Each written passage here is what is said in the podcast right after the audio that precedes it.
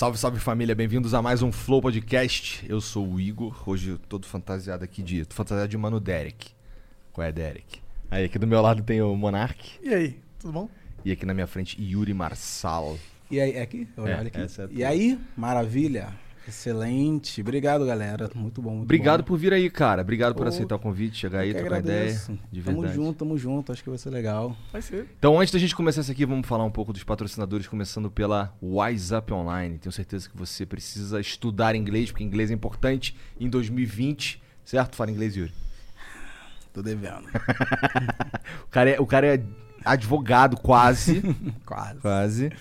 E não fala inglês. Aí, wiseuponline.com.br barra flow, cara. Excelente. Tu vai aprender inglês pra caralho. Tipo, pau no cu de estudar, né? Lá a cara dele. Mas, ó, é, lá você vai encontrar mais de 300 horas de, de conteúdo, tá bom? Tem uns documentários gravados lá no, na gringa mesmo, pra, com algumas situações comuns. É, tem exercício de vocabulário, tem professores nativos. Então, cara, dá uma olhada aí na descrição. Ou então manda no, chat aí da Twitch o comando exclamação WhatsApp. É isso, Jean? É isso. Então aí, que aí você vai aprender inglês e ficar como?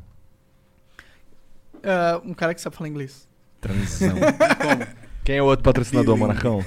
Bilíngue, tu vai ficar como? Bilingue, é, exato. Aí. As mulheres gostam de bilíngues, dizem. Sei lá. É, a, a gente também é patrocinado pela Twitch, já que tava ali. O cara tá, tá em. Não, tô só te- Conformado eu até tô só agora. te esperando aí, continua, pô. A Twitch é uma ótima plataforma de streaming online. Se você tá vendo o Flow ao vivo de verdade, é na Twitch. Então, obrigado aí, vem seguir a gente aqui. Aproveita e dá aquele sub. Se você tiver uma conta na, na Prime Video, no Amazon Prime, você pode dar um sub de graça aqui, ah, apenas linkando a sua conta Prime com a conta da Twitch, você manda um sub de graça, né? E se você não tiver uma conta Prime ou coisa do tipo, porra, vira sub sim mesmo, O que, cara. que o sub ganha, Igor? O que, que, que que dá? Cara, você ganha acesso ao chat, porque o nosso chat é em submode, porque senão vira zona a parada. É... Ganha emotes? Ganha uns, em... uns emote que fala? Emote, emotes maravilhosos que fala. Emotes maravilhosos que fala, tá ligado? É minha cara, a cara do Jean, a cara do Monar, é o checkzinho, né? Nunca mais a gente, a gente lembrou do check, né, cara? Agora é só. Mas o chat lembra. O chat lembra? Ah, o osso lembra. Interessante. É, você pode também. Aí você consegue ter acesso ao VOD, cara. Porque assim, essa conversa aqui, ela só vai pro YouTube na íntegra daqui a 36 horas. Então, quem é sub consegue, con- consegue e perder. Quem é sub e perder o ao vivo consegue assistir o VOD aqui até sair no YouTube, ou sei lá, beleza? É, você pode também mandar uns bits aí pra trocar uma ideia com a gente, mandar uma mensagem e tal. A gente lê no máximo 15 bits, 15 mensagens, tá bom? As cinco primeiras custam 300 bits, as cinco seguintes custam 600 bits, as cinco últimas custam 1.200 bits. E se você quiser mandar, quer falar aí do, sei lá, teu site, ou sei lá, Seu produto. pé, É, alguma coisa nesse sentido, custa 5 mil bits. E também, se você mandar 5 mil bits e quiser só mandar um salve, a gente meio que burla o limite do- das 15 mensagens, beleza? Quanto a Twitch é isso. O nosso outro patrocinador é a Exit Lag, que tá passando aqui na TV também, incrivelmente. É sempre sincronizado o bagulho. É, é um serviço que melhora a sua conexão com jogos. Então, você aí que é um garoto jovem, gamer, é, e passa sufoco com lag, com delay, com ping ruim, com falha de conexão, essas merda. Aí, se teu problema for rota, a Exit Lag vai te ajudar com certeza. Então você consegue testar por três dias sem nem colocar teu cartão de crédito. Essa pra mim é uma das paradas mais foda que tem. Porque não tem como tu esquecer, tá ligado? Tu não cadastrou nada. Então, o único problema é que você vai perder desculpa do lag. Tem que, tem que renovar essa piada. Já me ajuda essa, aí. essa tá velha já. Ah, eu tô com o. Yuri aqui, ele vai me ajudar essa aí depois. Depois te desenrola Verdade. aqui. Que puta merda. Todo dia eu meto essa. Bom, E não é se isso. esqueça de seguir a gente no Instagram e de acompanhar o Cortes do Flow. As melhores partes dessa e de todas as outras conversas estão no Cortes do Flow no YouTube. Caralho. Caralho. Caralho, acabou, beleza? Então, acabou. Igual o Bruno, Bruno Marrone na live. Guarda aí, eu não Ué, ele é desse, daqui a pouco ele manda uma dessa daí, cara. É, daqui a pouco ele mete uma dessa daí. E aí, cara, como que tá? Como tá a vida? Tamo bem, cara. Tamo bem na medida do possível com essa, essa pandemia aí. Se cuidando toda semana, tô fazendo esse teste, não aguento mais por causa dos trabalhos, mas. Toda semana? Ah, imagina. Semana. Porque tem um trabalho, não sei o que, tem que testar pra ver se tá e tal. E ah, nunca pegou? Nunca peguei, cara. Nunca peguei. Sigo invicto e. é, não, que é difícil, né? A gente viaja e não sei o que, família e tal. E tu, cara, também segue invicto? Amém. Amém. Boa. Estamos aqui com Fred Silva. Aí, Fred Silva tá aqui nos bastidores. Show. ali. Ele tá ali pra ver se a gente Meu- não vai meter a porrada no Yuri. esse maluco é grandão, mané. Não dá pra dar. Melhor comediante de BH. Mas tamo, tamo aí, tamo, tamo bem, tamo se cuidando, tamo tranquilo. E tu tá nessa de ficar. Agora, você falou que no início do ano tu veio pra São Paulo por causa de trabalho, não sei o quê. E tá nessa, nesse momento de Rio, São Paulo, Rio, São Paulo. Diretaço, diretaço. Rio São Paulo sempre foi assim, desde quando eu comecei a fazer comédia, eu ficava vindo pelo menos uma vez por mês, tentava vir ali, é, catava um dinheiro pra pegar, pegar o ônibus e chegar. E só que agora, por conta, enfim, tava, tava em cartaz em São Paulo e saía daqui de São Paulo, a gente falou, pô, juntou eu, ele, Guilherme Júnior, que é outro comediante também, a gente veio morar aqui, estamos morando no Morumbi. E aí, como na, na pandemia estourou legal, voltei pro Rio. E agora, quando os trabalhos estão começando a voltar, gravados pelo menos, né? não voltei com shows ainda.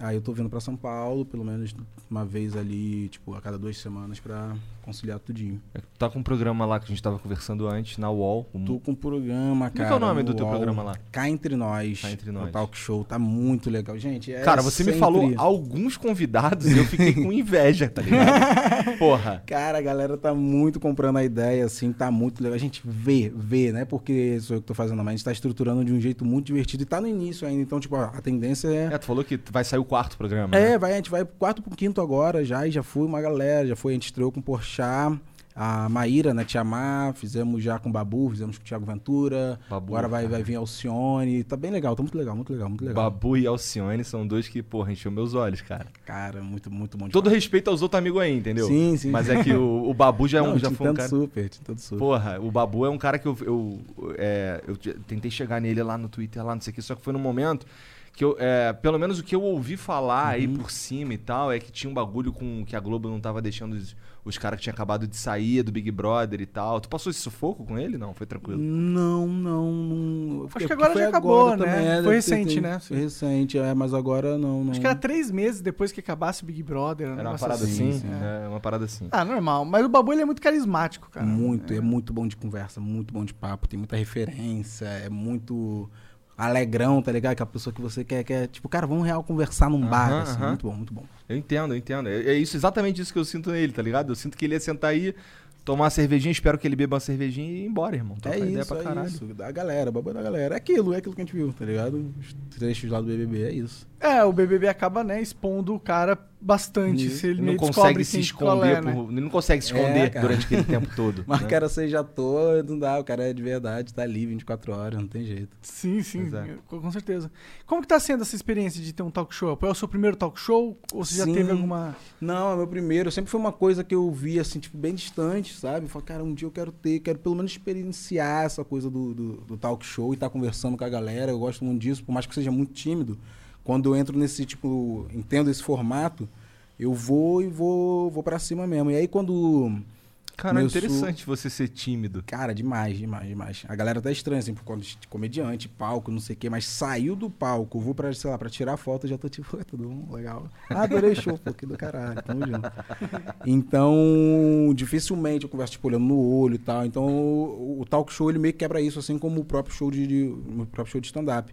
E aí, quando estourou as lives, é, quando estourou, aliás, a pandemia, eu comecei a fazer live e eu fazia live é, meio igual o, o Porchat, não sei, enfim, o Porchat já tava fazendo por conta do programa, mas eu pegava uma galera de madrugada, sempre fazia live de madrugada, com uma galera aleatória, assim. Então, tipo, eu entrevistava é, coveiro, garota de programa. é, Tu ia pra rua? Não, na, na- Entrava, a galera entrava Ah, e, tá. e era. Tipo aqui, tá ligado? Não era marcado, ó, hoje eu vou entrevistar. Comecei primeiro com a galera do pagode, eu tocava ideia com a galera do pagode e tal. Eles iam lá, cantavam um negócio e tudo mais. Aí depois, quando começaram as lives de pagode, de música mesmo bem produzida, eu fiquei trocando ideia com a galera mesmo pra ouvir histórias e tudo mais. E todo mundo começou, e foi inclusive assim que o UOL meio que falou, tipo, cara, você tinha que trabalhar real com isso, tá ligado? Porque Você conduz as paradas e tal, e não fica mais do mesmo. E como é que tá a carreira? E como é que não sei o quê? E como é que tá a vida? Ah, e como é que você descobriu que tinha vocação? Não, era tipo...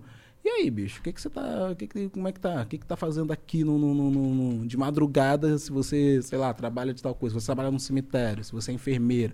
E como é que... E, e eram vários pontos, assim, várias pessoas. Como é que foi a vibe do coveiro, cara? Cara, do Coveiro teve mais duas pessoas. Uma mina E aí foi uma, até uma parada que ela falou que chegava, que me marcou muito, que foi muita gente que chegava, as- bem isso março, assim, pri- primeiras semanas do, do, do, do- Lance da pandemia. do lance da pandemia, da quarentena, chegava a galera lá que morria, caixão fechado, e tipo, insuficiência pulmonar, tudo relacionado à respiração, o pessoal, tipo, bicho, é Covid, tá ligado? Mas no laudo tava insuficiência pulmonar, pneumonia, não sei o que, não sei o que, não que. Qualquer lá. coisa menos Covid. É, dificilmente estava de, de fato Covid. Ela falou, Yuri, é muita coincidência, tipo, os, os é, é, velório, o enterro ter, ter aumentado pra caramba, tá chegando corpo atrás de corpo aqui, e todo mundo com alguma coisa relacionada à Respiração. à respiração, tá ligado? Eu, obviamente, não botei isso pra frente, porque era uma pessoa que trabalhava lá me Aham. contando, não podia falar, galera, o governo está nos enganando sobre, entendeu? E assim como tinha também a galera da, da teoria contrária, que falava assim, ah, morreu atropelado, a galera bota que é Covid. É o que eu ouço com mais, mais comumente. É esse lance da galera o contrário. Sim. Mas esse lance daí que tá falando é muito interessante, porque é uma pessoa que tava trabalhando naquela porra ali, Uhum. exatamente, cara. exatamente. E aí depois teve. Aí teve essa mina, papai, continuei fazendo outras lá, é, mais lives com, com outras profissões, outras pessoas, pessoas. O Covid, que Trabalhando com louco, tudo. isso é bem random. E aí teve uma, um cara é, que ele entrou na live da, da, da filha dele, a filha dele estava na live, entrou para trocar ideia comigo, ela era estudante normal, faculdade e tal. E ela falou, aí eu toquei nesse assunto tal, não sei o que, como é que vocês estão se virando, tal, tal. Ela falou, cara, o meu pai ele fica meio que coisa aqui porque ele trabalha no cemitério. Falei, ele tá acordado? Tá. Posso trocar ideia com ele? Tu- Pô, não sei o que, o cara acompanhava meu trabalho também. E ele falou a mesma coisa. Tipo, a mesma coisa lá, dois meses depois, em maio já, tá ligado? Falou, cara, chega muita gente lá que morreu, a gente vai vendo coisa, morreu de, de, de pneumonia, morreu de não sei o que, morreu de enfisema. E, tipo, era dificilmente chegava isso lá, tá ligado? Era um caso a cada, sei lá, 30, 40. E aí aumentou muito e a gente tá relacionando de fato, os caixões sempre fechados e tal. Falei, cara, veio uma mina aqui no início da pandemia e contou a história exatamente igual a você. Mina aqui do Rio de Janeiro, o cara era, sei lá, Cuiabá, do Centro-Oeste, alguma coisa assim. E aí eu fiquei com isso na cabeça, assim. Obviamente também não passei pra frente, tô falando acho que aqui pela primeira vez, mas ficou, tá ligado? A galera que tava na live ficava muito. É Covid com certeza, cara. Eles não querem, não sei o que, não sei o que lá. Mas é uma parada que. Puf, tá ligado? Tipo, eita, será, bicho? Mas se aumentou o número de corpos, né? E como aumentou, não tem como contestar que não estamos numa pandemia que não tá matando gente pra caralho. Exatamente, tá, tá matando. Pois é, pois é. Mas o louco é que chegava no- lá no- na certidão de óbito, lá, qualquer parada, que não era Covid, Uhum. mas tinha toda a cara de Covid, né? O bagulho. Sim, sim. Mas Nossa, isso aí engraçado- deve dar um cagaço fudido em quem, em quem trabalha com essas paradas, principalmente porque eles sabem, eles devem ter uma noção mais real dos números ou do que, que, do que, que tá rolando Sim, e sim. tal. E se isso de fato é verdade, é um perigo, porque, tipo assim, é, morreu enfisema. Bicho, o enfisema não pega com caixão, tá ligado? Você É. manuseando. Acredito, posso estar falando uma besteira aqui, tá, gente? Eu não sei, mas acredito que enfisema não pega você manuseando caixão aberto. É, Tipo, a família vai se despedir.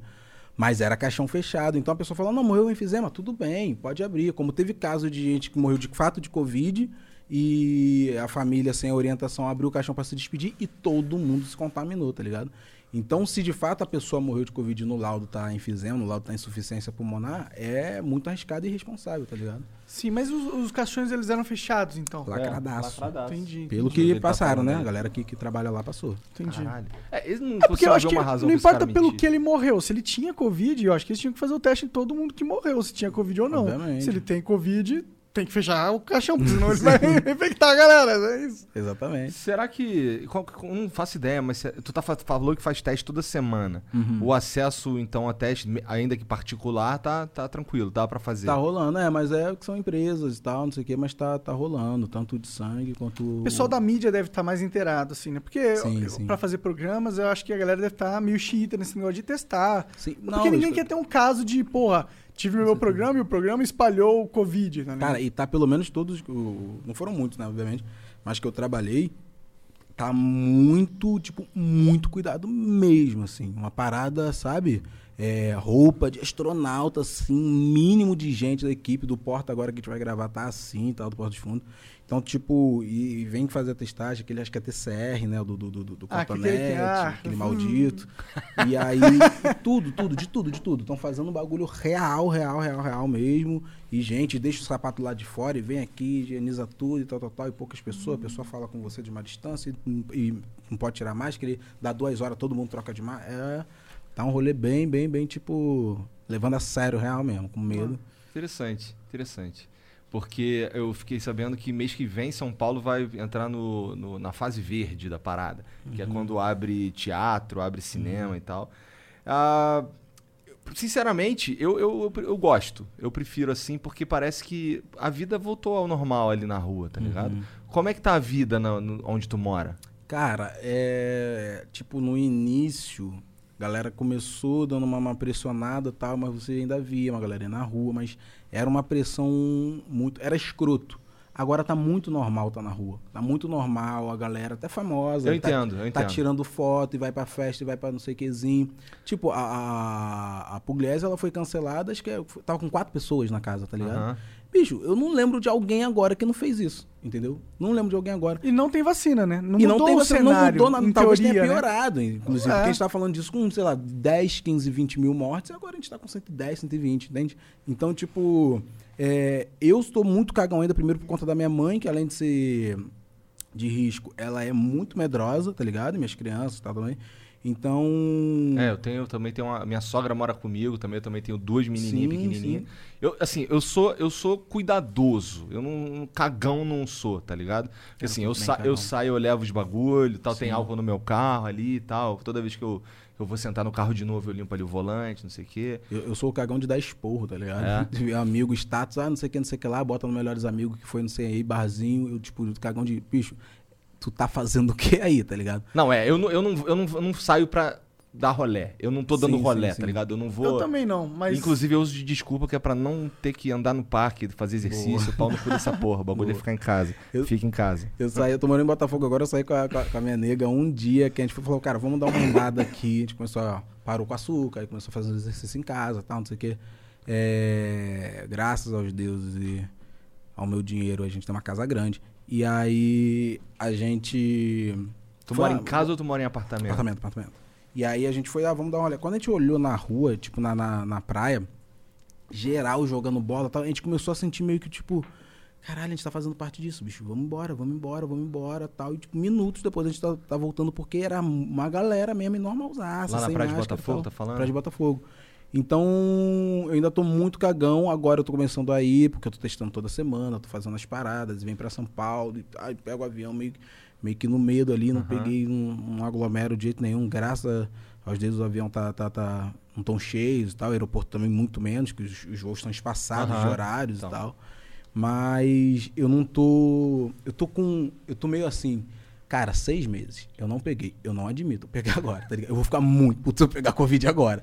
De seis meses, entendeu?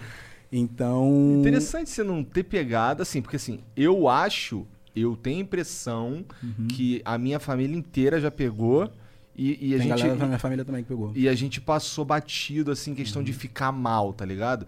A gente suspeita disso porque logo que começou esse bagulho, a minha filha teve um. Teve lá uns sintominha lá. um- era um bagulho que a gente não sabia direito o que, que era e tal. Tratamos Uhum. ali, não sei o que. Só uma delas teve. Eu, eu tive uma febre uma noite, uma Sim. parada assim.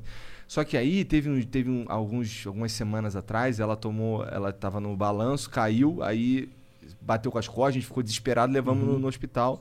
Aí tiraram o raio-x lá e, e tinha um monte de mini cicatrizinha no pulmão ali, Sim. que pode ser uma característica.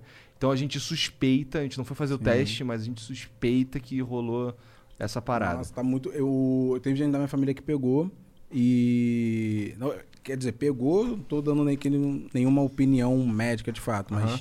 ficaram bem no início com os sintomas e febre, sem sentir gosto de nada, sem sentir cheiro de nada e tal, não sei o que, aquele mal-estar todo. É, se isolaram completamente, fechou, se trancou ali vários e vários dias e tal, até, até, até ficar bem. Mas tipo, eu, eu me sinto também um pouco mal, porque, por exemplo, meu produtor, meu assessor, né? O Eric, o pai dele morreu semana passada de Covid. Então, tipo assim, eu não me sentiria nem um pouco bem de eu estar numa aglomeraçãozinha, o Eric vendo aquilo, tá ligado? Eu ia ficar muito mal. E eu sei que ele também, às vezes, nem, nem ligaria tanto, mas tipo, caralho, bicho, você tá vendo como eu tô nesse momento e tal, não sei o quê. Então, por, essa, por essas e outras e tal, mas de, pessoas próximas, assim, eu fico muito, caralho, não, Não, não. Eu não estaria fazendo essa porra. É. Só tô saindo de casa que eu tenho que trabalhar mesmo. Sim, sim, real, real mesmo, assim. Aí eu fico e só saio, só. no- até no início, só furava a quarentena pra pegar minhas crianças. Entendeu? Então, tipo, e que mora perto também, então saía, pegava a máscara, eu ficava ali os dias, ali meia semana em casa, tudo certo, É. e depois voltar pra devolver. Pra mim foi muito fácil, mano. Eu já era nerd já. Eu só gostava de ficar em casa, então, pra mim. Só, ah, quarentena é isso? Caralho, eu passei a vida inteira em quarentena. É isso. O Monarca, o cara fica em casa. Bom, eu também. Eu só saio de casa pra vir aqui. Aí eu tô morrendo de saudade de show. Tipo assim, Eu imagino. assustador, assustador. Porque eu Ah. nunca fiquei tanto tempo sem fazer show, tô cinco meses e pouco, quase seis, e eu tava, tipo, sabe? Isso é que é foda, né, pra cara? Porra, aí lotando tudo. Mas tem a vacina russa aí, vacina chinesa. caralho, a Johnson. Johnson tá testando, é americana. É isso. Eu tô muito na esperança, porque, tipo, eu não aguento mais real, era terapêutico, era tudo, assim. Tava testando, e tem muita coisa que eu quero contar no palco. Eu não consigo fazer vídeo, eu não consigo testar, não consigo. Eu quero falar, cara, isso aqui é palco. Tava com o especial Netflix marcado tal. Na semana da quarentena o bagulho caiu. Não caiu, né? Foi, foi suspenso, mas tipo, não vamos fazer. A gente ainda teve a opção ali, porra, será que dá? Porque foi início, iníciozinho, iníciozinho mesmo. E aí ali em março tal, eu falei, não, melhor a gente segurar. Eu achei que foi uma decisão incrível, que eram duas mil pessoas ali, uma sessão. É quase duas mil pessoas, 800 e pouquinho, 800 e pouco na outra tal. Então o risco de uma galera ali se contaminar era grande. E aí a gente adiou e tudo mais. Mas eu tava muito, sabe, fazendo show toda semana pra caralho. Porra, e tem coisa agora que aconteceu na quarentena, muita coisa aconteceu. Comecei a namorar, é, é, as polêmicas que tiveram com meu nome, coisa de famílias que aconteceu e tal, não sei o que. A a própria pandemia em si, o Covid em si, muita coisa pra levar pra, pra, pra, pro palco. Eu tô tipo, bicho, Ah, verdade, né? Agora tá com material, né? pra caralho, pra caralho. Bom, eu acho que a gente vai ver um boom, né, quando a pandemia acabar, de, de comediantes soltando um novo material, porque o tanto de história que deve ter passado, Sim. né, de reflexão. Ah, acho que a humanidade como todo pegou esse momento Uhum. pra refletir um pouco, né? Até porque- como funciona o trabalho das pessoas. Uma galera de home office deve ter percebido que dá pra trabalhar de casa e por aí vai. Sim, sim. E na, e na comédia separou muito também isso da, da, da pandemia, porque, tipo assim, você via quem tava conseguindo e quem podia também, queria, obviamente. Mas eu acho que o que o fator mais. é, como é que é a palavra? Mais Decisivo. decisivo da, da, da, da parada foi quem sabia de fato produzir um bagulho. Eu não digo nem só em relação a vlog, tá ligado? É, quem podia se adaptar a esse, esse momento pra produzir conteúdo pra galera ter um entretenimento.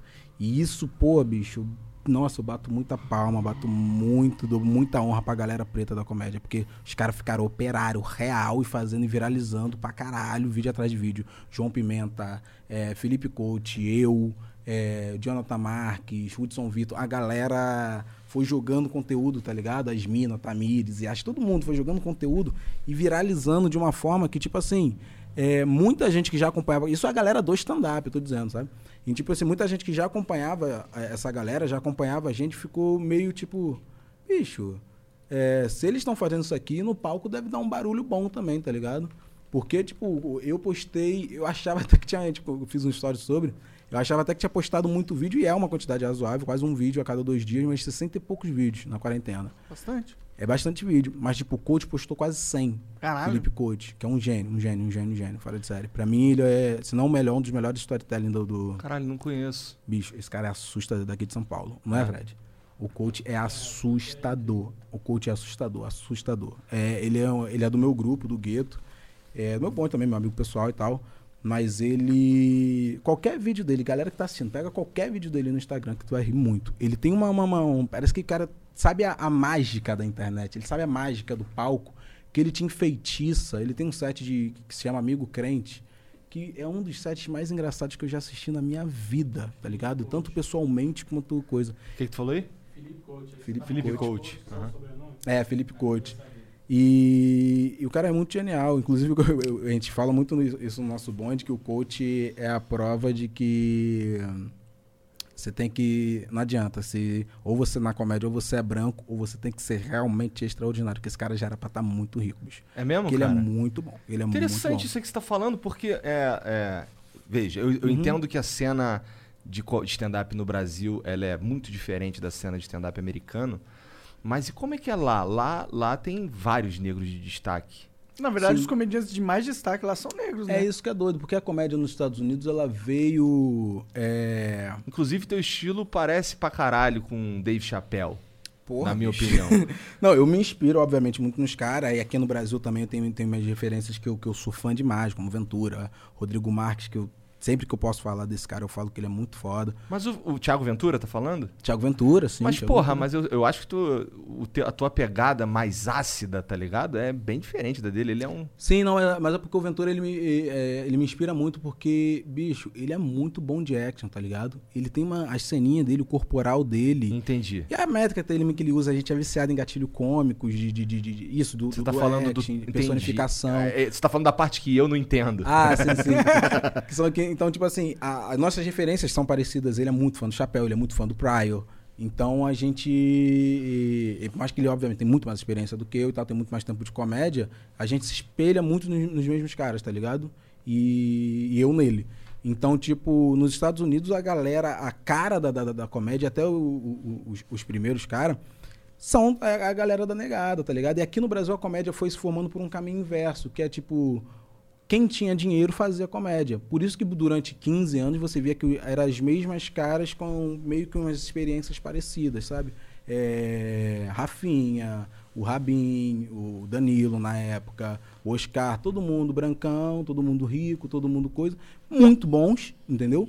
É, mas eram meio que. que... Mas a cena era fechada pra um cara que não tinha tanto acesso. É isso? Não, não digo nem que era fechada. Porque, tipo, tinha o Robson, por exemplo, no- Nunes também, que fazia já, já, já na época, que é um cara muito bom, que também é, é, é um cara que tem, além de uma gratidão, uma admiração muito grande. Mas a cara da cena, entende? Entendo. Tipo, quando você pe- pensa, na época, pensava stand-up comedy, você pensava Rafinha Baixo, você pensava Danilo, você pensava Bruno Mota, você pensava esses caras assim. E hoje em dia, você já pensa mais quatro amigos. Tem gente que, tipo, não. Acho que a maior parte do meu público ou não gostava de stand-up por conta disso, por ser mais do. As pessoas entendiam, né? Que era mais do mesmo, muitas das vezes era mesmo, tipo, ah, ah o gordo não sei o quê, ah, ah, caguei na casa da sogra, ah, ah, peguei ônibus lotado, tal, tal, tal, tal, tal, tal.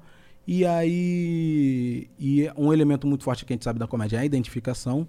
Então, tipo assim, é, por exemplo, o próprio Ventura, quando eu vi ele falando sobre ser de favela, eu falo, porra, não sou de favela. Eu sei o que, que esse cara passou. Entendi. Então, isso me aproxima, além de ser muito engraçado, me aproxima muito. Eu sou extremamente fã do Fábio Porchat.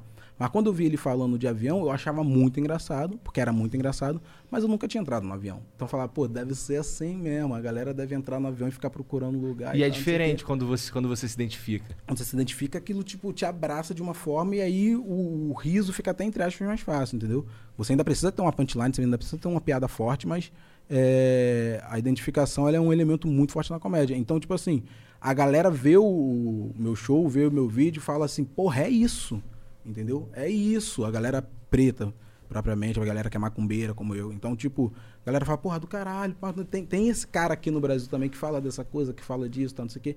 E aí vê que me, tipo, sei lá, descobre Yuri Marçal, e aí vai descobrindo a galera toda, vai descobrindo o Gueto, vai descobrindo o Fred Silva, vai descobrindo o Jordan Mateu, vai descobrindo o Felipe Couto, vai descobrindo.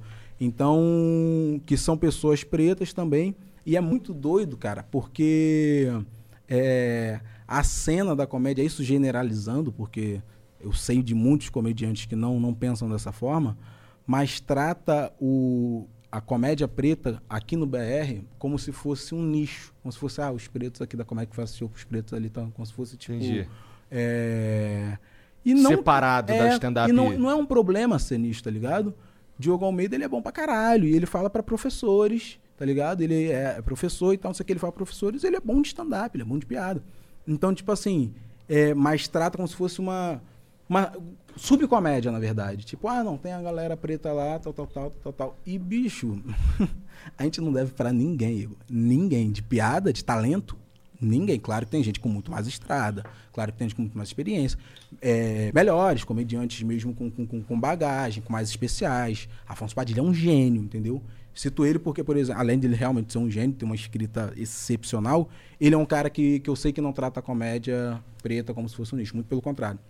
Então. Até porque ele deve ter vários ídolos pretos. Sem, sem dúvida, Né? sem dúvida. Até aqui mesmo, no, Brasil mesmo, ele tem uma galera que ele admira pra caralho, que ele leva pra, pra- a galera leva pra abrir o show dele e troca ideia com a gente, perturba, fala, bicho, vocês têm que fazer um movimento mesmo. Vocês têm que, tá ligado? E ele e outros também que, que dão essa força gigante e tal.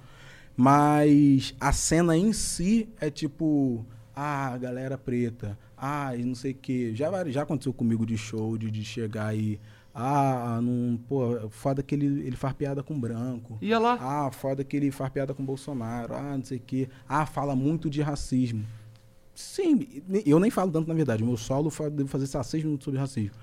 Mas ainda que eu falasse, eu falo sobre as coisas que eu ob- observo. Eu tenho dois filhos, eu falo sobre ter E dois caralho, filhos. tu também, tá não, não entendo esse lance. Como é, que, eu- como é que o cara que tá falando sobre comédia vai julgar o teu texto? É uma parada que eu Isso, não. é, Não, exatamente. A parada é ser engraçado. É, é, é isso. Você tem que ser engraçado. Eu tô fazendo rir? Tô. Então tá tranquilo, entendeu?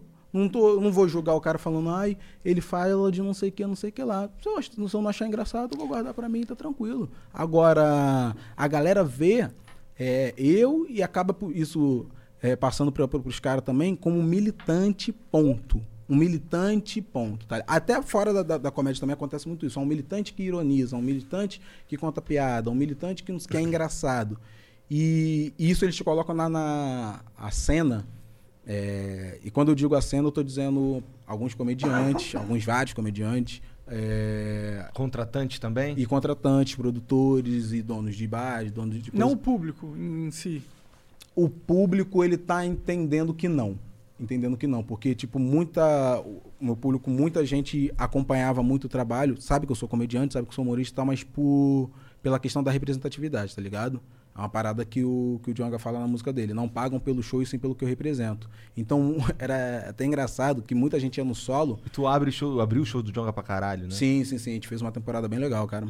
E aí. Aí o Jonga é muito foda. Demais, demais, demais, demais. E muito bom de ideia também. E ama comédia também. E tipo, então a galera via como isso e chegava no show e, e sabia que era engraçado, porque já tinha visto os vídeos, mas quando chegava no show ficava tipo assim, meu Deus, tá ligado? Acabava o show e falava, caralho, é muito engraçado. E eu fico tipo, eu não sei se considera isso um elogio. é Os intencional, caras tá ficam. ligado? su- Entendi. Ah, entendi. entendi. Caralho, que. que esse é meio, é meio bad, mas é um elogio meio bad, né? É, que você fala, caralho, cara. E às vezes a pessoa verbalizava mesmo, tá ligado? Verbalizava de chegar e falar, cara, eu tô muito surpreso. tipo, que é muito engraçado. Eu já esperava que fosse engraçado, mas as, as pessoas viam, sei lá, como se, se fosse um TED. Isso eu, eu acho que eu devo ter um pouco de culpa. De ser um TED Talks descontraído, como se fosse isso. E não, bicho, eu tenho TED Talks, já participei do TEDx, tá ligado? Então, tipo, Ah, é? é, uma outra, tem, tem uns dois ou três lá. Então, tipo, É mesmo? Tu falou sobre o que lá? Cara, em um eu falei. Bicho, eu nem lembro. Foi 2018. Eu falei sobre. Caralho, Yuri, isso- Falei sobre comédia. Isso tudo em quatro anos, cara. Isso é muito foda, cara. E eu fiz um. Tem uns dois meses agora que eu falei. Esse eu falei. É, eu não vou falar sobre. O nome dele é Eu não vou falar sobre racismo, tá ligado? E aí eu falo sobre. É, a gente tava falando até antes de, de coisar, sobre. hum, cultura inútil. Eu falo um assunto que eu falo muito que são mamíferos que colocam ovo- ovos. E eu falei sobre. Fiz 12 minutos falando sobre mamíferos que colocam ovos, tá ligado?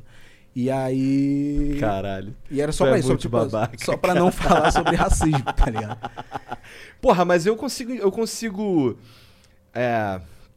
Eu gosto, de, eu gosto disso, tá ligado? Eu gosto de ser provocado, tá ligado? Ah, Eu muito. gosto de. Eu gosto do. Por isso que eu gosto do Dave Chappelle. Assim, eu não, eu não era muito cara de stand-up.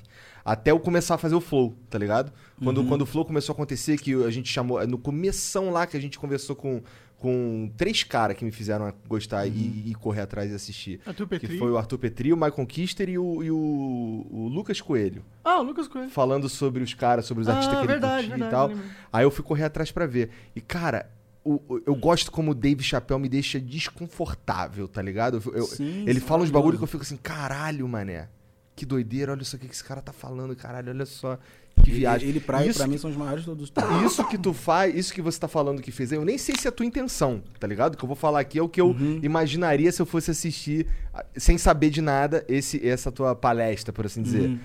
Eu ia pensar assim, caralho, olha o cara, mané. Tudo que ele queria tá fazendo era tá falando sobre racismo, tá falando sobre um bagulho aleatório pra chamar atenção pro fato de que ele não tá falando sobre racismo, Sim. Tá ligado? Mas é isso, tipo assim, é, que a- o que a galera vai esperar, falar, "Ih, Yuri Marçal tá no TED hoje. Então, tipo, agora que o meu nome tá um pouco mais conhecido, a galera já vai esperar eu chegar falando, é, então, galera, não de- nem de forma, tipo, de uma forma descontraída, mas falando, ah, é, George Floyd, não sei o que, não sei o que lá, papapá. E eu chego e falo assim, bicho, e é, é, é, ornitorrincos e, e acho que é éguidas, esqueci o nome do. Ornitorrinco é um bicho muito tal, escroto, inclusive, Tá né, cara? engraçado, E a galera engraçado. tá tipo, é o quê? E aí eu vou destrinchando esse assunto e tudo mais, tal, tal, tal, e, e entrando na mente dos bichos, falando, como é que deve ser um bicho que é, é- é mamífero e ele coloca ovo? Será que ele é zoado? Será que a galera sacaneia e fala, não, peraí, você é mamífero, cadê tua mama? Entendeu?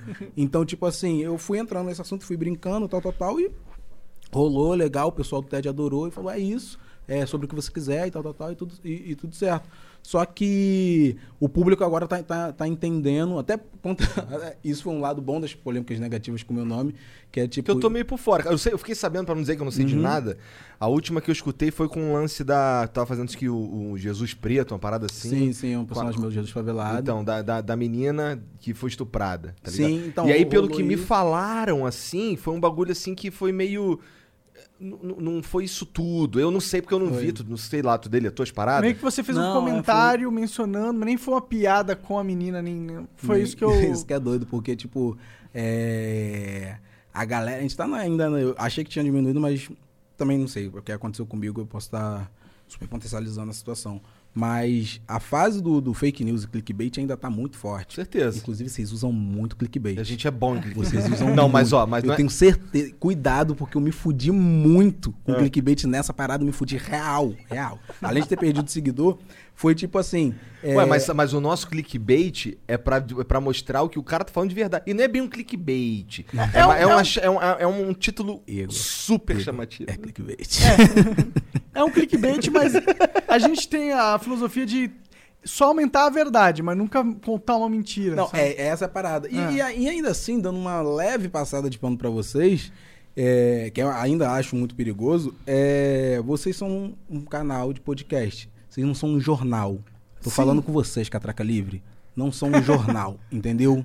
É, Cara, Catraca então- Livre, quando eu vejo que veio do Catraca Ai, Livre, eu já fico, ih, isso aí é caô. E esses porra me segue. É isso que eu fico mais pra morrer.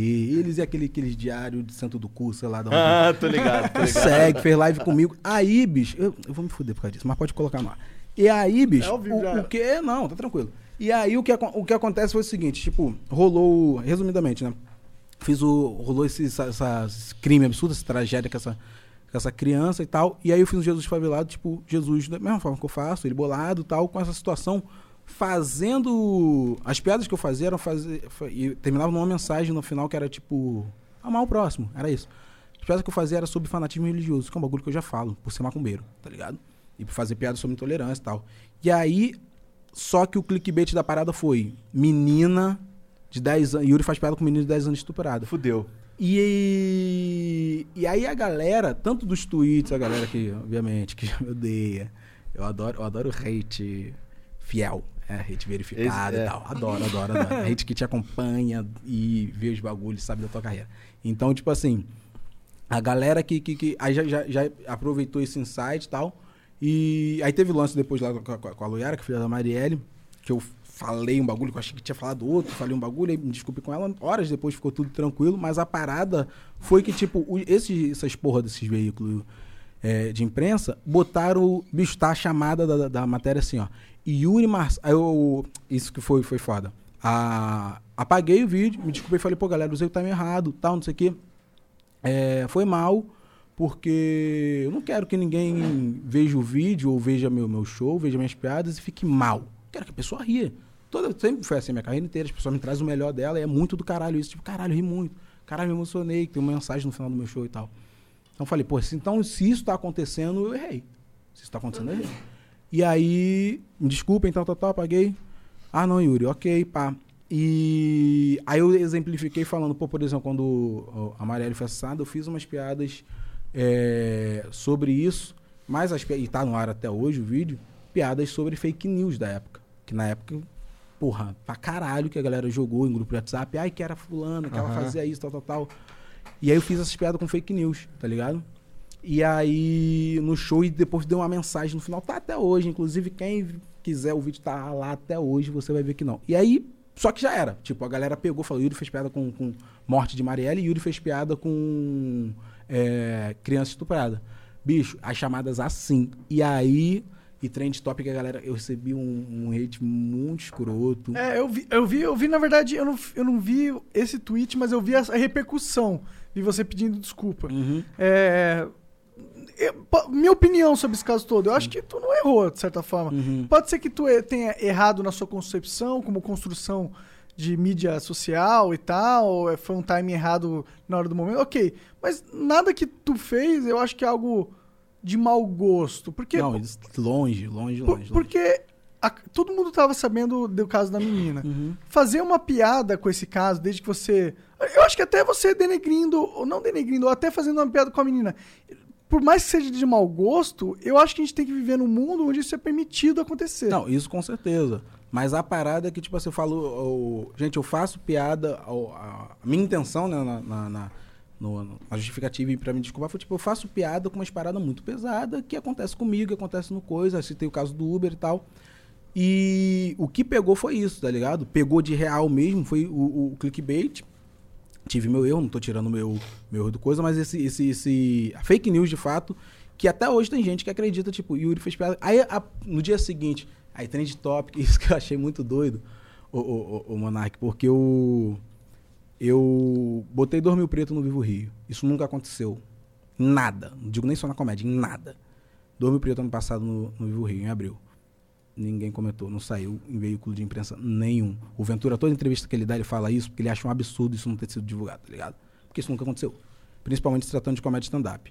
É, marquei especial Netflix. Eu esgotei meus ingressos, quase dois mil ingressos, em oito horas. Menos de oito horas Caralho. um dia antes do carnaval, no Rio de Janeiro, tá ligado? Eu abri e falei, galera, abriu meus ingressos pro especial Netflix. Uma da manhã, isso era seis, sei lá, seis horas, sete horas. Uma da manhã, acabou os ingressos. Acabou. Não saiu em lugar nenhum. Ninguém comentou nada. Não fala ninguém, tipo, a galera tá comigo e tudo Aham. mais. Mas veículo de imprensa, lá, lá, lá, nada, nada, nada, nada, nada. É, ano passado, fiz uma temporada até março desse ano, que basicamente todos, ou quase todos os meus shows foram lotados. Em todos os estádios que eu fui, ninguém comentou nada. Fiz série, fiz quatro filmes, uma porrada de coisa foda. Várias chances pra tu falar é, um monte de merda. Nunca virei trend topic. Nunca. nunca tinha virado trend topic na minha vida. Já tinha feito coisas virarem trend topic, como dia do chavelado, como piadas e tal, não sei o quê. Mas assim, Yuri Marçal, nunca. Nesse dia eu fiquei em primeiro e segundo da Sarah Que merda, hein, Que cara? companhia do caralho, né? Não, e aí? E aí ficou, tipo, a galera da, da direita, que já tava passando essa panona, extrema direita, né? É, passando essa panona bonita pro, pra passar ao Inter, me atacando. por- nem eles sabiam por quê, tá ligado? Mas estavam, tipo, pra botar essa cortina de fumaça. O Yuri Marçal virou a cortina de fumaça dele. A galera de uma esquerda aí, brancona, caindo em cima também. Uma galera preta também, tá ligado? Ficou, tipo, todos os lados e só. Aí me chamaram de estuprador pra caralho. Caralho. Macaco teve 12 mil tweets com isso. O racismo vem pesado nessas horas. Caralho. E ladrão, e não sei o que, e lá, lá, lá. Idiota, e lixo, e vários bagulho e tal. Aí eu fiquei numa vibe, tipo, bicho, sério? É um 2020 os caras estão chamando os outros de macaco ainda, cara? Ah, bicho. Nossa. Ah, para, no Dota é direto, eu escuto. Não, tudo pô. bem, mas assim, quando o cara tá atrás de um nick, tá Ah. ligado? No- quando ele, se bem que no Twitter é foda. É. Mas é, eu, eu entendo que atrás de um nick o cara ele é um filho da puta. Se ele for um filho da puta de verdade, Uhum. atrás do nick é mais fácil, tá ligado? Agora, porra, falar merda numa rede social que tu eh, teoricamente tem teu nome, só que o Twitter é foda, então Sim, eu sim. retiro o que eu disse. É, não, demais. E aí, a- a- teve, teve esse hate todo e tal, não sei o que, a galera, eu fiquei tipo, caralho. A minha única parada foi, eu realmente mereço estar no trend top com a Sarah Winter? é, é sério? E aí passou, virou o dia. Aí a galera foi começando a olhar, falando, tipo, não, tá beleza, a Yuri foi cancelado. O que aconteceu? Aí, então, ele fez piada com a menina. Cadê o vídeo? É esse o vídeo aqui, a galera. Não tem nenhuma piada com a menina. Era um vídeo ou era um tweet? Era, não, Era- era um vídeo. era um vídeo. Ah, era um vídeo? Era um vídeo. Eu achei que era um disso tweet. Ah, então a galera foi lá no vídeo e falou assim: então, não tem nenhuma piada com a menina. Ah, mas é o que o assunto tá, mas ele tá falando de fanatismo religioso. E aí veio uma galera começar a defender e falar: beleza, gente. Até gente que nem, nem gosta muito de mim falou: tipo, bicho, tudo bem, tá ligado? É, se não gostar dele, tudo bem se achar que o time foi errado, tal, tal, tal. Mas ele não fez piada com a menina. Ah, não, mas ele falou que zoou a Marielle. Cadê o vídeo? Então, tá lá no canal dele. A galera ia lá no meu canal. Aí viu o vídeo e fala, bicho, ele não fez nenhum. E pelo contrário, ele termina o vídeo com uma palestra, sem piada, puto. Tá ligado? O nome do vídeo é Parem de Nos Matar. Então, nem bate, tá ligado? E aí a galera foi começando a descobrir, pai, foi, foi passando de boa, tal, tal, tal. Aí veio uma, uma- uma meia duzinha de fora do game da comédia pra falar uma gracinha também. Mas, e falando sobre militar, é, é- é- isso eu acho maravilhoso, porque, tipo assim, de novo, né? Os caras falam, chama de militante pra colocar numa panelinha, como se, primeiramente, isso fosse um problema de fato. E segundo, eu fosse só militante. E, e sei lá, bicho, se, tu, se eu sou militante, tô lotando todo show, fazendo show engraçado pra caralho, vira militante pra ver se tu consegue isso também, tá ligado? E aí veio essa galera e, e- e- e- falou e deu papo, tal, não sei o que, papá, o bagulho. Já tinha conversado com a Loiara, tudo certo, papapá. Aí eu fiquei muito com esse bagulho na cabeça. Falei, real, já fiz várias paradas aqui, vários bagulhos já aconteceram, Netflix, não sei, coisas inéditas, inclusive, nunca tinha chegado perto de virar trend topic.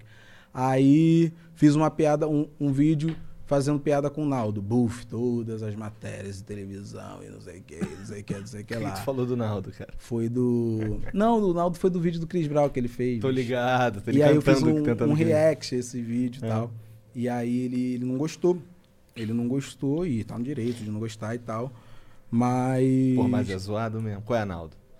Porra. Não, mas é engraçado. Não, ele é vai falar que não é É engraçado. engraçado, cara. É engraçado no nível cringe o Não, bagulho. pra caralho. É engraçado. A galera pode falar, ah, Yuri, tu não sei o que, não sei o que lá. Ele mesmo t- tem total direito. Eu tive depois. E tal, a gente tá no mesmo grupo e tal. E aí, de, de não ter gostado, mas não pode falar que não é engraçado, porque é engraçado. O cara falando, cheguei, acocei o olho, que o Chris Brown falou isso. Eu acho muito engraçado, entendeu? Então, assim, aí eu fiz um vídeo reagindo a isso e nem desrespeitei o cara. Não falei, ah, Naldo é um mentiroso. O Naldo é um. Nada. Só falei, tipo, bicho, isso é muito engraçado. E eu achei muito engraçado. Tanto que eu peguei, assim que eu recebi o vídeo, eu falei, vou reagir agora pra ser o mais honesto possível. E aí ele não curtiu, tá, tá, tá, e virou manchete, não sei o que, vai pra televisão. Isso vai que é foda de ficar famoso, né, cara? Fofoquinha, lá, lá, lá, lá, lá, lá. E faz live, não sei o que. Eu falo, gente, não tem. É, e a galera já, não, que a treta. Não tem treta. Eu não tô aqui falando com um cara treta. aqui, irmão. Não tem treta, Não porra. existe treta nenhuma, nenhuma. E aí, quando teve é, é, essa parada, e- é, é isso que eu acho que, que a parada do clickbait é fake news. Tipo assim, bicho, pelo menos pesquisa, tá ligado? Se deu o trabalho de ver o vídeo. Você que tá assistindo agora e acha que eu teve. Você vê, vê lá e assiste, tá ligado? Vê o vídeo lá e você vai ver que, tipo, porra, não tem nada demais. Você pode não gostar, você pode achar sem graça, qualquer coisa. Mas não tem, tipo, é, como o- os porra do Catraca Livre botaram, Yuri zomba de morte de Marielle, tá ligado? Isso é de uma irresponsabilidade, além de ser criminoso, gigante. Gigante. Que quem lê aquilo numa página que tem um milhão, vai falar assim, porra, e não, não conhece meu trabalho, fala assim, caralho, bicho, cara zombou. Caralho. Mas por que, que, ele, por que assim? será? Você tem algum palpite do porquê que eles não gostam muito de tu, cara? E não é que eles não gostam de mim, é que eles gostam mais de acesso, entendeu? Entendi. Catraca Livre, eu, a- pelo menos, eu acreditava que gostava até. Na verdade, eu nem tinha uma opinião sobre, porque eu não, não, não, não me diz sobre. Mas, tipo, quando eu fui ver lá, eu vi que eles me seguiam, já tinham coisas positivas, já tinham tido coisas positivas sobre mim, sobre o meu trabalho. Mas a parada é que eles gostam mais do acesso. E tem uma coisa também, que é, eu também não posso ser, ser desonesto, por mais que eu tenha ficado muito, nem chateado, mas tipo, bicho, eu tenho que ensinar vocês a trabalhar, tá ligado? É, é que o contexto de piada no Brasil, ele foi formado em cima de, disso, do bullying, da sacanagem, da zoeira. Então, para eles fazer piada, que ainda que tenha um discurso, como tem no vídeo Parem de Nos Matar, que é sobre, não é com o caso Marielle, sobre o caso Marielle, sobre as fake news que, fizeram em cima, é, a galera acha que é zombar. Então, quando você vê zombar, fazer piada é zombar, quando você vê zombar, você entende que eu tô sacaneando, falando, Bem Olha feito, aí, Marielle, Exatamente. tipo e, tipo, é extremo oposto disso, entende? Então, por causa do contexto que a- a- a- a parada de piada, a galera não vê, tipo assim, bicho, o cara trabalhou, tem uma mecânica, tem uma matemática. Caralho, interessante isso que você falou, porque Tá. é verdade. O lance do, do fazer piada aqui, pelo menos no Brasil, isso eu nunca tinha prestado atenção nisso, é, é sinônimo de zoar a parada. Tipo, Isso. esculachar o perseguir, é bagulho. per- atacar. É. Tá ligado? É. Então, tipo, com isso, com a, com a parada do, do, do Naldo, foi muito isso. Pô, Yuri atacou. Não, não tem nenhum ataque. É, é sobre a história. Eu não falei, ah, o Naldo isso, ah, o Naldo aquilo, ah, a música do. Não, é sobre a história que ele contou, sobre aquele episódio, sobre aqueles três minutos ali que eu vi do vídeo, eu reagi sobre aquilo. Pô, e Tá outra, se você fizesse um vídeo zoando o, o tu que dá pra zoar, porque todo mundo tem coisas a ser zoada, né? certeza. Se você fizesse um vídeo zoando todas as características zoadas do Naldo, foda-se, Naldo, se tu não gostou dessa porra. É o direito do comediante e Sim. a maioria das pessoas vai achar engraçado. Não, sim, é, é, é- é o que eu tô falando. Ele, ele, tipo, rolou isso. Ele fez até um, um clipe depois. Não era pra estar rindo disso. Tá. É... e aí eu falei, não vou falar nada tipo de vídeo, nem por nenhuma, jogar coisa, vai até pra não render. Mas é um dos assuntos, por exemplo, que vai estar quando voltar no palco, tá ligado? E não é pra render, tipo, ai galera, hahaha, o Naldo. É tipo, não, bicho, aconteceram várias coisas na pandemia, isso foi. Não, não, isso, esse Algo foi um impactante, né? episódios, Sim, sim, tá sim. É, E é o meu trabalho, bicho. Eu, eu me preparo pra isso. Claro que, pô, eu espero que, que daqui a 10 anos eu tenha mais maturidade cômica e como pessoa do que eu tenho hoje. Senão, entendeu? Senão, senão tu não evoluiu, não foi pra É, frente. não tá evoluir, vivendo, não tá é, vivendo. senão eu vou vou virar um monte de gente da cena aí da, da, da comédia que tem, os caras que, que tu vê o vídeo do cara hoje e vê o vídeo do cara de 2010, de 2009, tu fala, mesma coisa. Se você há 10, 12 anos é mediano, eu tenho uma notícia pra você, meu anjo, entendeu? Então, assim, é... Não é farpa se for true. É. Então, então pare de jogar Dota, viu, Igor? Eu jogo só, eu jogo só de sacanagem agora. eu também, eu também, eu sou mediano. Então, tipo assim, ainda, ainda mais na arte, cara, que, que a, a arte acompanha, né? A comédia, ela acompanha a, a, a sociedade, pelo menos em tese, né? Seria É. ótimo se fosse real. Exatamente, seria ótimo se fosse real. Então, tipo assim, é, você. Isso eu não tô falando, ô, eu, porra, tu tem que ser progressista. Eu faço uma coisa na minha comédia, você faz o que você quiser na sua. Entendeu? Se eu vou achar alguém engraçado ou não, é outra coisa, mas tá, tá é democrático pra isso, pra você poder abordar o que você quiser. Só que a gente fala das coisas de, tipo, pelo menos quase todos os comediantes stand-up, eles tratam de assuntos é, sazonais e tudo mais. Então você tá falando sobre o que tá acontecendo na sociedade. Então, bicho, você tem que estar atualizado sobre o que as pessoas estão rindo. Tem um motivo para piadas de stand-up comedy, falando de stand-up comedy, que eram feitas aqui no Brasil, muitas, né? Não tô falando de todas. tipo, se eu ver o Play Center do Thiago Ventura, que é, sei lá, de 2015, 16, hoje eu ainda vou achar muito engraçado, entendeu? Mas tem um motivo para algumas temáticas, algumas piadas, algumas mecânicas de piadas dentro de algumas temáticas não funcionarem mais, entendeu? Porque as pessoas já entendem aquilo. As pessoas já... Tem um motivo pra gente assistir comédia romântica muitas vezes e já saber o desenhozinho do final. Porque a gente já assistiu tanta comédia romântica que a gente sabe, ah, isso aqui vai acontecer por causa disso aqui. Tem o arquetipo, né? Existe o- Exatamente, tem, tem uma mecaniquinha ali. Então, a comédia não é diferente disso, entendeu? E eu não tô cagando regra nem, nem nada, não. Tô falando a verdade, porra. A galera. Se você não, não, não, não, tipo, não se prepara, não, não, nem só de não estudar comédia, mas de, de, de, de gostar de- do que você faz ao ponto de, de trabalhar pra caralho em cima daquilo, falar, caralho, essa piada aqui tá legal. Pô, eu posso crescer ela. Ou não, eu posso contar outros pontos de vista, eu posso trazer uma outra, tá ligado? É porque, bicho, você não tinha que estar fazendo. É. Ou se esforça mais aí, Ou por se esforça favor, né? mais, entendeu? Faz um bagulho aí com tesão, caralho. Porque, Porque senão... tem muita gente muito foda que tá, tipo, ralando pra caralho e tem um, um trabalho muito incrível, muito engraçado, entendeu? Como eu citei o coach aqui no início, como tem Jordan, como tem muita gente, André Smith, entendeu? Daqui de São Paulo. Então, tipo, é, tu vai chegar pra mim e vai falar, pô, Yuri, porra, a comédia é justa, a comédia é democrática. Tá, a partir do momento, e só no momento que você está no palco contando piada, tá ligado? Que você... Que e até a- chegar ali o a galera- caminho. nossa, tem várias. Até nesse lugar tem muitas variantes. Tem muita coisa que, tipo, é, é diferente, bicho. O Fred que chegou aqui em São Paulo agora e fez é, nos prime- nesses três meses antes da pandemia, sei lá, 10, não deve ter chegado a isso, uns 10 shows, contando com, com shows que a gente fez junto, que tu abriu e tal, não sei o quê, do cara que tá morando aqui em São Paulo há seis anos e faz isso por semana, 10 shows por semana, entendeu? Não tem como você falar que é democrático pra esse cara e pro Esse cara não é melhor que o Fred. Ele só tá tendo mais oportunidades. Por quê? Por conta de várias coisas. Porque tá, na- tá com a galera, porque pede pra caralho, porque é branquinho, porque é, é- talvez mas, tenha um mas texto mais sente, agradável. tu sente que o lance de ser branquinho de fato é um, é um lance que, que É faz com que essas pessoas aí é, tenham mais acesso. Eu, eu pergunto isso como leigo, cara. Não, cara, porque tipo, é, é- é- é meio que. É só a gente pensar o óbvio.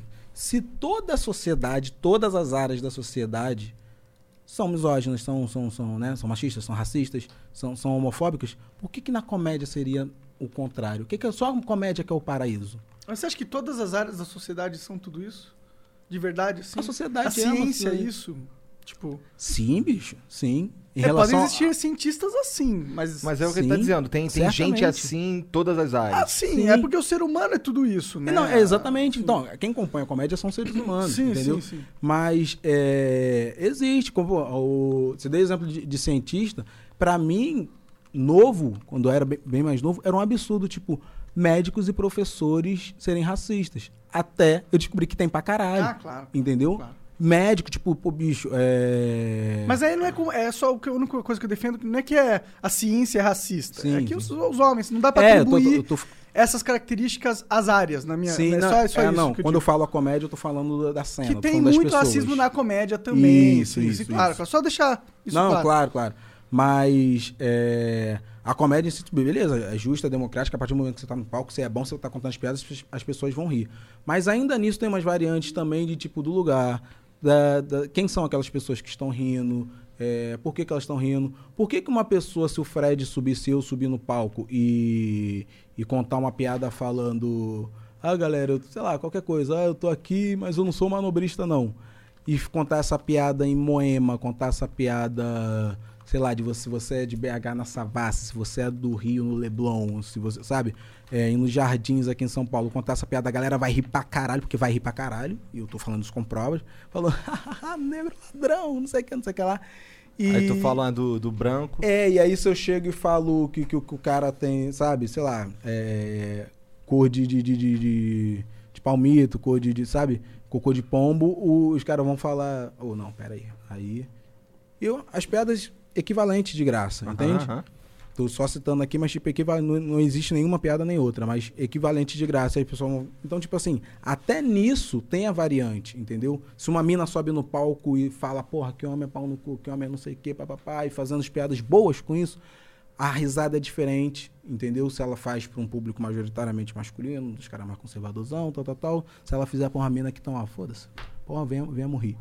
Então, até isso tem a coisa também que você tem que, tem que, tem que jogar para essa equação final aí, desse resultado da comédia. Mas é, é, é, é um divisor porque, mano, não tem como você falar a questão de, de, de oportunidades, tipo, pro, pro, pro cara que mora no, no- na Augusta e tem ali acesso a vários comedies, tem acesso a galera, do, do, do cara que mora no Tabuão, do cara que mora, tá ligado? Que tem uma relação que trabalha de 8 às 5 e tem que sair em casa, depois sair pro show. Pô, quantas É outra vezes- vibe, é outra eu já saí do, do-. Rio de Janeiro pra ir pra Sorocaba ganhar 30 reais. Eu gastei muito mais pra ir pro Rio de Janeiro, pra ir pra Sorocaba ganhar 30 reais, tá ligado?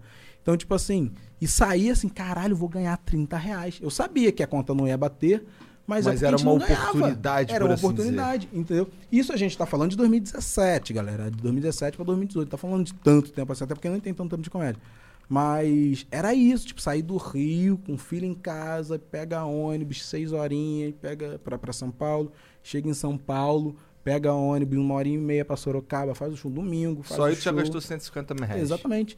A passagem pra Sorocaba, de São Paulo pra Sorocaba já é mais caro que 30 reais, entendeu? Então, tipo assim, e aí volta e feliz, o show do caralho funcionando. Eu, porra, porra, 30 reais pra pagar a passagem de volta, pá, não sei o que, não sei o que lá. Meu amigo, Bruno Zonzini, maravilhoso pra me buscar de madrugada no, no- no- na Barra Funda. Então, tipo assim, é, esse trajeto aí, como é que o cara que, que, que, que trabalha, que tem filho, que não sei o que, pra ele pensar, qual o tempo que ele vai pensar a comédia? Qual o tempo que ele vai parar pra fazer, pra testar aquela piada? Esse cara a- vai só desistir, vai fazer outra parada. Entende? É muito mais fácil, entendeu? É muito mais fácil. Então, quando. E aí chega no show, não, não digo nem de censura, mas aí chega no show a galera, ai, não sei o quê, ai, fala disso, ai, faz isso, ai, não sei o quê, e te trata como. Assim, trata como é, como é uma subcomédia. É, acontecia muito agora, cara, eu fico muito feliz de ser um do- do- dos mentores desse momento, desse movimento, mas acontecia muito. Eu tenho déficit de atenção, tá, gente? Então vou emendando um assunto. Irmão, é contigo mesmo. Eu, pra mim é melhor ainda. Vambora. É, eu tinha muito. é, tem- tinha muito na comédia de do descaso, bicho. Isso muita gente vai assistir esses porra aí. Vai assistir vai falar, ai, mimimi, ai, não sei o quê. Mas, tipo, você perguntar isso a qualquer comediante preto, ele vai te confirmar. Do descaso, não é do descaso de tratar mal. Porque eu tive muita oportunidade foda. Eu tenho muita gratidão a muita gente, bicho. Eu sou um cara muito fora da curva, até nesse sentido de. Mais que já tenha acontecido nos meus episódios muito esquisito comigo, mas. Porra, Paulinho Serra, ai, o próprio Ventura, o, uma galera, Maurício Meirelles, uma galera aqui, Marrom, que é um cara que tem uma gratidão gigante, de dar a oportunidade de falar, não vamos, e me buscar aqui na, na casa que eu ficava em São Paulo e, e me ensinar coisa de show tal, Rodrigo, que eu citei. Então, tipo assim, eu tive muita oportunidade do caralho com muita gente. É... Como é que eles descobriram nesses shows aí que tu fazia? Cara, eu dei. a- a- eu falo que eu dei sorte, a galera fica puta. Porque eu falei, Yuri, porque você era bom. Mas eu fiz um curso do Rabin, resumidamente, né? Fiz um curso do Rabin no, no Rio, que. que era um workshop de stand-up e tal. E aí quando. quando o último show, o último, a última aula era um show aberto. E aí foi uma galera assistir, eu tinha acabado de me formar em teatro TV, então foi uma galera assistir, o show foi do caralho, fui o último da noite. O show foi muito legal e o Rabin ficou muito na pilha. Falando, cara, você tem que ir pra São Paulo, você é muito bom. Você tem que ir pra São Paulo. O Rabin é um cara que eu tenho gratidão, em todo lugar eu falo dele também. Você tem que ir pra São Paulo, pô, você é muito bom, não sei o quê. No mês seguinte eu vim pra São Paulo e falou, vem aqui vem fazer uma participação no Comédia ao Vivo, que é uma noite, porra, badaladíssima de anos. Respeitadíssima, com uma galera incrível. Eu falei, caralho, vou fazer uma participação no Comédia ao Vivo ali, pá, não sei o quê. Achei que era um open, open, pra quem não sabe, é, é microfone aberto, né? Você faz cinco minutinhos ali pra mostrar o trabalho. E não, já era de convidado. Foi meu primeiro cachê da minha vida. É, eu nem conto tanto como primeiro cachê, por mais que tenha sido, porque depois o Rogério Morgado ele me levou uns três, quatro meses depois, e é ali que eu falei, tipo, ah, isso aqui é o primeiro cachê. Que ele falou, não, você tem que receber pelo seu trabalho. Tá ligado? E aí ele foi e me, me trouxe Cara, pra São é Paulo. louco. é- o que é louco nisso aí que você tá falando é que assim, caralho. Nossa, alguém teve que te dizer que tu tem que receber pelo Exatamente. Não, cara, é, a gente tava falando disso essa semana, né, Fred? A gente, cara, a gente tem que ter a chancela dos brancos pra tudo na comédia, tudo. É a partir deles que falam assim, esse cara aqui pode. Esse cara aqui não sei o quê. E é, e é por isso que até tá rolando um certo incômodo, porque a partir do momento que. E de novo, sem, sem falsa modéstia nenhuma, me sinto muito orgulhoso de, tam- de ter colaborado pra caralho, é, quase totalmente pra essa cena preta tá acontecendo. É que, tipo, agora, por exemplo, na pandemia, a gente não tá fazendo show, a gente vive de stand-up. A gente não tá fazendo show, mas tá todo mundo empregado. Entendeu? Todo mundo, ou quase todo mundo, tá trabalhando. Fred escreve junto com o Thiago Banha, escreve meu, meu, meu talk show comigo. É, o Hudson Vitor tá com, comigo no, no- no coisa do Felipe Neto. É, inclusive, Felipe, não me demita porque eu vim aqui. E- Seria incrível, tá ligado? Oh, ele já, já falou com você sobre o Flow algum Cara, dia. que da hora. 2021, até 2021 nosso contrato, não rescinda. E aí, mas assim, tô aqui, tô odiando, cara. Tô odiando. Vim obrigadaço. Se eu pudesse, eu não viria. É só porque a gente tá estourado que ele veio, viu, Felipe? Pô, sacanagem, mas assim, eu trocaria. Foda-se, eu- mas eu trocaria muita ideia com o Felipe. Eu não, eu não tenho. A gente não Eu tem. ainda acho que ele vem aqui. Cara, eu, eu, eu, eu, eu, eu pedi aqui pros moleques fazer os caminhos corretos. Porque assim, até hoje a gente fala, ah, a gente já chamou o Felipe Neto, mas o nosso chamar o Felipe Neto é qual é, Felipe Neto? Vem aí, tá ligado? Manda um tweet e tal. Vamos fazer o caminho bonitinho, Sim, vamos ver sim. qual vai ser. Quem sabe? E eu ainda acho que ele vem Né? aqui. Ele, ele gosta, ele gosta de uns embates e tal. Claro que ainda no limite do possível. Mas aí. é, Tá todo mundo empregado e tal. Enfim, tá todo mundo empregado, Hudson, tá, não sei o que, todo mundo tá em alguma areazinha ali. Se, é, óbvio que, tipo, eu tento brincar. O Jonathan tá, tá no Porta dos Fundos agora, então, tipo, é, eu tento. Os caras têm uma gratidão gigante por mim, por, por, por ter é, mostrado, tá ligado? Falar aqui, ó, tá aqui, esse cara aqui, bicho, tá doido? Como é que você não vai contratar esse cara aqui e tal? Mas é o talento dos caras, bicho. Os caras são muito bons. Vou falar isso a entrevista inteira, porque meu bonde realmente é muito bom, entendeu? De palco, de palco mesmo, embora a gente não esteja, os caras têm punch, os caras têm piada. Então, não tá dependendo da cena, incomoda a cena.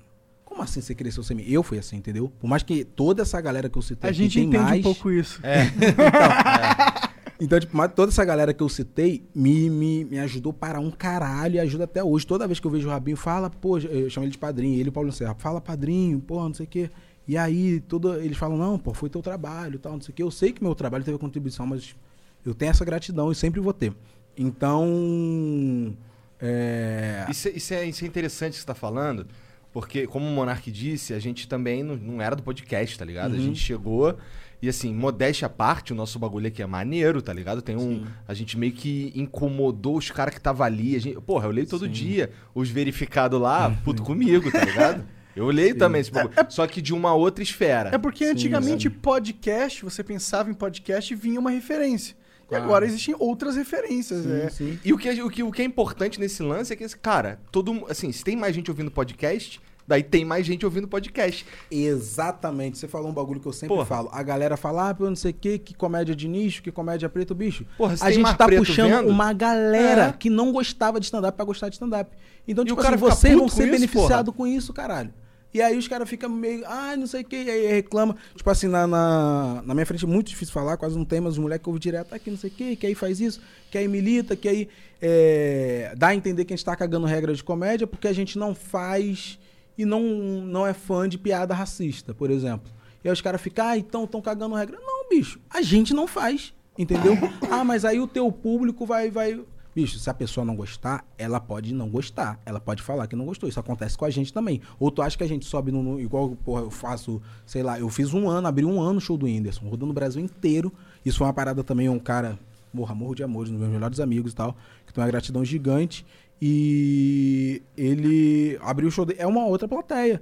E eu chegava lá fazendo piada com, com, com, com, com zoando PM, fazendo piada com, com, com, com branco, fazendo piada sobre macumba, fazendo piada das minhas crianças, tal, tal, tal. E a galera ria. Por quê? A piada é boa, entendeu? Então tem uma parada que é tipo assim, é. Tratam como uma- um, um- um- um nicho, mas quando a gente divide palco com essa galera, eles ficam assim, eita, tá ligado? Porque ninguém, é o que eu falei, ninguém deve a ninguém de, de, de, de talento. A gente sobe no palco e pau, porrada. E a galera também, que, que é mais a cara da cena, gosta muito do nosso trabalho e sempre indica. A gente trabalha com vários deles, como eu citei, Afonso. Ventura, Meirelles, próprio Whindersson, Rodrigo, tal, tal, tal, Rabin, tal, tal. Então, tipo. é, isso deu, deu, deu um- uma segurança muito maior. E depois que a gente criou o Gueto também, que é meu grupo tal, de comédia. Então isso deu uma segurança muito mais de falar assim, bicho, a gente vai fazer show com todo mundo, os caras vão marcar a gente, tem muita gente legal, a maioria, a maior parte da cena é muito legal, mas a gente não vai depender exclusivamente do Hilários, que é uma casa que eu amo fazer show e tal, mas do Hilários chamar a gente pra fazer show, entendeu? Do, do, do Clube do Minhoca, que mesma coisa também, a gente vira e mexe tá lá e tal, chamar a gente pra fazer show. A gente vai fazer show. O raciocínio do grupo é justamente trazer esses caras. O grupo é tipo assim, a galera vê, já me conhece, já conhece meu trabalho e aí vê que tem um grupo, como é o Coisa de Preto, por exemplo, que é um projeto, não um grupo, é um projeto. Então vê Pera, que tem o Gueto e o tem- Coisa de É, Preto. o Coisa de Preto. Coisa de Preto é uh, geralzão. A gente teve um hiato gigante, inclusive. Voltamos hoje. É, Mas que é, uma, é um coletivo, que é uma galera, os comediantes pretos, as minas, os caras, tal, não sei o que, Brasilzão, e a gente vai, vai rodando, vai fazendo show e tudo mais. O também é um grupo. É um grupo, são cinco cabeças. Jordan Matheus, Felipe Couto, Romarinho Ferreira, Hudson Vitor e Yuri Marçal. E, e, cara, é muito foda porque e cria até uma competitividade entre a gente meio que boa, amistosa. Porque a gente é muito fã um do outro, então a gente fica muito na onda, tipo assim, bicho. Não tem como o show do gueto e todo mundo que vê, qualquer pessoa até de fora da cena, não precisa ser preto e tal, não sei o que, vê o show fica meio. Eita, tá ligado? Os caras Tipo, contratam o Gueto pra fazer show? É assim que funciona? Como é que é? Contrata, cara, contrata. E, mas a gente, é a mesma coisa, a gente vai mais pela gente mesmo. A gente Entendi. fez Rio de Janeiro, a gente fez Vocês organizam seus próprios eventos, então? Sim, sim. A galera chama muito também, mas tipo, a gente fez minhoca. né? Ah, mas é que acontece aquela porra também. O, o Gueto, ele tem mês. Fez um ano agora, na verdade, né? O Gueto fez um ano esse mês de agosto. A gente estreou no, no- no- no ano passado, um show no Rio. Foi, porra, do caralho, do caralho, no Teatro Bangu. É, aí depois fizemos alguns em São Paulo, tal, cartaz. Quer hidromel? Não, não, valeu. E aí eu fui, a gente fez, fez no Sul, fez Porto Alegre, foi do caralho também e tal. E, o- e o, e o Gueto tem muito isso. O O show cara te tem- oferecendo bebida de branco, vê se pode, irmão. É medieval, é? medieval, né? E funciona, e o show é muito engraçado. E é aquilo, a galera vai lá esperando que a gente vai chegar. Ah, pau no cu do Bolsonaro, tal, tal, tal. E eu chego lá e falo, bicho, a minha filha não quer mais mamar. Tá ligado? E aí começa a fazer texto sobre a minha filha não querer mais tomar leite. Entendeu? E eu tentar fazer mamadeira de todo jeito, e a mãe dela pirada. E aí a galera. Porque, tipo assim, são histórias engraçadas e vão gerar identificação e tal, tal. Uma hora ou outra a gente pode fazer uma piadinha, uma racial, não sei o que, zoar um branco na plateia contar uma história, lá, lá. Mas é que a nossa preocupação é que a gente é comediante tem que ser engraçados. E é, e a gente se ajuda enquanto, enquanto grupo, enquanto coletivo, enquanto amigos e tal. E, e funciona muito, assim. O Gueto é, um, é um- um show que a gente montou e que eu me orgulho demais. Sigam nossas redes sociais, gente. Essa percepção de tu pegar, de tu ser o cara que zoa o branco, é porque o teu primeiro vídeo que bombou. Posso estar falando merda, tá? Uhum. Mas é, é, Qual foi? Não foi aquele do racismo reverso? Foi o Que é- primeiro de cara limpa, foi antes eu tinha viralizado de personagem, que era um personagem macumbeiro que eu fazia, mas cara limpa foi eu zoando. É um vídeo. Isso. Fazendo, tipo, coisas macumbeiro. que pessoas normalmente falam pra um preto, só que usando Esse- branco. Não, esse foi depois, esse foi depois. Esse É. foi pau segundo. É. Esse foi pau o segundo. E aí eu- fiz isso, aí viralizou muito, em sequência eu viralizei alguns. Desculpa. E Sempre, aí- zoando, sempre zoando os brancos. Não, eu, eu- o, depois, cara, eu viralizei. Depois desse foram vídeos zoando hétero. É. Vídeos, e foi até quando chegou muito. Aí viralizei um que eu fiz sem pretensão nenhuma, que foi sobre mulher preta e tal. E aí chegou um. Eu falando sobre o. Fazendo piadas, né? Sobre por que, que, que, que só me relacionava com meninas pretas e tudo mais, não sei o quê. E aí. Isso, é- isso, é um- isso é uma parada interessante tua, Digas. cara.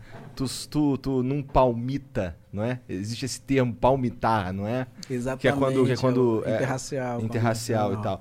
Mas eh, deixa eu entender essa parada. Uhum. Tu, tu não sente atração por mulher branca ou você reprime a atração por mulher não, branca? não reprimo. Eu, eu, a galera, eu faço muita piada. Acho que é a primeira vez que eu vou falar sério sobre isso. hein? Eu faço muita piada, então a galera fala assim, Yuri odeia palmitagem. A galera às vezes vai no meu show e leva um namorado ou namorada branca. Aí fala assim, ah, não, quase que se desculpando, tá ligado? é, não, trouxe aqui e falou. Entendeu? No máximo eu faço uma piada e falo, é, vão Dá uma zoada e filho, é, tal, né? vão ter filho, teu filho vai nascer sem boca, tá tudo certo. Mas, é, tipo assim, é sua vida, entendeu? Mas a minha, a minha questão, nunca namorei, já fiquei, obviamente, já fiquei com meninas brancas e tal, muito tempo atrás, mas eu nunca, eu nunca namorei por motivos de não me queriam, eh, entendeu? Ah, já tinha, tipo, uma, as meninas pretas, que eram onde eu mais convivia, com quem eu mais convivia, por ser, além de ser macumbeiro, morar em favela, já, já tipo, cagava um pouco pra mim. A mina branca, eu sempre estudei em escola particular, era onde eu convivia com essas minas brancas, eu não existia. Não é que eu, que eu era preterido, não é que eu- elas não queriam ficar. Eu não existia mesmo, assim.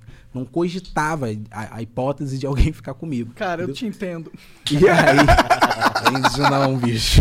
É que Cara, ele, ele era uma bolota. Eu era uma bolota, um nerdinho e tudo. Eu também Cara, não mas- era cogitado. Não, eu, eu, eu, eu imagino, eu imagino pela questão, tipo assim, é, mas é, sem, sem, sem exagero nenhum, bicho. Quando você é preto, é porque você. A galera não existe. Ainda mais se é, se é preto e gordo. Eu falo muito isso com o Guilherme que mora com a gente, tá ligado? Ele fala muito isso comigo, na verdade, que ele é gordo. Então, tipo assim, é, não existe. No máximo, na melhor das hipóteses, seu amigo legal. Seu amigo ponte, entendeu? E as minas pretas também passam por isso. E aí a minha parada. As minas pretas também não existem? As minas, é, as minas pretas também são tipo preteridaça num, num, Mas, caralho. eles, mas rola uma. As minas pretas, pô, dá uma moral pros moleques pretos. Então, não. Não? E vice-versa também. Porque o povo preto tem essa coisa da solidão Hum. por conta de vários motivos, tá ligado? Autoestima. Ai, vou ter que falar sério. É, por conta de autoestima, por conta. O, o racismo trabalhou muito bem na nossa cabeça. Então, tipo assim, a gente, além de não se achar bonito, a gente não acha o nosso semelhante bonito, tá ligado? Isso é um bagulho pra se desconstruir muito difícil. Então, tipo assim.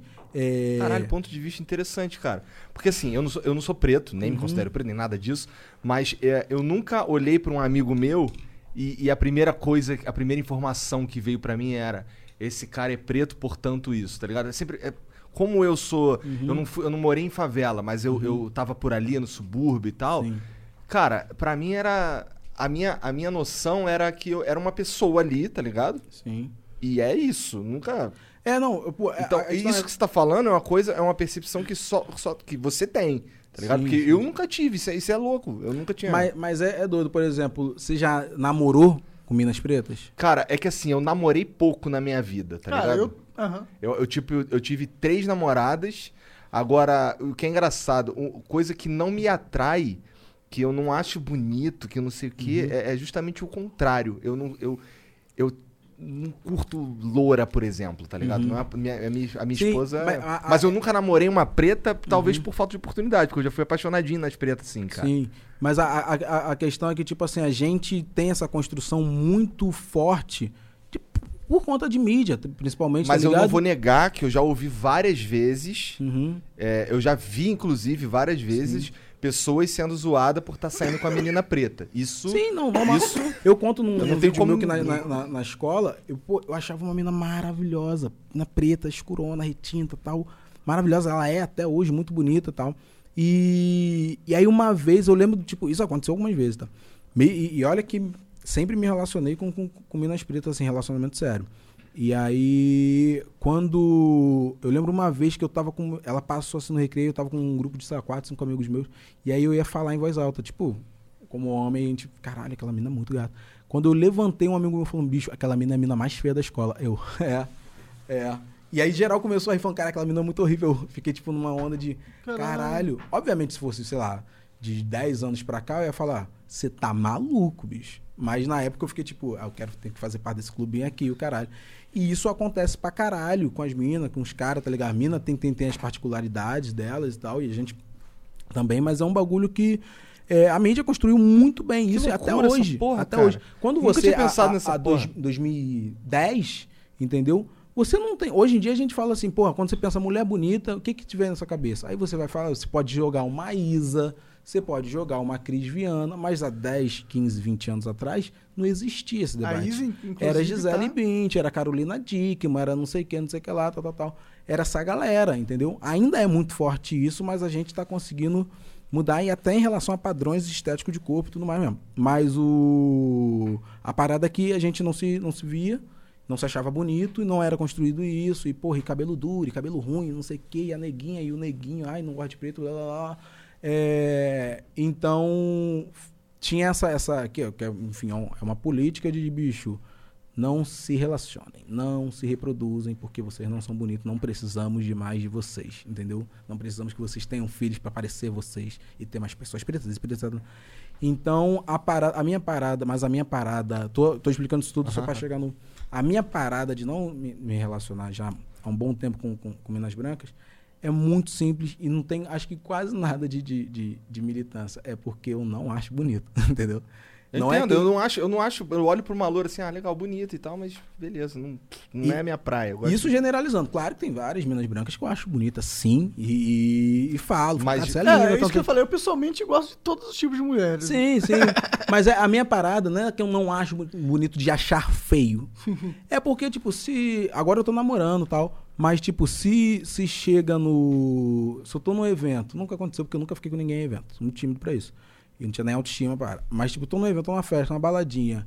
E tem várias minas brancas. Eu vou ficar na minha, tal. Ah, tem, pô, mas tem aquela mina ali que é bonita, tal, tal, tal. Tem, sei lá, não vem nenhuma famosa agora na cabeça. Ah, tem a fulana de tal que é linda, tal, tal, tal. Bicho, chegou qualquer mina preta, eu não vou mais olhar pra ela, entendeu? Porque é, é- é um, é um tudo, é um tudo ali que eu sempre, sempre me, me- admirei muito, assim, e talvez por- pelo meio que eu convivia. é, Tu sente que isso foi uma construção dentro de você ou você de fato sempre achou as pretas mais bonitas? Eu, não, eu lembro de sempre que, cara, a minha, eu falei isso no que história é essa, poxa. O meu crush de infância era pata de Chiquititas. Então, tipo, eu tinha cinco anos e a única preta de Chiquititas eu era apaixonado. E era apaixonado de sofrer. Sofrer, de falar, tipo, acontecia algum bagulho com a personagem, eu ficava, tipo, meu Deus, hoje em dia eu sou amigo da Areta Ah, legal. Oliveira e tal, não sei o quê. Caralho, que E maneiro. aí. Mas eu. Era, pô, com 5, 6 anos já. já, já convívio, acho que é isso, é uma construção ali de convívio familiar, pai, mãe preto, e pessoal da Macumba, a maioria, pessoal da favela, minha família, todo mundo da minha família. É, se relacionava com pessoas pretas e não era por, por militância nada, porque ninguém entende nada até hoje, entendeu? Mas era porque tava todo mundo ali. Na favela você vê bastante. Então, eu fui meio que crescendo nesse meio. Já me apaixonei por Minas Brancas, já gostei, já fiquei. Nunca, nunca cheguei a ter um relacionamento sério, um namoro. Mas já, já rolou. Eu lembro de uma que eu até fiz um vídeo sobre, inclusive ela veio comentar comigo. Ela vai assistir essa porra, eu vou falar aqui essa história, foda-se. Ela. Comecei a gostar pra caralho dela. Acho que foi a última Mina Branca. 2010. Ah, Eu vi um lá. vídeo teu que tu fala da Evelyn. Ela. E aí. Caralho, ela- tu usou o nome real, cara, até é burrão mesmo. Eu sempre uso, eu sempre uso.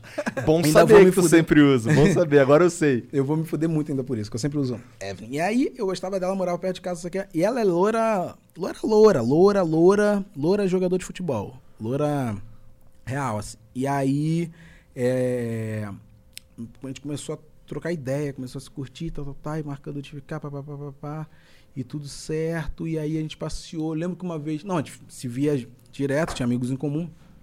Resumindo, uma vez eu fui. Eu tava pra ir morar no centro da cidade do Rio por conta de um, de um curso que eu tava fazendo, fazer antes de começar a faculdade. E aí. Passou. Ela chegou um pouco, umas duas semanas depois que eu voltei do centro da cidade, a gente foi se encontrar, tal, não sei o quê. Se Eu lembro da, não da data, mas do mês, janeiro. Eu cheguei, ô Igor, fui, cheguei pra, ah, vamos se encontrar, tal, não sei o quê, encontrei com ela. Busquei ela em casa, falei com a mãe dela, aquela coisinha toda, levei flores. Olha que romântico. Lembro que no Natal eu levei flores, tudo perfumada com uma carta. Eu gosto muito de escrever poesia, né? Eu escrevi um. E eu tenho um pseudônimo que ninguém sabe quem é, só vão saber depois que eu morrer, que já viralizou, inclusive, várias Sério? poesias românticas. Várias, já deu Ó, origem a músicas de rap, inclusive. Tu tá de sacanagem. Love songs. Caralho. Não vai entregar, eu cara? nunca vou falar qual é meu pseudônimo, nunca, só quando eu morrer. E aí, inclusive eu fiz uma pra, pra a, a minha mina agora, Jennifer, maravilhosa. Ai, eu sou muito apaixonado dessa mulher. Eu, assim que a gente começou a, a- ficar, eu escrevi uma poesia baseado né, nas coisas que eu tava passando com ela. E aí o Dinei, o compositor, que é um gênio, um gênio, um gênio, um gênio, um gênio, assustador, ele musicou, a gente musicou a poesia e virou um sambinha muito maneiro. Muito maneiro. E aí, enfim, voltando aí, escrevi um versinho só pra não sei o que, ver perfume, caralho, pra, pra ela, de presente, aquela coisa toda. A gente se encontrou, foi no shopping junto, cinema, aquele programinha clássico de, de, de casal. Tinha Bicho, quantos anos? Um 17, 18. Molecão. É. E aí ela. A gente se encontrou depois, no dia seguinte, ah, não sei o que, levei ela em casa, na hora de ir embora. Dia seguinte ela. A gente se encontrou. E aí não, a gente não ficou, não, né? Não cheguei. Eu nunca sei o time pra beijar, não sei o. Tipo, agora eu posso? tá, tá legal agora? Eu nunca, nunca, tipo. Não ficou aí no dia seguinte eu falei, ah, amanhã vai rolar legal. Ela falou, é, aí não, não, não me viu, mandou mensagem, SMS na época que não ia rolar. E aí desapareceu, tá ligado? Não sei se na época era MSN. Sei que já tinha Facebook e Orkut a gente usava mais. Mas desapareceu. Deu umas duas semanas, ela botou relacionamento sério com um maluco lá, um brancão. Eu fui falar com ela, falei, bicho, você não achou que era importante é, você me avisar que você ia começar um namoro tal? Aí ela falou. Falei, pô, você começou a namorar com ele, não sei que. Ela falou, é, mas. Ele tem carro, né? Ia lá. Caralho. E aí, de primeiro, eu achei que, tipo, porra, tá né? Cara, pobraço mesmo, super pobre. Não, é porque. é, foi isso, era isso mesmo. Que o maluco tinha carro e tal, não sei o que. Ela morou com o maluco há anos, o caralho. Aí eu citei nesse vídeo que você viu, ela viu, comentou, tem, sei lá, cinco dias, uma semana, ela comentou, ah, vi que tu falou de mim. Eu falei, cara, se eu fosse você, eu não ficava feliz assim, não. Eu vou levar isso pro pau, que as piadas tão bem escrotinhas, entendeu? E aí tem gente que fala, ah, que você traumatizou. Eu falei, não, bicho, porque eu já passei por umas situações também com, com, com mina preta e tal, também não, não foi sobre isso. Mas. É, não, acho que não era porque você era preto, era porque você não tinha carro. Não, com- isso com certeza. que eu não tinha carro, não tinha moto, tal, com certeza. E aí, uma vez acontece a história, o pessoal, ah, Yuri, você não sabe, você tá tratando ela como mercenário. Meu anjo, ela falou. Eu não tô inventando isso, tá ligado? Ela falou. Mas aí passou. Não, mas isso, isso era uma cultura também, quando eu era molecão assim, isso era uma cultura. É, Tem uns normal, bagulho, né? A normal. gente sabia que Na ia perder, a gente muito. sabia que ia perder pra aquele maluco ali, tá Uhum, ligado? Pô, não uhum. tem muito o que fazer, aquele maluco ali tem carro, aquele maluco É ali tem isso. moto. E hoje em dia, e, e, Evan, se você estiver assistindo isso, ele é bem mais feio que eu. De verdade. não, na época eu fiquei tipo, não, o maluco é porra, pá, não sei o que. Depois eu, não, o maluco com uma carinha de tijolo da porra. Mas. Mas aí passou, depois fiquei com outra mina branca depois disso tal. Daí, depois, sei lá, de cinco anos pra cá não, não, rolou mais. Porque não- também não tinha uma, uma química. Normalmente é a, a, a- Eu gosto, é o que eu falei, eu gosto muito de identificação nas coisas. Então, tipo assim, porra, eu namoro a, a Jennifer agora. Que tacou-lhe esse alianção no meu dedo no, final do filme agora. Que a gente Malandramente. gravou um filme, tacou-lhe. Tu gravou um filme. Gravei um filme na pandemia, eu e ela. Peraí, calma aí, como é que é isso? Caralho, cara- caralho, eu queria muito falar disso. eu nem, nem- não tinha nem lembrado, mas eu lembrei que eu queria muito falar disso. A gente gravou um filme que era pra ser um curta, que quem escreveu foi a, a minha empresa, que inclusive eu pegar o gancho pra falar da nossa empresa de roteiro, maravilhosa. Inclusive, fala mesmo. Aqui falar espaço pra tu falar o que você não, quiser. bicho, que a gente tem. Porque, tipo assim, não tinha. E o Fred comentou comigo que acho que não no Viana tem uma, mas eu não conheci empresas de roteiro de várias áreas, principalmente da comicidade. Então, tipo assim, a gente tem Jonathan Marques, que tá no Porta dos Fundos, genial de, de caneta. A gente tem o Felipe Coach, que já escreveu vários bagulhos, escreve várias paradas comigo. Escreveu clipe, música, não sei o que, não sei o que lá, rádio. É, a gente tem a Natália Cruz, que é do Porta dos Fundos também roteirista. É, tem eu, tem Fred Silva, que tem o Thiago Banha, que escreve o talk show, que tem, é, tem o podcast dele, tem programa de rádio, trabalha com publicidade. Aí pegou esse cara, fez uma tem o. Havok, que escreve com, com o Maurício Meirelles. Exatamente. A gente falou, cara, a gente tá trabalhando em vários bagulhos, Felipe Neto, não sei o que, não sei o que. Por que, que a gente não só não junta isso tudo e a gente vende a empresa Indústria da Caneta? E aí fechamos e tá rolando pra caralho. Então a gente. É novo, então, isso. É novo, é novo agora, agora, agora. Então. A gente. Aí te escrever um filme pra tu. Escrevi um filme, é ação curta, um casal, é, eu e ela, tal, gente, que, que ela é atriz também, global. E aí. Serão? Ela é global, ela é global. Maneiro, tá, maneiro. Uma porta de coisa na Globo. Tá em segunda chamada agora, inclusive. E aí, ah, vamos fazer tal, não sei É foda que eu não assisto TV, aí é foda. também não. vou conhecer. Eu também não, eu não. Também não, ela tá com. Tem um filme no Netflix que eu sei, que é Rico de Amor. Tem. Da hora, pô. Tem. fez- aí fez Malhação. Netflix é Nova Globo, na minha opinião. Sim, sim, sim. Pra mim é mesmo. Mas é, ela vê, tem, tem- tem esse filme, tem uma porrada de clipe só porra, tem, tem uns trabalhos bem legais na Globo. Tem, tá numa novela agora também, uma novela das seis, que a galera me marca, fala, ah, vitamina aqui, não sei o quê. Eu falo, é, eu não faço ideia. E eu acompanho pra caralho os bagulho dela. Quando ela fazia malhação, eu nem vejo televisão, mas eu ficava, aparecia ali. E as, oi? Ah, ela fez esquenta há muitos anos e tal. É, E é muito doido que a gente fez o curso de teatro e TV junto. Junto não na mesma turma, mas na mesma época. E ali eu ficava. Eu não sei se isso já aconteceu com vocês, cara. É uma sensação. Tô emendando um assunto no outro, mas eu vou voltar no Mete roteiro. bronca, irmão. Fiquem Vambora, relaxa. Eu não sei se isso já aconteceu com você. Quando eu conheci. Quando eu vi a Jennifer pela primeira vez, tinha, sei lá, três, de 400, 600 alunos, sei lá, 500 alunos, tinham quatro, cinco pretos. Eu e ela éramos dois destes. E aí ela era de outra turma. Quando, sabe quando você olha uma pessoa e você fala assim, puta que pariu.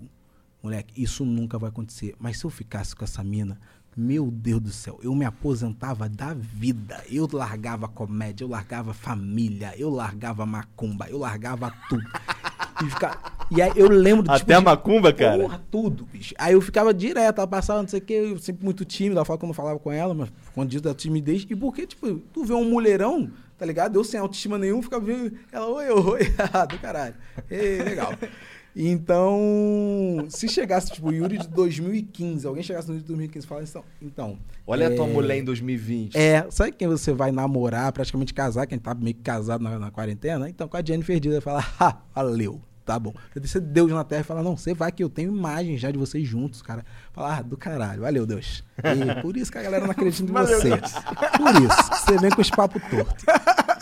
E aí, passando tempo, a gente foi se encontrando meio que nesse mainstream, ela global, fazendo os bagulho dela, sempre se toda vez que eu encon- encontrava com ela, duas coisas aconteciam. Uma, eu não conseguia flertar com ninguém. Eu podia ter marcado de ficar com uma menina naquele lugar, eu ficava meio tipo, eita. E, e a outra era era isso, de eu ficar tipo, caralho, mano, não é possível, eu vou viver essa vida inteira, eu não vou dar um selinho nessa pessoa.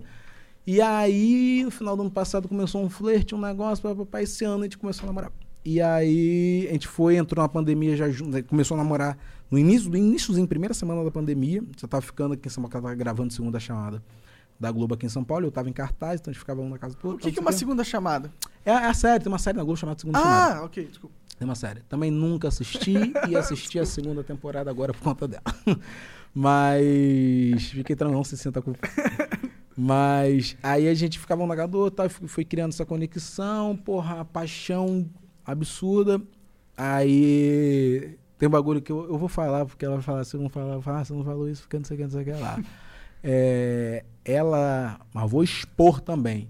Ela, a gente ficando já, sei lá, quase, acho que não sei se já estava em março, fevereiro. Foi um pouco antes do carnaval, a gente passou o carnaval junto. Quando passa o carnaval junto, que tu vê que o negócio é. Quando passa o carnaval aí e conhece é, família, irmão. né? É, Aí conhecer é, família é. E aconteceu os dois. E aí a gente foi, tá? Um pouco antes do carnaval, ah, vamos passar o carnaval onde, tá? Não sei o que, não sei o que lá. Aí ela. Aí, ô Igor, ela foi, eu tava na casa dela, ela me pediu em namoro. Isso nunca tinha acontecido na minha vida, tá ligado? E aí, só que ela me pediu namoro, tipo, ah, eu quero, fez uma coisa. Aconteceu. Como é que eu vou falar isso aqui? O horário permite, né? A gente terminou de fazer alguma coisa, uma parada lá que Uma casais parada lá maneira terminam, e tal. que casais fazem. E aí E nem tu ir na Disney, em Nárnia. né? Exatamente. Exatamente. E aí ela foi, acabou isso, aí ela pediu namoro. Aí a minha cabeça foi. Foram duas coisas que aconteceram. Uma, tipo, "Haha, tá zoando, essa foi minha reação, tipo, vai, eu fiquei numa defensiva de tipo. Eu aceito, hein? Tá brincando aí? Vai! Ela não tô falando sério. Vai! Fui levantando, saindo do assunto. Com certeza. Vai! Vai! E aí, não, rol- eu não, não respondi, nem que sim, nem que não, mas fiquei de tipo. Levantei pra beber água. Falei, que não tá falando sério? Mas aí a outra parada foi de tipo. você tá extasiada. A gente acabou tendo um pico aqui de, de, de, sei lá, endorfina que tá, tá, tá rolando nos nossos corpos aqui, que às vezes, tá ligado? A gente fala uma besteira. É tu endorfina falando por queria. você É. e tal. E aí não falei nada. E a terceira, que eu nem citei aqui, mas também era, era que eu já tava meio que na cabeça de fazer uma surpresinha legal pra pedir namoro. E aí isso ia fuder a minha surpresa, entendeu? Então fui um pouco egoísta de falar, não vai rolar agora. E aí não, foi- não respondi nem nada, tal, passou. Aí chegou na gente no início da pandemia, tava voltando de São Paulo, a gente foi pra Paraty antes de ir pra casa de fato, a gente parou num- num- numa pousada lá. Paraty é muito foda. Lindo, lindo, de cara para para para praia, assim que a gente pegou e tal. Isso aí é uma coisa muito boa de ser subcelebridade, que você não paga pelas estadias nos lugares, você paga com stories. Meu Deus do céu, não me cancela, gente, só por isso. Não, só chama isso. mais, porra. É, Chama porque mais, não pô. dá. E aí a galera, eu fui, a gente foi, e aí eu fiz uma surpresa lá, eu tinha preparado antes da gente chegar, de ir na, na cama que a gente tava, tem uma porta de flor, não sei o que, não sei o que lá, e escrito com mato, porque era uma, uma, uma parada ruralzona, escrito com mato na cama, quer namorar comigo. E aí ela entrou, enfim, começamos a namorar, tal, tal, tal. Aí na- no início da pandemia, a gente, com essa galera, a gente juntou no nosso grupo falou, cara, vamos escrever um, um curta. Como é que é esse curta? Esse curta se passa durante a pandemia e ele, sem dar muito spoiler, né? Ele é de um casal, um casal preto, a mina chega lá na casa dele pra terminar com ele, por um motivo que eu não posso falar, que tá no filme, mas chega lá na casa dele pra terminar com ele, e aí o, o estado, a cidade decreta lockdown. Ela, ela, ela paga, isso é o início do filme. Ela, tipo, tem uma briga com ele, tem um surto de ansiedade, ela desmaia. Nesse meio tempo, que é um tempo, um tempo legal, o estado, a cidade decreta lockdown. Tipo, não pode sair a partir de meia-noite. Não pode sair, não pode sair, não pode sair. E aí ela quase fala, tem que ir embora. Ele fala, então, não pode sair. Entendeu? E aí eles terminaram, aconteceu um bagulho muito forte pra eles terem terminado. E aí como é que você convive esses dias todo com a pessoa que você.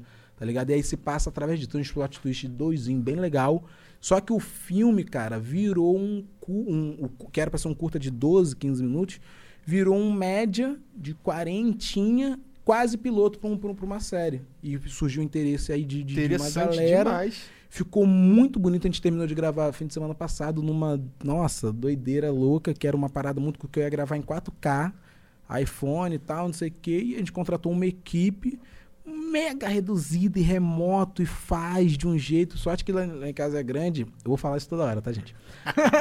É, então deu pra fazer tipo assim, ah, tem cinco Eu te pessoas. entendo, cara, fala mesmo. Ah, eu te eu entendo. vou falar toda hora, tá maluco? Eu já deitei em van por causa de tiroteio, tá doido. E Cara, aí. é- assim, a única diferença entre eu e você é que tu, tu, tu é preto, daí tu sofreu por isso. Tu por, certeza. por ser preto. Agora o resto é igual, tá ligado? O braço também, né? Então, não, era aí. Agora, o mal de frente pra praia, não vou jogar isso na cara de você, vou jogar na cara de você. Minha casa tem piscina? Minha casa tem Oxe. piscina. Acabei de comprar um carro? Acabei de comprar um carro. É isso. As crianças têm o melhor plano de saúde da América Latina. Eu comprei um monociclo. Então, assim, é, a gente vai, vamos gravar tal, não sei o quê. E aí começou, a gente gravou em quatro dias, quatro, é, quatro diários, e o, com a equipe assim, só a diretor de fotografia, a continuista no set pra gente tentar fazer, com, com, com, com os protocolos doidos, que todo mundo também tá medroso igual a mim. E, porra, bicho, ficou muito bonito. A Jennifer arregaça, atuando, ela dirigiu junto com a Natália Cruz, do Porta também. Tu tá dizendo que teve um lance do, de, de, de gente se interessando pra fazer série dessa parada? É, de virar um piloto. Porque, tipo assim, passa um momento, um episódio deles ali de três dias do lockdown, entendeu? E, tu, consegue, tu consegue expandir isso pra virar uma série? Então, tem o antes e depois, que eles já estão namorando há três anos. Então, tipo assim, o que a gente pensou foi, é, vamos lá, vamos, se virar uma série, como ele, aí começa, tipo o How to Get Away, que começa pelo final, porra, então como é que foi até chegar isso aqui? Então, eles se conheceram no pagode, passaram por isso, Entendi, papapá, entendi, e a mina fez isso, e lá, lá, lá. beleza, aí vamos supor que deu uma segunda temporada. Lockdown aconteceu. E depois, porque o- a parada termina com um bagulho super. Isso precisa de uma continuação, um final aberto. Entendeu? É isso que eu ia te é tipo, perguntar em seguida. precisa de uma continuação. Então a galera que assiste fala, beleza, Yuri, o que que aconteceu? Que tem uma parada que dá a entender, tal, tal, tal, no final, ok, o que aconteceu? Eu vou falar, então. É, Maneiro. é, tem, tem possibilidades aí.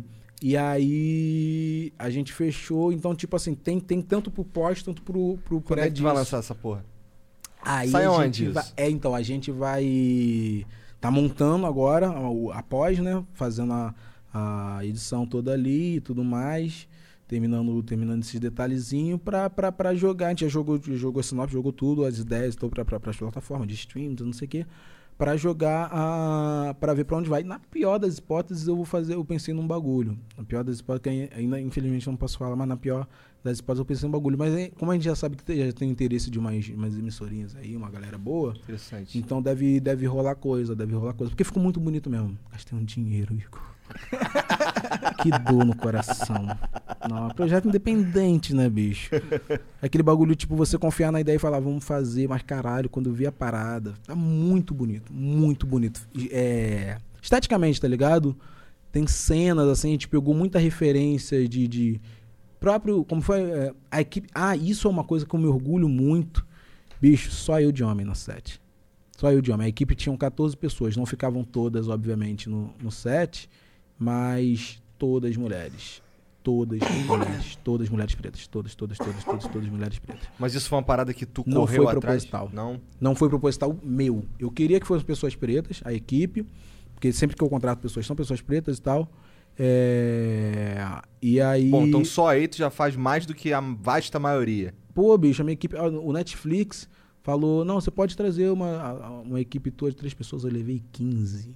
E eu nem tinha isso tudo na equipe. Figurinista, maquiador, gente de cabelo, assessor, produtor, DJ, não sei, todo mundo, negão, preta, muita mina. Tinha, sei lá, uns três, quatro homens. E na, na- no set, mesma coisa. Como foi minha mina que, que, que fechou as paradas, isso provavelmente partiu de uma coisa dela de. Mas foi muito, tipo, uma, uma puxando a outra mesmo, tá ligado? Ah, não, tem um trabalho aqui, tem assistente de direção.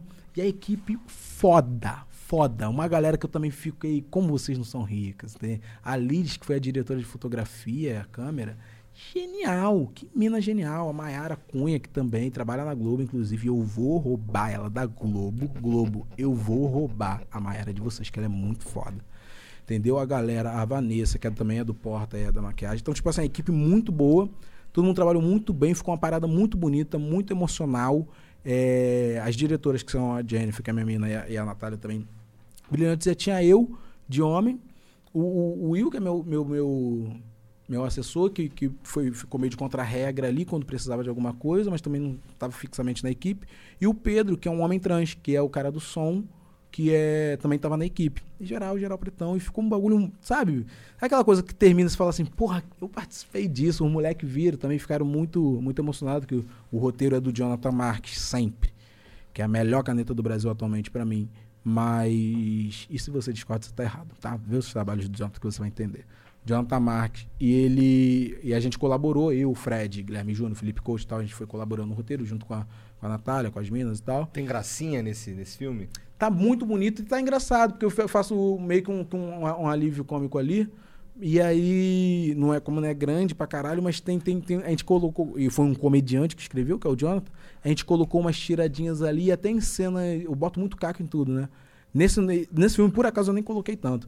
Mas até em cena que dava uma aberturinha assim, eu brin- brincava, colocava uma piada, tal, tal, tal, porque não, não chega a ser uma comédia romântica, porque ela termina de um jeito. Não termina numa tragédia, mas termina de um jeito tipo, meu Deus. Sabe? Um suspensezinho de, meu Deus, e aí?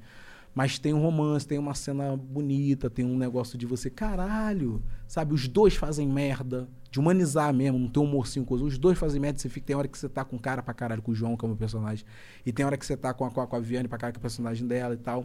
Então, e não ficou aquele negócio clichê, e isso foi uma parada que pegou muito a equipe. Que a equipe toda falou assim, pô, projeto independente, custo lá embaixo, e contrata maquinário e tal, não sei o que. E falou, cara, a gente acredita muito nisso, que a gente nunca viu isso. Isso tá muito foda, está muito bem escrito, tá muito bem dirigido. Vamos fazer.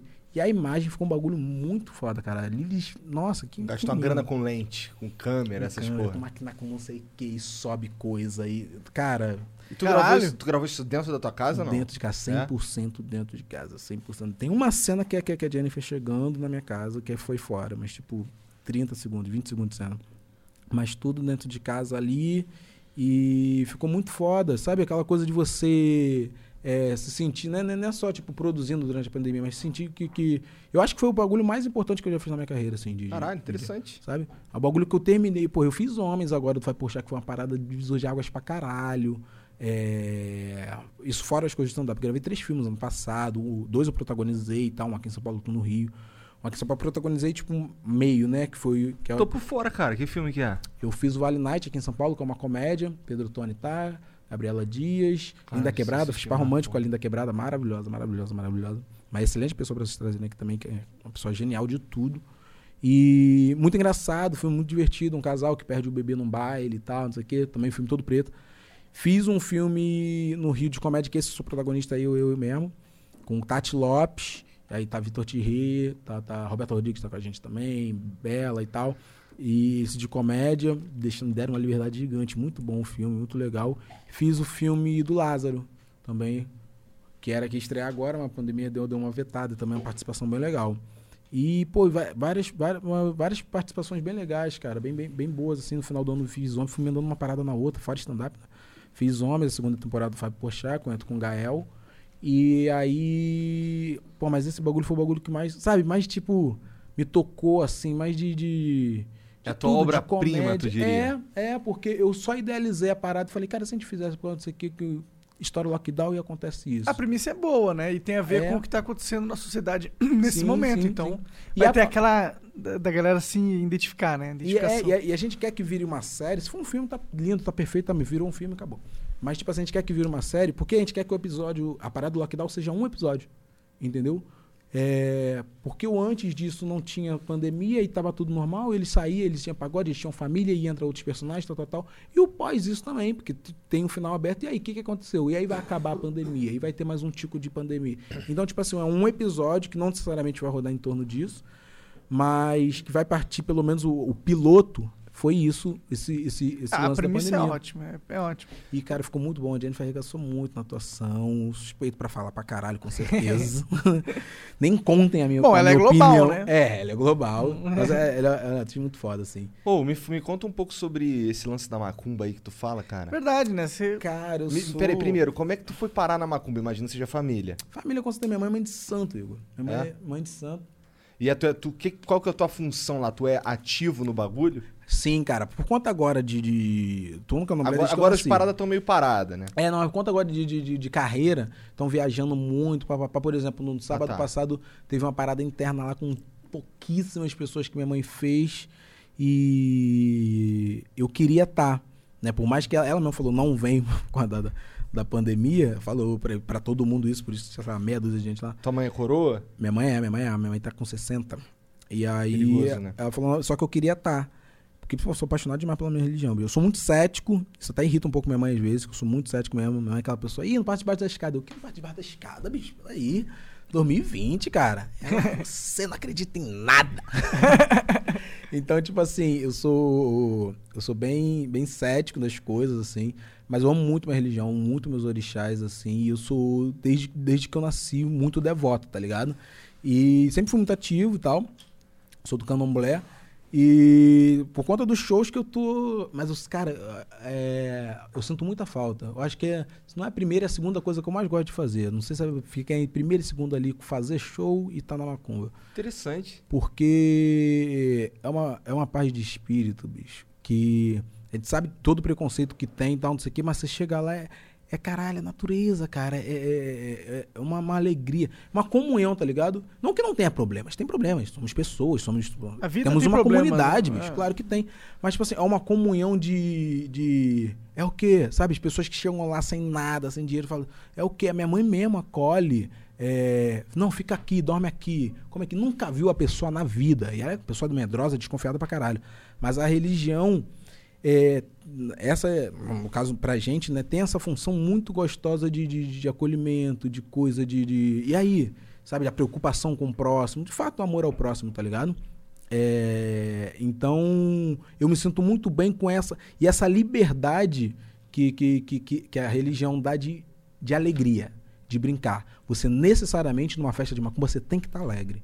Entendeu? Você não tem que estar tipo, ai, ah, meu pai Ogum, não sei o que, não sei o que lá. Você tem que estar alegre, você tem que bater palmas, você tem que gritar feliz. Porque senão nem adianta. Nem. Por que, que você tá ali, tá ligado? Num, num- numa gira de, de, de Exu, na Mas- Umbanda. mas tem uma galera que vai pra lá buscar ajuda também, né? Exatamente. Então, tipo assim, é, é- é festa real. A gente chama de festa, que é o xirê, né? Que se, que, Ah, tá. que- Você tá falando necessariamente dos caras que estão ali participando do ritual em si. Eu tô, Sim, falando, tô usando sim. as palavras que eu conheço. Não, tá? sim. Então é ali quem tá ali naquele ritual ali tem que ter essa vibe aí. Sim, né? sim. Você tem que estar nessa vibe pra você receber as entidades de forma alegre, de forma feliz e tal. Então, é, é uma, uma paz de espírito, uma coisa muito boa e de brincar, de você zoar mesmo, brincar quando você tá ali de bastidores, eu digo, né? do- Tu recebe lá as paradas? Não, não, eu não. Eu, eu não, minha mãe sim e tal, mas eu não sou, eu não sou, não sou médium, não recebo entidade nenhuma.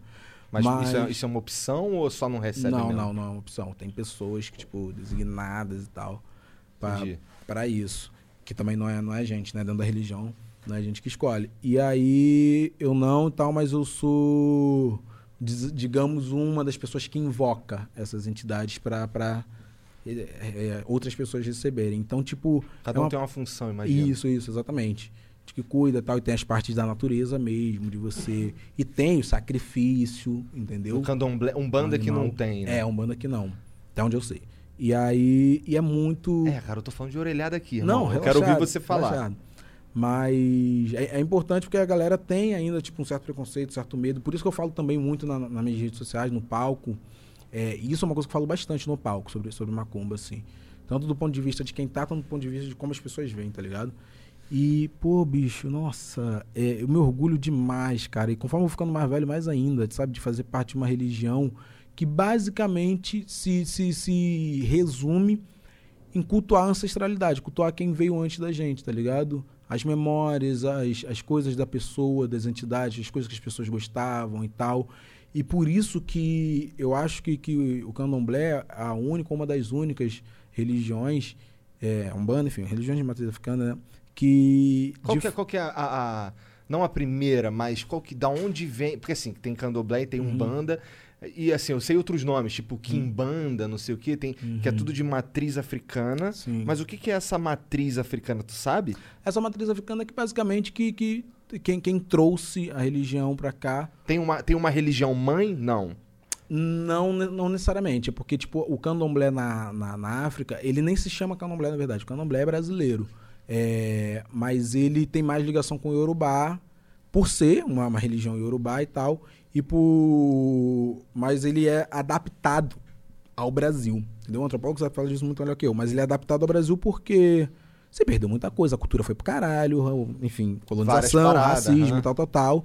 E aí eles foram trazendo, tipo, pra cultuar aqui no Brasil e não perder essa essência, os orixás que davam pra cultuar, as, as, é, os Ah, elementos Então que davam existem pra outros orixás na. Muitos, É mas mesmo? muito. Aqui no Brasil a gente cultua cerca de 16. E, bicho, em África é, nossa, cento e porrada, sabe? E porrada. caralho, não fazia ideia disso. E porque é baseado tipo, na ancestralidade. Pessoas que passaram pela Terra e tiveram, enfim, feitos e tal, e, e, e por cidades, enfim, todo. Cada, cada área, assim como é no Brasil, cada região, cada tribo tem sua forma de cultuar aquela entidade, aquele orixá de uma forma diferente e tal.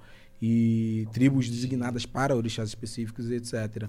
Então, e aqui no Brasil, a Umbanda, ela já é 100% brasileira, tá ligado? Ela é muito baseada no catolicismo, por conta daquela coisa do. Meu Deus, me faltou a palavra agora. Sincretismo, religioso. Sincretismo. E que era isso, né? Tipo, ah, não sei o que, algum. Não, não, algum não, relaxa, senhorzinho, É, São Jorge, é. tamo junto. Não, jamais. E aí mantiveram, mantiveram isso e a Umbanda se baseia nisso, por, por conta do. E outras também entidades também que vieram aqui, que estiveram por aqui. E. e e voltam, né, digamos assim, para serem cultuadas aqui nos tempos atuais. Eu tinha cagaço de Exu. Porque a, repre- muito. a representação do de Exu é, é um bagulho que, assim. Pra quem, pra quem é cristão, é, Uhum. é um demônio. É diabo, É o e- diabo. E a gente não acredita em diabo. É, então, isso foi uma parada. E por isso que o Flow é foda. Outro dia, conversando com o Alê Santos, da vez Uhum. que ele veio presencialmente aí, Sim. a gente tava falando sobre isso. Porra, mas Exu, cara, Exu é tipo o diabo, tá? Aí ele foi falando de por que que é o diabo e tal. E ele me falou um bagulho que, que eu fiquei assim, caralho, que interessante, não fazia ideia. Que a dualidade é que ou um ser é bom ou um ser é mal, isso é, coisa do cristão, É cristão, é. tá ligado? Porque assim, o, o- na, na, na, sei lá, no candomblé, Uhum. ele, ele não. Ele pode, ser, ele pode fazer as paradas lá, depende de qual que é a vibe do bagulho. Pode ser mal, pode ser bom, pode não sei o Cara, quê. é, é- é- não, mas é- isso que é a parada de, de, de conceito, e até volta no que a gente falou no início, a parada de conceito bom, tal, tal, tal, e volta até nisso no a parada do cancelamento das pessoas, tipo, ah, você tá totalmente errado, como se elas nunca errassem. tá É, exatamente. Busca a perfeição. A parada de bom e mal é. No candomblé, ela é muito mais difícil de, de ter. E quando a- até alguém pensa isso, a gente já corrige e fala, bicho, não, você tá.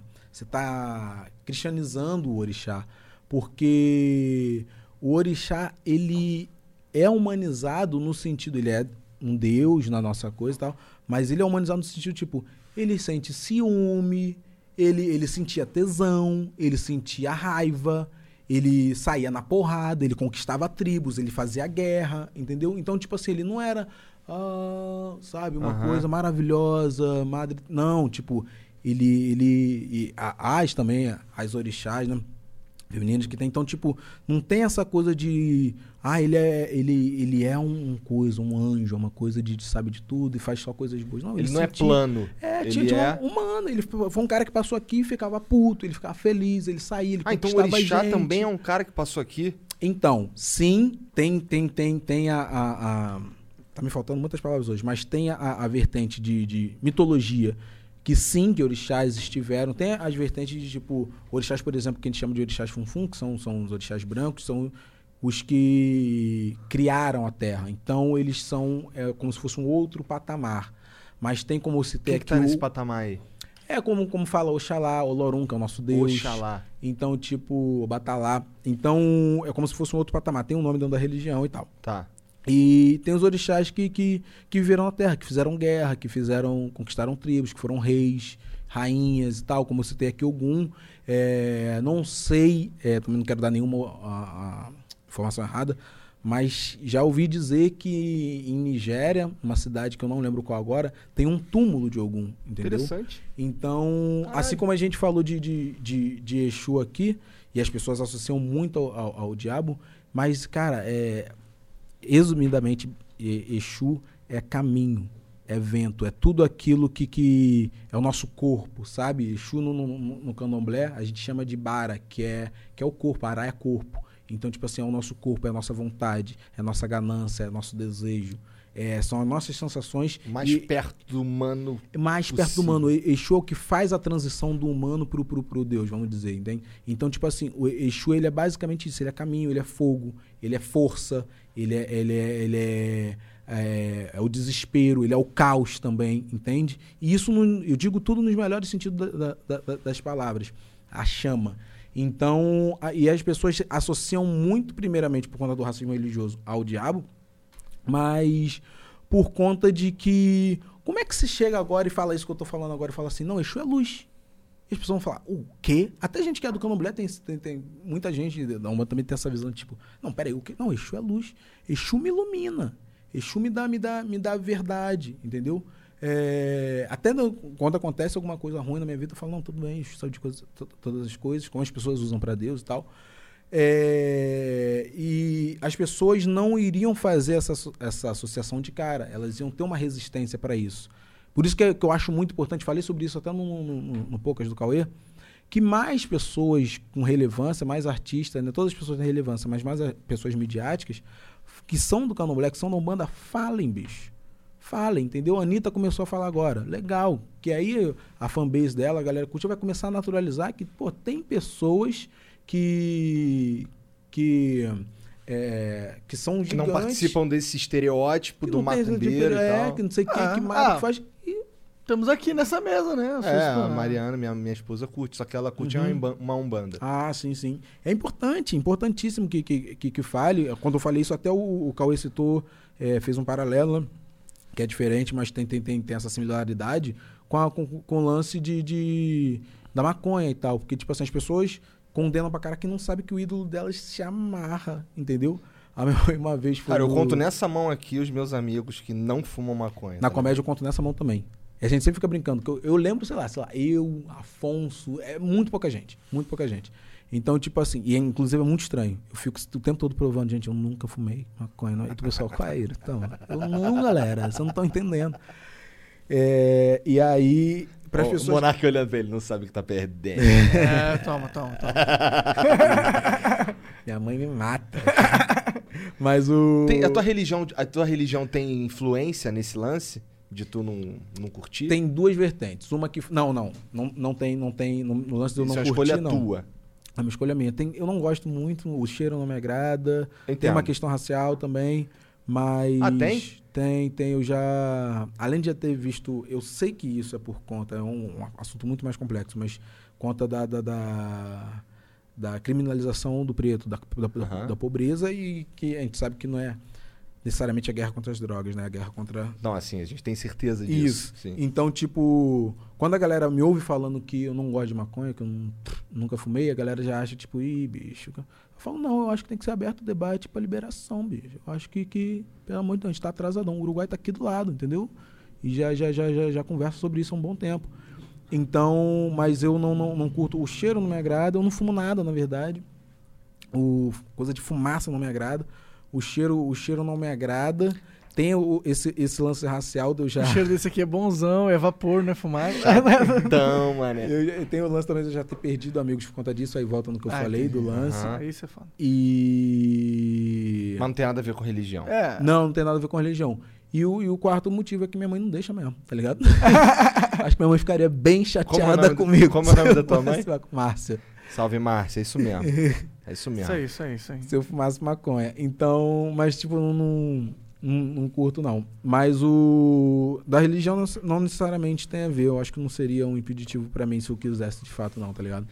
É É. porque, assim, há uso... Até porque a minha religião é contra. Desculpa, mas a minha religião é contra o aborto. Como quase toda religião, né? Minha religião é contra o aborto. E, bicho, eu e várias outras pessoas, a gente fala publicamente que a gente é a favor da, da- que, que não seja crime, entendeu? Exato. Não é que eu sou a favor do aborto, mas É. eu não sou eu sou contra o- alguém falar pra outra pessoa que ela como ela tem que agir nesse nessa... Exatamente. É, a tipo assim. criminalização do aborto é prejudicial, igual a criminalização da maconha, talvez. né? Exatamente. Mata a gente, isso mata a gente.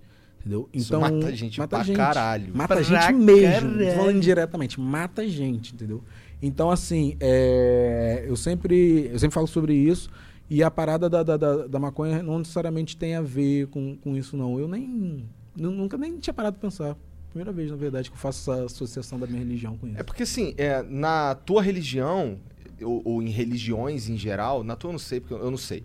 Mas eu sei que no cristianismo também não. Se bem que eles tomam um vinhozinho lá, né?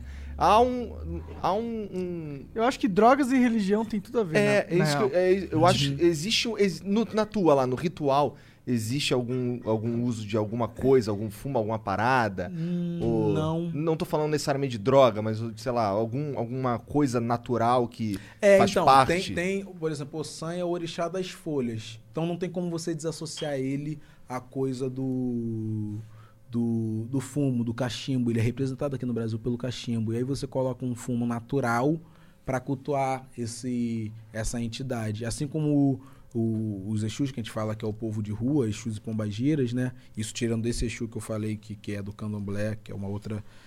Te tem, tem- isso aí eu situação. acho que eu faço uma ideia. Tem o Exu, que é um orixá, Isso, e isso. tem os Exus, que são. É, que aqui é o tipo povo de rua, que são essas entidades, Aham. essas almas, assim, vamos dizer. Exus, pombagiras e tal, não sei. E aí eles fumam cigarro, né? É, que é o, o- uma droga que, mas que é, que é legalizada. E aí... Entendi. Mas, Mas, mas isso. pa- pra isso daí depois que já rolou, a, a- depois que já incorporou. Isso, depois que já incorporou. Mas pra ele vir não tem uso de nada. Não, não, não. Não, Entendi. não. É, É porque eu sei que tem uns que tomam cachaça Sim, também, sim, né? também, também. Aham. Tem isso. E é, e é muito... Meu Deus, perdi o que eu ia falar aqui agora. Ih, caralho. Mas é que, é que- é você puxou isso, eu puxei, veio uma coisa na cabeça É Que é, normal, ah, é, normal. uma observação boba, na verdade. Que é muito doido que, tipo assim, tem gente que não fuma nada. Zero. E aí a pessoa incorpora, nossa. O Exu, a pombagira fuma pra caralho e tal, não sei o que. E aí a pessoa acorda com aquele. Acorda que a gente fala, né? Acorda do trânsito e tal, com aquele gosto, bafo do cigarro, fica, meu Deus, tal, aquela coisa, mas não toca na, na, na, na- na- no cigarro, sei lá, um mês inteiro. E um mês depois tem gira de novo. É muito. Sua mulher da Umbanda, você deve, deve. Ela deve saber disso melhor. Mas, tipo, é muito. É melhor muito doido. que eu, isso. né? Não É, melhor que tu, é, porra. É que você, mas é muito. É porque isso é mais um bando, eu sou do candomblé, tá ligado? Aham, Mas isso é muito. É muito ocasional, muito rola legal, assim. entendi. Yuri, muito obrigado pelo papo, cara. Eu que agradeço, Cara, cara. foi muito foda. legal. Foi. Foi bastante foda mesmo. Eu, eu sinto que eu. Não sei, cara. É.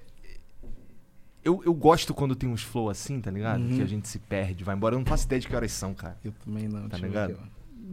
10 ó, e 10 meia. A gente foi embora hoje, fomos embora. Mas ó, daqui, daqui a gente vai ficar mudo aqui por uns Você 3 quer, antes da gente ficar mudo, quer deixar alguma mensagem ou um plug pra algum link, pra alguma parada? Cara, eu acho que não, só reforçar as paradas que eu já falei aqui, porque, é, por exemplo, a indústria da caneta, né, Fred, que tá bem no, no- A gente tá bem no início agora, a gente tem nosso e-mail, industriadacaneta.gmail.com. E acompanhar, acompanhar a nossa rapaziada aí, pensar sobre as coisas. Se eu falar alguma besteira, não me cancela, não, que eu tenho dois filhos. me dá um esporro no PV e tá tudo certo. Então, ó, vai ficar mudo aí. Daqui a 3 minutinhos a gente volta aí pra ler os beats, se tiver beats. Beleza? Até logo. Salve, salve família, tamo de volta e vamos ler os beats. Eu tenho só que achar meu celular, mas eu vou ler os beats aí, ó. Enquanto isso, ó, vou mandar um salve aqui pros amigos da Suicide aí, ó, que mandaram esse. O cara fez um moletom à mão, meu é do Jojo aqui, ó, tem um Narantia aqui. Se liga nesse costurado aqui, ó, Flow. O Monark tá fantasiado também. Moletom do. Quem fez cara, quem fez esse moletom aqui pra gente foi o mesmo cara que fez o moletom do Derek, do da Recaide. Tá Boa. ligado? O que ele tava usando aqui no dia do Flow e tal. Aí acho que esse cara viu a gente elogiando o moletom dele e mandou um pra gente aqui. Salve aí, Suicide. Então manda exclamação moletom aí no chat se tu quiser saber mais sobre a parada, beleza? Enquanto o Monark vai dar uma enrolada aqui que eu vou procurar meu celular. Tá bom, eu tenho meu celular aqui. Vamos lá. Tu me dá do celular. Tó, meu celular. É porque Mo- quem lê sou eu, que o Monark sabe ler. Eu não sei ler, eu tenho deficiência. Meu Deus. Cara, tem que ver ele lendo o nome dos outros, cara. É Meu tipo. Deus. Ainda mais be- bebendo. Vamos lá. Cuba, cara. Em Cuba geral sabe ler. é verdade, Cuba geral sabe ler. Todo mundo alfabetizado. Aí, viu, cara? Tá vendo? Vagabundo fica falando mal de Cuba. Porra.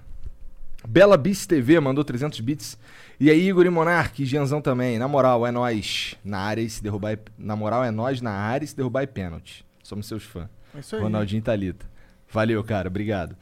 O Kilitinho mandou 300 bits. Salve, salve, Flow. Conheci vocês há pouco tempo. Tô curtindo bastante o trampo de vocês. Sou tio de creche e uma aluna minha de dois anos teve leucemia e tá precisando de sangue e plaquetas. Quem for da região de Sorocaba e puder doar, passa na Colsan e fala que quer ajudar a Luísa Turati, que tá no G-Passe. Quem puder ajudar, serei muito grato. Quem quiser mais informações, me chama aqui ou no meu Instagram, arroba Quilitinho. Abraço. Então aí, ó, quem tiver em Sorocaba aí, tiver condição aí de ajudar aí, ó, a Luísa Turati, passa lá no GPACI e fala que quer ajudar a mina aí, beleza?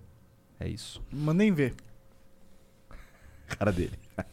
o Eu E Di mandou 5 mil bits. Yuri, assim como você, amo o povo preto e acredito que todos nós devemos ter um espaço maior e digno para expressar esse amor sem julgamentos.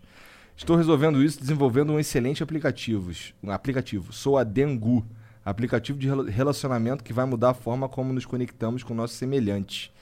É, é exclusivo preto, cara? Não, não, Ah, não tá provavelmente, cara. Tem, tem- tem- fizeram um há um tempo atrás e aí um aplicativo assim, tal, não sei o que. Eu cheguei até tentar começar a usar quando tava solteiro, só que aí eu comecei a ficar conhecido, aí entrava a galera, caralho, Yuri Marçal. Eu, porra. E aí. Mas a galera tá desenvolvendo um. É muito bom esse cara tá fazendo isso. O Cipó, Roger Cipó também, ele faz a sexta. é, o Tindoc é. Ele se juntou com o Tinder e faz isso pra galera preta aí se conhecendo.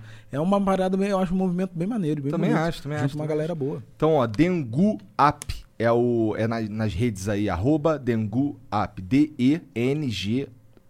D-E-N-G-O-O-A-P-P. Sigam a gente e se inscrevam no link que estará Muito na bom. bio. Vou entrar. Tem Tô surpresa. brincando, Jennifer, tô brincando. né? Da- Vai pra ver e pra indicar pra galera do Dangu. Aí, consertou a tempo, vai. Tá safe, tá safe. É.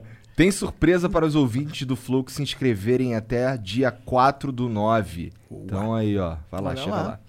O Med 5K mandou 300 bits. Salve família. Salve primo Jean. Saudade. A tia perguntou como você tá. Teu primo mesmo? É nada, cara. Esse cara é meio maluco, é aquele chatão lá. Ah, é? É. Caralho, tá maluco. chatão, mané. Yuri, tu é muito engraçado, cara. Te conheci no vídeo de Jesus Pistola, semana retrasada, e já achei do caralho. Ah, Interessante. obrigado, obrigado. Tem muito fã branco, cara? Eu tá tendo uma galera, cara. Tá vindo uma galera agora de Felipe Neto, que tá vindo me seguir, mas é. Tá vindo uma galera que, tipo, no- nos últimos shows tava, não, não digo aumentando, mas o pessoal tava ficando mais coisa, mais tranquilo de ir. Tipo, ah, eu vou lá. Ainda é, tipo, tomava um banho em proporção da galera preta, mas já, tipo, ó, já teve show que eu fiz de 400 pessoas que tinha uma pessoa branca. Já teve show que eu fiz que não tinha. Então, tipo assim, Interessante. agora. E não Nossa, é problema mas- não, tá, gente? mas Pode é- continuar em casa. Mas né? é mu- muito. Cadeira. Caralho, que cuzão. Mas eu- o que eu ia dizer é que é muito interessante que, que, que passe a ter brancos no sim, teu show. sim, sim. Não, e a galera vai. é, eu, obviamente que eu sou apaixonado pelo olhar e ver o público preto, assim. Mas eu, é, a galera vai e fica tipo assim, porra, eu achei que tu ia zoar pra caralho, ia me sacanear, não sei o quê. E eu falo, não, bicho, é pra todo mundo rir, entendeu? Claro que eu tenho uma piadinha ou outra, eu gosto de interagir com a plateia, mas não tenho. A pessoa chega, ah, você é branco, pau no seu cu, o que é que tá fazendo aqui? Não sei o que, tem lá. Ó, Não, no pô, dia que eu for no teu show aí, cara, tu vai ter que me zoar, cara. Não, eu, eu interajo com a plateia toda, interajo com casais e tal. Mas não dá mais pra te zoar, você não é mais careca, cara. Mas- Tá bom, mas, eu não ainda sou é muito preto, gordo, cara. né? Assim, Mas o pessoal vai, tá indo legal, assim, pode ir, gente, pode ir legal, vocês vão rir. Não pode zoar mais de gordo, agora é gordo, gordofobia. Ah, não pode, né? Não. É, o, o Yai Laindu mandou 300 bits. Flow está excelente. Yuri Marçal é foda. Manda um salve pra um casal que gosta muito de vocês. Cuiá e Dabi. E os parça do chat Intoxicação. Valeu aí, chat Intoxicação. Cuiá e Dabi. Obrigado pela moral de sempre aí. O Lockfor mandou 300 bits. Salve, salve família. Yuri, tu é brabo demais, irmão. Nunca curti muito stand-up. Acho vários muito chatos. Mas teu humor ácido e irônico me cativou demais. E o que tu fez no Pânico me fez te achar muito foda, genial. Parabéns, mano, tu é brabo. Essa do pânico vai ficar passando. Eu quero saber que porra é essa, que porra é essa? Cara, eu fui. Eita. É, eu fui no. Eu fui no pânico ano passado, e aí um, num- pou- pouco tempo antes me chamaram pra ir. E eu já tava meio bolado com os bagulho que o pânico tava fazendo, tal, não sei o quê. E aí eles me chamaram pra ir e falaram, ah, vem aqui amanhã, tá? No dia da consciência negra. Ou um dia antes, uma parada assim. E aí eles chegaram lá. Poucas horas antes eu descobri que eles tinham chamado o professor Paulo Cruz, Aham. que é um preto de direita, para fazer uma rinha de preto lá, a gente ficar se Rinha de degladiando. preto, tô ligado. Tá ligado? E aí eu descobri isso, falei, bicho, eu vou de branco. Aí eu fui de homem branco, fantasiado de homem branco, que concorda com tudo, e chegava qualquer absurdo que o Paulo Cruz falava, eu com certeza. Isso aí eu acho mesmo que preto se vitimiza. Qualquer bagulho, aí cota, acho que tem que acabar. E tudo, tá ligado? Concordava com, com, com, com um bagulho absurdo. Ah, não, eu acho que tem que prender mesmo. porque- Entendi. e aí virou. No início a galera tava me xingando, eu acompanhando, né? A galera me xingando, tipo, ele foi lá. E tem hoje, gente que até hoje não entende a ironia da parada, tá ligado? E acha que eu só não quis debater com o cara. Ah, sacanagem te, te avisarem que ia ter o Paulo Cruz em cima da hora pra ter rinha de preto. É. Isso é escroto demais. não, eles cara. faziam isso direto. Porque veja, ó, eu, eu gosto pra caralho do Paulo Cruz, Sim. tá ligado? Ele já veio aqui duas vezes, tá ligado? Sim. Assim como eu gosto pra caralho do Alê Santos, que é meio que, que antagonista ali, né? Mas E eles conversam. E eles conversam. boa. Exato. O lance é a sacanagem de fazer um. de, de armar um teatro. Isso Sim, aí é sim. sacanagem, na minha opinião. Não, nada a ver. Entendi então qual foi tua vibe. E aí fiquei o programa todo tipo, não, brancão mesmo. tá. E, e engraçado disso é que eu anunciei no início do programa a ironia. Eu falei, eu vim de homem branco que concorda com tudo. E aí no final do programa que o, que o Zuckerman se ligou, no final, tipo assim, três minutos pra acabar o programa, que ele viu no Twitter que a galera comentando, falou, cara, a ironia do Yuri tá sensacional, tá não sei o quê. Aí ele olhou assim pra mim e falou, me liguei.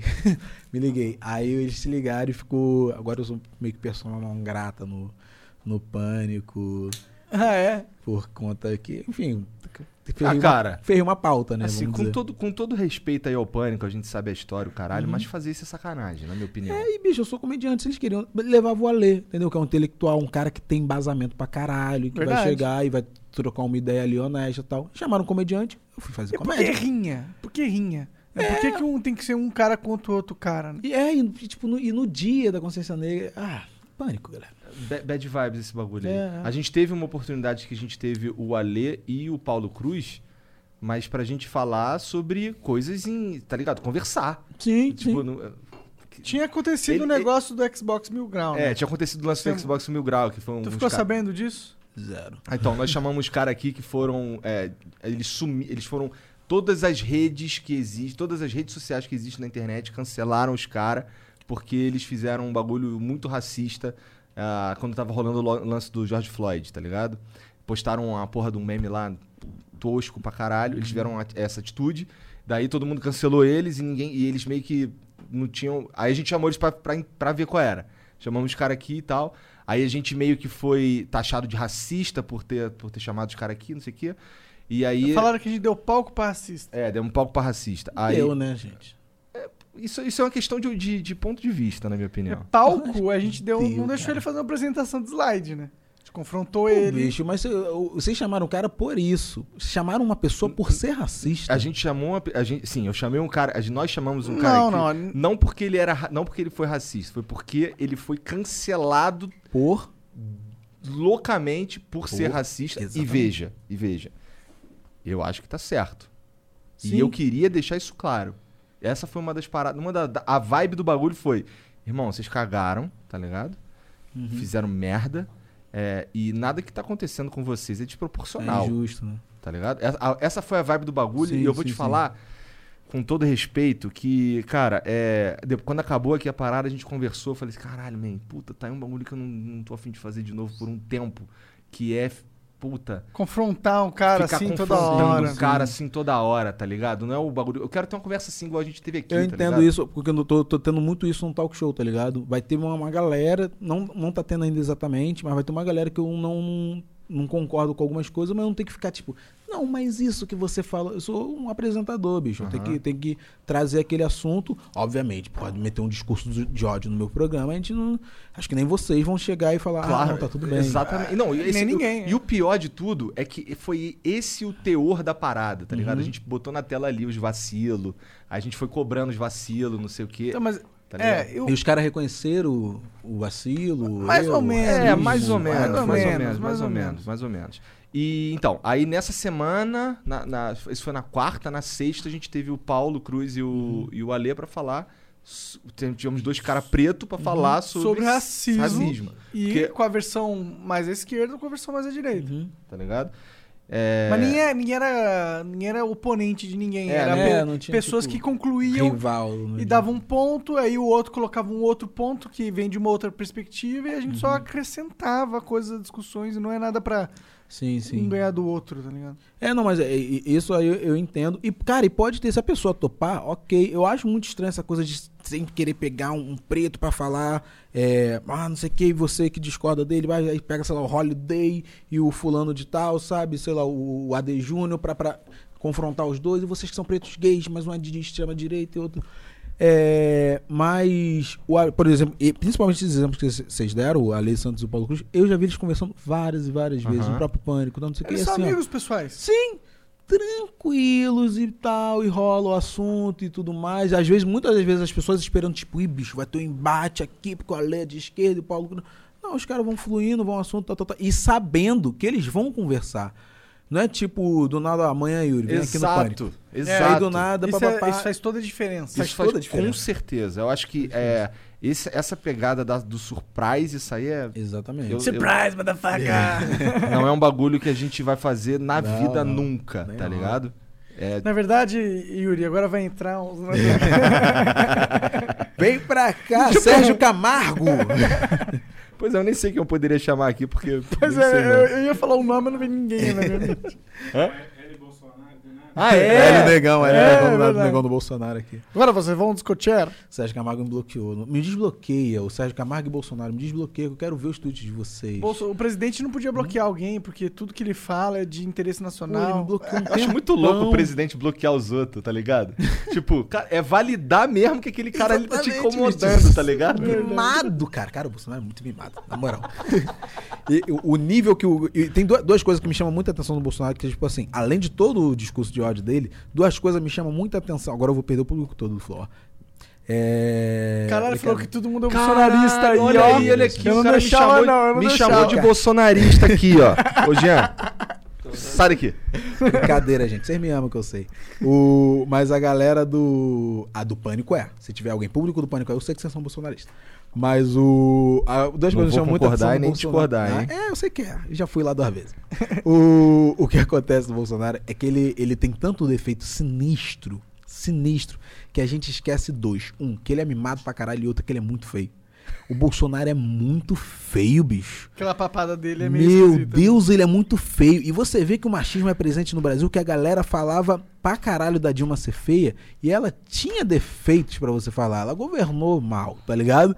Teve coisas ali pra você pontuar, a galera pontuava, principalmente a galera da comédia, pontuava, nossa, que a Dilma é feia, ai, que a Dilma é sapatão, não sei o que, não sei o que lá. E o Bolsonaro, que é de fato horroroso de face, a galera não menciona isso. Eu não sei se é porque ele tem muitos mais defeitos muito piores que esse, ou se é porque, enfim, é um cara, lá lá lá, e brancão, mas ele é muito feio. E quem Entendi, acha. Eu nunca tinha pensado, Bicho, eu ele é nunca muito- tinha reparado nisso daí, não. Mas é, é- Nossa, é porque é bem fácil. É bem fácil falar, zoar o Bolsonaro. É bem fácil. Tipo, Demais. Cara, Todo mundo agora. fala, né? Tipo, alguns comediantes já vi eles fazendo uma, um sketchzinho, tipo, obrigado, Bolsonaro, você tornou o meu trabalho muito mais fácil. Sim, sim. agora- Caralho, cara. É muita coisa, muito O material. cara, ele, ele consegue. Ele, ca- é, ultimamente tem sido melhor, mas não que o governo dele melhorou. É só que ele calou a boca, tá ligado? Tem tá isso. Nossa, ligado? O cara- realmente, né? Ele calou a boca, né? Isso ajudou muito a suportá-lo. É isso. Pegou Covid também, aí ficou. Aí, eu cloroquina aí, tá ok. Caralho. Caralho. Será que ele ficou malzão no Covid, mano? Acho que porra nenhuma. Provavelmente é mentira, só tava fazendo propaganda. Tem isso. Não, não, ele não pôs os testes, eu não sei, mas... É, mas assim, Cara- ele, tá, ele ficou escondendo os testes um tempão, lembra? É, eu lembro, É. lembro. Então, aí, aí, fez, aí fez o teste. Aí falou que tava com Covid pra quê? Puta, o cara tá cobrando meu teste, irmão. Caralho, vou falar que eu tô com Covid aí, faz o teste. Tá ligado? Ah, sei lá, eu, eu tô com tanta preguiça tá hoje ligado? em dia dessa parada, assim, mano. Ah, Eu fico Ah, impressionado com um cara que. Eu queria mudança de verdade. Eu queria, tipo, alguém escrevendo assim: dá pra plantar maconha e vender maconha, foda-se, é legal. Ah, vamos, tipo, vamos parar de cobrar imposto tão abusivo, blá blá blá blá. Pronto. Tá, Eu quero essas porra, eu não quero Bolsonaro, é Dilma, é Lula, é não sei quem. Foda-se, eu quero a mudança no, no papel, no O sistema. governador do meu estado foi afastado hoje. Foi, ah, mano. é verdade, né? O Foi, Witzel. cara. Afastado. Nossa, choque um total de zero pessoas, mas Zero. tipo, caralho, de novo, mais um governador. Cara, esse é o Nossa, que? O sexto? sentir- Caralho, acho que é, bicho. Eu acho que é o É sexto. eu, eu- eu não conto mais pro número, eu, conto, eu conto assim. Desde que eu nasci, todos menos Benedita. Todos os governadores foram presos. Até porque a Benedita não, ela não, ela não renunciou pra tentar a presidência. Acho que foi uma porra assim. Não lembro, era bem novo. Eu acho que 90 foi pouco para início de 2000. Pô, mas foi rápido o Witzel, né? Ele foi preso rápido. Ah, agora é cada, cada vez é mais. Isso é bom, né, Tati? Isso é maravilhoso, cara. Isso é maravilhoso. Dois anos. Eu me impressiono com os caras que acreditam em político, tá ligado? Em 2020, Meu cara, o cara, o Bolsonaro, ele era deputado 30 anos, irmão. Tá ligado? O que, que tu espera de um cara desse, cara? Pelo amor de Deus. Pelo Eu me de impressiono Deus. com a galera que fala assim, não, ca- cara, é. Ainda mais esses escândalos de corrupção. Essas paradas de corrupção eu não esperava. Eu, Porra! Olha, você tava com uma expectativa excelente baseada em quê? Pois Entendeu? é, pois é.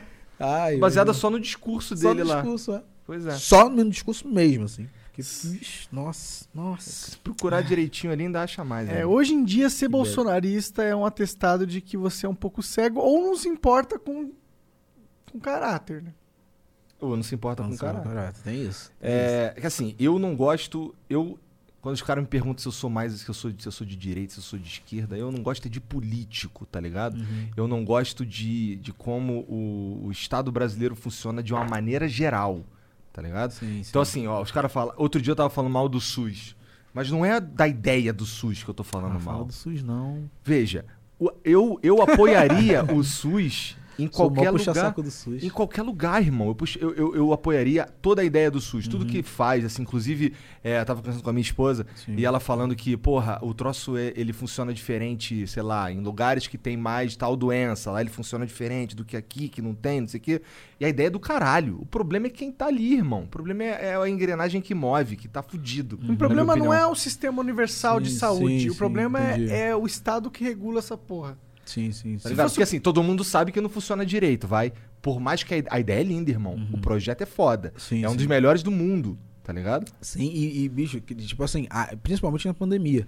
Cara, se não tivesse, uma galera ia se fuder bonito aí, porque. Com certeza. Porque, caralho, pega, é, abrange muito. E é isso, é, é único, tá ligado? A gente não tem muito. Claro que é muito mal, mal, mal, mal dirigido e etc e tal.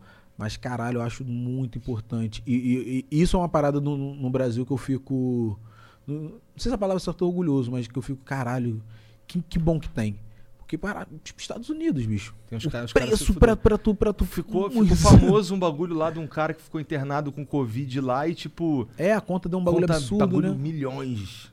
Ah, Só que lá tem um lance que tem um- uns milionários que eles pagam a conta do hospital e debita do imposto de renda.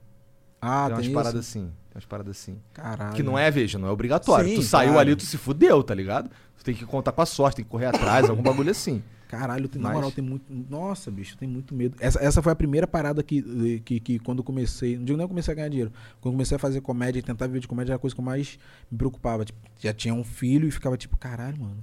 Se meu filho tiver qualquer bagulho, caralho, hospital público, porra, tem isso, tem não sei o que. Então lá no MEI a gente ia pro Salgado Filho, irmão. Salgado ligado. Filho. A gente chamava o Salgado Filho de açougue. Caralho, eu ia pro Rocha Faria, em Campo Grande. Caralho. Rocha Faria é o hospital, salvo engano, salvo engano, que colocaram café com leite na veia da pessoa. Caralho! Então imagina, ó, agora- talvez, a- talvez a gente discorde nisso. Mas ó, na minha opinião, imagina se, o, se ah, em vez de ter o Brasil, ó o check aí, chat, em vez de ter o Brasil, a gente tivesse, por exemplo, ah, cidades em mais, muito mais independentes que conseguissem gerir o seu próprio sistema de saúde com muito mais eficiência, porque tem muito menos etapa. É, eu, não, eu tenho que estudar sobre. Não, eu tô, eu tô sobre. falando do meu cu aqui também. Tá, não, sim, sim, ligado? tenho que estudar sobre. Nunca pensei sobre. É, Eu, eu gosto, a minha ideia é sempre que quanto maior o estado, mais difícil de gerenciar. Sim, sim. Tá é porque, tipo, tem, tem, uns sistemas de saúde que, que, que funcionam. É. Isso é engraçado eu falar isso agora. É que eu, sou- eu sou muito. E não, não é nem por questão de comunismo, nem socialismo, nem nada. É por questão Então tu de. é de- comunista, porra. E, e, na verdade, a galera da internet me chama de anticomunista, tá? Ah, é? O que os comunistas me odeiam, generalizando, tá? Porque, tipo, a, o, as gran... o Silvio de Almeida, que é um, me ama, é, a galera. As páginas grandes até de partido, PC do B, tal, tal, todos me seguem, todos acompanham meu trabalho. tal. Mas a galera comunista me odeia porque. Me cancelaram também, inclusive, porque uma vez eu fiz uma, um vídeo irônico que eu fazia uma piada irônica com, com Che Guevara. E eles falavam que eu tava. Eu entendi. E também recebi um hate pesado nessa época. Mas eu entendi. Por, eles falavam que eu tava tipo, propagando fake news sobre Che Guevara. Mas a piada era irônica. Então, tipo assim, era pra você entender o contrário, tá ligado? É pra você entender, tipo, é uma fake news. E aí a galera foi e falou, não, tipo, até hoje, quando teve essa parada toda, não, que ele é anticomunista, eu, eu nunca falei um A sobre comunismo, até porque eu não tenho base, bicho. Entendeu? Comunismo, capitalismo, então não tenho estudo suficiente pra isso. Mas eu sou puxa-saco de Cuba. É, no, no sentido de duas, duas, duas Melhor paradas. rum é cubano. Não, porque du- duas coisas que eu puxo o saco de também. Cuba, aí agora a galera, principalmente da comédia, vai falar esquerdista, comunista, não sei o que, não sei o que lá, porque todo mundo é alfabetizado, todo mundo, então é tipo, a educação é um bagulho que eu puxo o saco de Cuba, e todo o, o sistema de saúde de lá é do caralho, isso não tem como negar, tá ligado? Além, a outra coisa que eu puxo o saco de Cuba que é, é igual do Rio de Janeiro, sabe? O lugar é bonito, praia, essas coisas assim. Tu já A foi lá? estética- nunca fui. Nunca saí do país, na verdade. Mas é o, é o lugar que eu mais tenho vontade, um dos lugares que eu mais tenho vontade de ir. E aí, saúde e educação do caralho, entendeu? Então, tipo assim, um sistema assim, e aí, como, como a gente citou, por exemplo, dos Estados Unidos, funcionando, bicho, de graça, tá ligado? Com, com, com, com coisas que aqui no Brasil, nos Estados Unidos e outros são muito caras, é, transplante, é, tratamentos em específico, que são muito caros você ter de graça, eu acho muito foda. Não, eu também, eu, eu, eu curto a ideia toda. Sim, mas sim. ó, Cuba é muito menor que o Brasil. Óbvio, óbvio, óbvio, Então. óbvio. Não tô- eu não tô comparando, estou falando, tipo, do sistema de saúde é do Beleza. caralho. então, entendeu? mas ó, olha aí, olha o meu ponto aí, ó. Sim, Cuba é muito menor que o Brasil. mais tá fácil de ligado? administrar. Muito Talvez mais fácil de sistemas menores sejam mais eficientes. É, Esse meu é o ponto. ponto. Será? Eu, eu, eu, Eu, acho acredito que, sim. cara. Pensa, ó, Europa. Quais que são os países mais pica? São os países lá da Escandinávia. São o IDH maior. Mas você acha que o tamanho tem a ver? É Eu porque acho. é muita gente. Quanto menos gente pra eu tô você... perguntando real que eu não sei. Não, isso, é, isso é uma parada aqui que... não, não, eu não sei também não se sei. é. É o que eu acho. Eu acho. Sim, sim, eu acho sim. que tipo, é muito mais fácil você organizar. Eu fico pensando, 201 milhão de filha da puta que tem no Ó, Brasil. sabe Sim. qual? ó- Olha só, o problema é.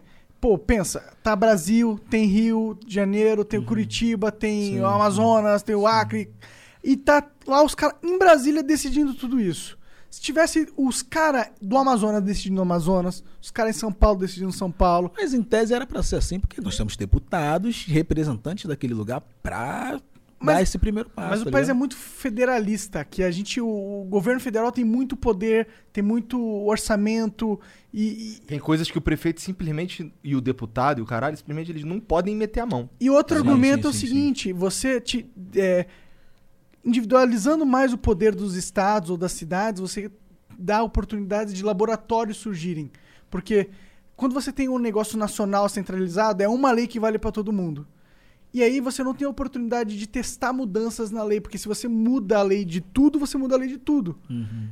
Mas se você tem onde micro eh, gerenciamentos, você muda uma lei de um micro gerenciamento, se não deu certo, deu para fazer um teste num, num espaço menor e ele volta atrás. Entendeu? E aí são oportunidades de você ter novas ideias sendo exploradas. Porque se dá certo uma ideia desse, desse estado, os outros estados depois Tem um copiam, exemplo. sem ter que ter passado pelo laboratório.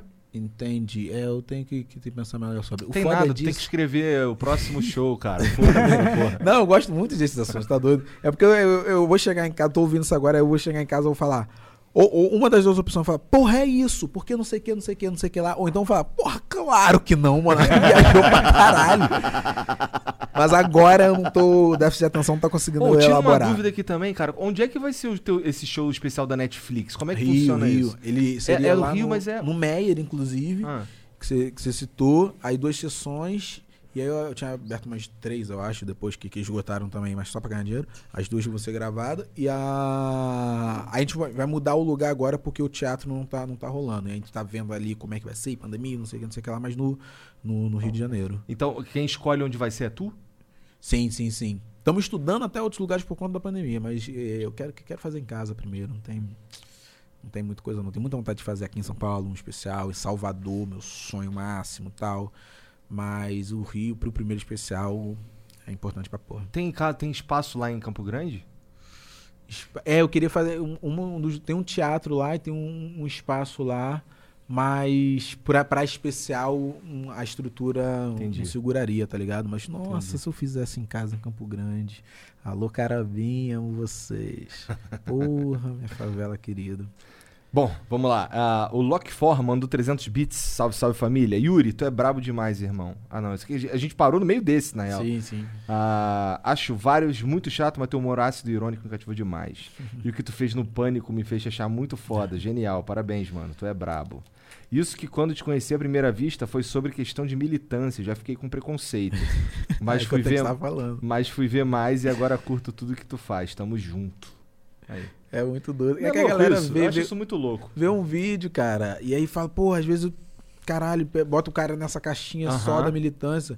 Uma vez eu falei num, num- num jornal sobre isso, que eles botaram uma, uma, uma, uma- uma piada que eu tinha feito com alguma coisa e falaram, ativista ironiza, não sei o que, não sei o que lá. Eu falei, aí depois eu fiz uma live, uma entrevista com eles. Falei, inclusive, uma vez vocês lançaram uma notícia falando, ativista ironiza. Não é que eu não seja, mas eu sou humorista. Se vocês colocassem humorista, nem é precisar do ironiza, que todo mundo já entender que é um humorista trabalhando, fazendo piada, tá ligado? Mas se é um, um- um comediante preto fazendo piada ou sobre racismo ou sobre qualquer outra coisa, é um ativista. Ah, tá ligado? Se é um branco, ele é um humorista. Então, tipo, bicho, não, eu sou comediante. Eu tô, eu tô sendo ativista quando eu tô com o projeto Geni, que é o meu projeto de saúde mental para pessoas pretas, quando eu tô. Cara, fala fazendo- dos teus projetos aí que eu, que eu quero nem, saber. É, eu nem, nem, nem toquei. Eu tenho, cara, tem muita coisa. Tem Cara, o, o- que o- foda que tem muita coisa. Isso é muito é, foda. não, eu fico feliz demais, mas não pessoalmente, precisamente, porque. A Emicida fala isso, ele me falou isso agora essa semana. É, é importante a gente falar sobre esse tipo de coisa. Primeiro, que toda vez que eu falo sobre o projeto, eu, eu arrecado mais ajuda, é impressionante. e, Tipo, isso é maravilhoso. E segundo, que isso não reverbera, né? Que reverbera é, ah, Yuri Marçal fez uma piada, não sei o que, não sei o que lá. Então, tipo assim, o, eu criei o Instituto Marçal porque eu tive que criar por conta de burocráticas para poder fazer o projeto Geni e abraçar esses outros projetos. Projeto o quê? Geni. Geni. Geni era o apelido da minha avó. É, que é basicamente. Começou com uma coisa de saúde mental das pessoas pretas, tá ligado? Que por vários motivos, a gente é muito mais fudido psicologicamente, transtorno, a gente tem mais problemas com, com, com drogas, com vício, com alcoolismo, se mata mais, tem mais depressão, tran, tem transtorno de ansiedade, síndrome do pânico, lá lá lá lá lá. E. E aí a galera sempre vira e mexe perguntava isso, ah, mas por que pessoas pretas? Eu dava por causa dois motivos, porque a gente é mais fudido psico- psicologicamente e porque o projeto é meu. E aí os psiquiatras e psicólogos são todos também pretos e tal. vape, cara. Eu não sei, mano. Gostei dessa. E aí é que a galera questionava e tal. E aí os psicólogos também, os psiquiatras são pretos e tal, não sei o que. A gente foi fazendo as coisas, foi criando. Começou com essa coisa da saúde mental, mas aí eu tô, a gente conseguiu uma escola aqui em São Paulo, no Carrão, na ZL e tal. E tá esperando acabar a pandemia para poder fazer da forma certa. Porque a parada cresceu para tipo virar um meio que um lugar, não digo nem um refúgio, mas um lugar que tem várias coisas legais, para tem esporte, vai ter aula, aí tem coisas que eu acho. Isso eu tô com confesso com um cozinho na mão do, do Mac querer dar, dar, dar uma, uma- fazer uma Olha o graça. estado te fudendo. Ah, sempre. Mas é coisa Opa! que é coisas que eu acho que deviam ser ensinadas na escola e não são. Entendeu? E aí eu queria até dar uma mudada de nome nas matérias, mas tipo, educação financeira, a gente não sabe mexer no nosso dinheiro, tá ligado? Principalmente pessoas pretas que vêm de favela, lá, lá, lá. A gente, no, educação financeira, é, algumas questões de, de, de história, sobre a nossa história, educação sexual, entendeu? Então, e isso também são coisas que eu queria mudar o nome, porque, tipo assim, na favela a galera pode não ter, as mães, as avós que vão coisar, pode não ter esse, esse conhecimento. Eu falar, então, sua filha vai ter aula de educação sexual, e ela tem aquele preconceito de vai ensinar minha filha a transar, vai falar uma vida de sexo. Então, pra Imagina mu- a pessoa indo na escola. Olha, é assim, ó. Você pega o pau. Vem, vem cá, vem aqui. É o, é o- é o kit gay! É o que te ganha, uma madeira de piroca e tal. Então, tipo, o Ventura tem uma piada maravilhosa sobre isso. Então, mudar o nome e falar assim: não, sua filha vai aprender é, conhecer o corpo dela com psicólogos, com pessoas que, de, de biologia, tal, tal, tal, que, que vão ensinar sobre a conhecer o corpo dela, a se proteger, a questões até de, de assédio, de tudo mais, de violência sexual, blá, blá, blá. Que eu acho que tinha que ter. E aí isso foi crescendo, eu fui pegando esses profissionais, é, gente de, de contabilidade, de não sei o que, tal, tal, tal, essa galera preta aí que tá somando. Aí vem uma galera com uma coisa que eu nem tinha pensado. E Yuri, se tiver aula, sei lá, de tal coisa, eu, porra, isso é maravilhoso, vamos fazer. E a galera, muitos dos profissionais não querem me cobrar. Eu falo, não, vocês vão, todos os profissionais, meus- profissionais recebem, tá ligado? Falam, não, eu vou, nem que eu tire no meu bolso, que a gente não tem apoio, não tem patrocínio. É isso que eu ia te perguntar. Quem é que financia essa porra? É tu? Exatamente. A gente ainda tá sem, muitos amigos artistas estão me ajudando. Legal. Não tenho como ser ingrato a isso. O Whindersson é um, inclusive, Felipe Neto também. Então, tipo, Salve, Felipe Neto. Salve, salve, Felipe Neto. Toda a gratidão, Luz e Glória pra ti. E é uma galera muito legal, amigos jogadores e tal, não sei o que, a galera do pagode, mas patrocínio ainda não tem, não tem.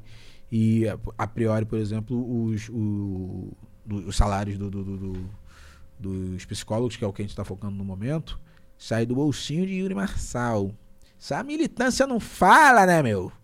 Mas é muito foda porque é uma galera que nunca tinha ouvido falar direito de terapia. Fala, não, isso é coisa de maluco. Aí a pessoa sai e fala, cara, senhoras, tá ligado? Eu preciso disso toda semana. Eu falo, aí que eu queria chegar, entendeu? E a galera faz. É aí, isso que eu falo pro Monark, tá ligado? Ele acha que essa porra é coisa de maluco. pelo amor de Deus, mano. E aí é muito importante, cara. É muito, tá sendo muito legal e muito bonito. Aí o projeto da minha mãe, que é o projeto Lubagé, que ela doa cestas básicas e tal, e faz, faz uma coisa muito legal na nossa favela, na Carobinha e tal, e expande também para outros lugares. E ela já conseguiu, minha mãe, inclusive, conseguiu muito mais parceria que eu. É, Ela de- é muito mais foda que tu, né, cara? Com certeza, com certeza. A minha mãe é subcelebridade, vi. Minha mãe ela é, É mesmo? uma pessoa muito boa pra vocês trazerem também. Porra, ela e tem vou te falar- história fantástica. Vou te é falar, Yuri, subcelebridade. é, é, eu gostaria mesmo. Esse daí, essa daí é uma das, Cara, é uma das papo reto. sugestões que, que me brilha os olhos, sabe por quê? Porque é, eu queria conversar com as pessoas religiosas, tá ligado? Independente da religião, Sim, sim. eu queria conversar com as pessoas Cara, religiosas. traz pastor Henrique Vieira. A minha, a, a minha mãe ela é uma pessoa. A minha mãe tem até a terceira série, cara. Mas ela é muito sábia. Muito sábia. Chata pra caralho. Muito. Vai brigar com o Monark aqui o programa É, inteiro. vai, vai me dar vários. Não, chato comigo. Com você não vai ser um amor. Ah, é? Comigo é insuportável. Aí mandou uma mensagem ontem, eu cheguei em São Paulo, esqueci de avisar ela. Aí mandou uma mensagem ontem com todo o nosso diálogo como deveria ser. Botar assim, Yuri, dois pontos. Oi, mãe, cheguei em São Paulo, tudo bem? Mãe, oi, filho, que legal. A gente nem se trata assim, entendeu? E, e quando minha mãe vier aqui, esconde essa maconha, hein, galera. Pelo amor Não é de Deus. maconha, é talvez ela- tabaco orgânico. Será que ela vai tabaco orgânico. saber que isso aqui. Ela vai saber. Ah, aquilo ali ainda mais. Não, existe nem.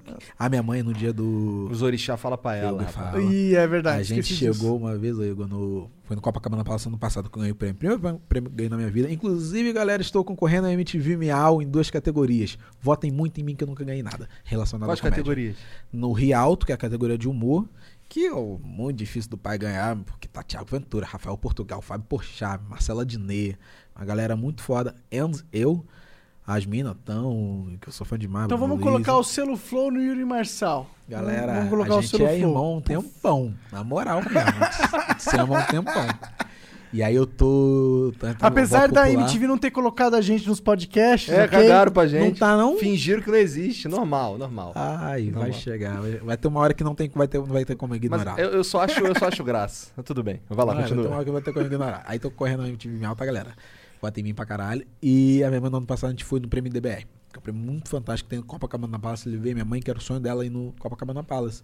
Ela trabalhava lá em frente e ficava tipo, porra, nunca vou entrar aí, tal, não sei o quê. E aí eu falei, não, você vai entrar mesmo com um vestidão foda, porta da frente, vão te fotografar, vão te entrevistar, o negócio todo tá do caralho. E aí, só que na, Do- aconteceu várias situações, eu tinha certeza também que eu não ia ganhar o prêmio lá, categoria representatividade. E aí eu ganhei, chorei, dediquei E ela- pra ela, tal, não sei o quê. Pô, do jeito que tu falou, eu achei que tu não tinha ganhado, cara. Não, não, ganhei, bicho. É que eu ele fiquei sabe muito... fazer o cliffhanger. É, um arrombado mesmo. Porque a gente subiu, eu falei, não, eu não tava nem nessa. E foi muito foda, porque a, a- minha tia Maria do Jongo tava lá, que é minha tia avó, que é da Serrinha, onde minha família quase toda é. E a gente sentou na mesma mesa, tal. são gerações muito diferentes, porque a minha tia com 98 anos que ela tava. Nossa. Ela é filha de escravizados, cara. Então, tipo assim, as histórias que ela. Caralho, ela viveu que ela um- algo que contava, poucas pessoas têm essa exatamente. experiência. Então, tipo assim, um bagulho, meu Deus, tá ligado? De eu ficar. Cara, eu não vou reclamar nem de racismo, tá ligado? Porque era um bagulho muito sua filha de escravizados. Imagina. E aí ela ganhou o prêmio na categoria dela e eu ganhei o prêmio na minha categoria, tá ligado? As pessoas, uma semana depois minha tia morreu. Então, Caralho. e morreu no jongo, dançando no jongo, que era o que ela fazia. Pô, que, que legal, eu é, acho. com 98 anos. Sim. Então não- não foi um tipo, a gente ficou mal, cara. Uma pessoa que Claro, eu amava e sim, tal, mas sim. ficou tipo uma Mas sensação. ela, pô, é uma vida boa, né? Quando É. você morre fazendo algo que você gosta. História, ela fez história, bicho. A minha, a minha Maria do João é história, assim. Então, aí fico dediquei o prêmio pra minha mãe e a gente já chegou lá. Eu falei, mãe, pelo amor de Deus, vai ter muita gente famosa lá do caralho, tudo certo, mas fica na moral. Ela, oxe, você para que não me conhece, eu ficava babando ovo de famoso, pessoa normal que a gente vê todo dia. Aí tirei, passou um amigo meu, tirei foto com ele, e a gente aí, tudo mais, não sei o que. Eu virei pro lado, minha mãe tava agarrada no Bial. Falando, adoro. E assim, com a câmera assim, tal, não sei o que. Eu falei, o que, que eu falei pra você? Aí eu vi, ela chegou pra mim e falou, não, que o Biel que te pediu pra tirar foto comigo. Eu falei, não existe possibilidade disso ter acontecido. Aí, e a minha mãe é muito conservadora, né? O bagulho que eu falei da maconha, que é real, ela, tipo, se um dia eu fumar ela souber, nossa senhora. E aí ela chegou no. Acabou no final, a gente indo embora, tal, não sei o que. Foi um dia antes do meu aniversário, inclusive. Aí a gente indo embora, fui levar minha mãe. Aí eu não lembro quem, também se eu lembrasse, né, nem seria elegante falar, mas eu não lembro qual pessoa muito famosa estava do lado de fora com uns- uma- um cigarro de maconha aceso. Aí eu já, porra, cinco anos de teatro, já faço stand-up há quatro, tal, não sei o quê. Pra mim já, tipo, ô, valeu, tudo certo. Aí minha mãe veio, me chamou, falou, veio, me chamou num canto assim da parede do Copacabana Plaza, falou, vem aqui. Aí o caralho, aconteceu alguma merda, vem aqui. Aí o que que foi ela? Yuri, com um olhão desse tamanho. Fulano de tal fuma maconha. Aí eu, mãe. Ela não, um absurdo. A pessoa vem te ver na televisão. Porra, tem como. E começou a descascar. A pessoa falei, mãe, tem um negócio pra te contar. Todo mundo que você fuma. Ela, aí ela começou, ficou tipo, não, ela falou, não, fulano não fuma. Não, eu, eu não vou nem te responder. Aí fica toda lembrando de todo lado. Não, mas Alcione, não, Alcione realmente não. Ela, então pronto. Aí eu pegava outra pessoa, ela, fulano de tal, eu. Legalize, Isso é no Brigadeiro. Isso aí vai no. Compra de Montevidéu. Ele vai direto, tem um, um- Como é que fala? É dealer, né? É dealer. Tem um dealer de Montevidéu que traz pra ele aqui.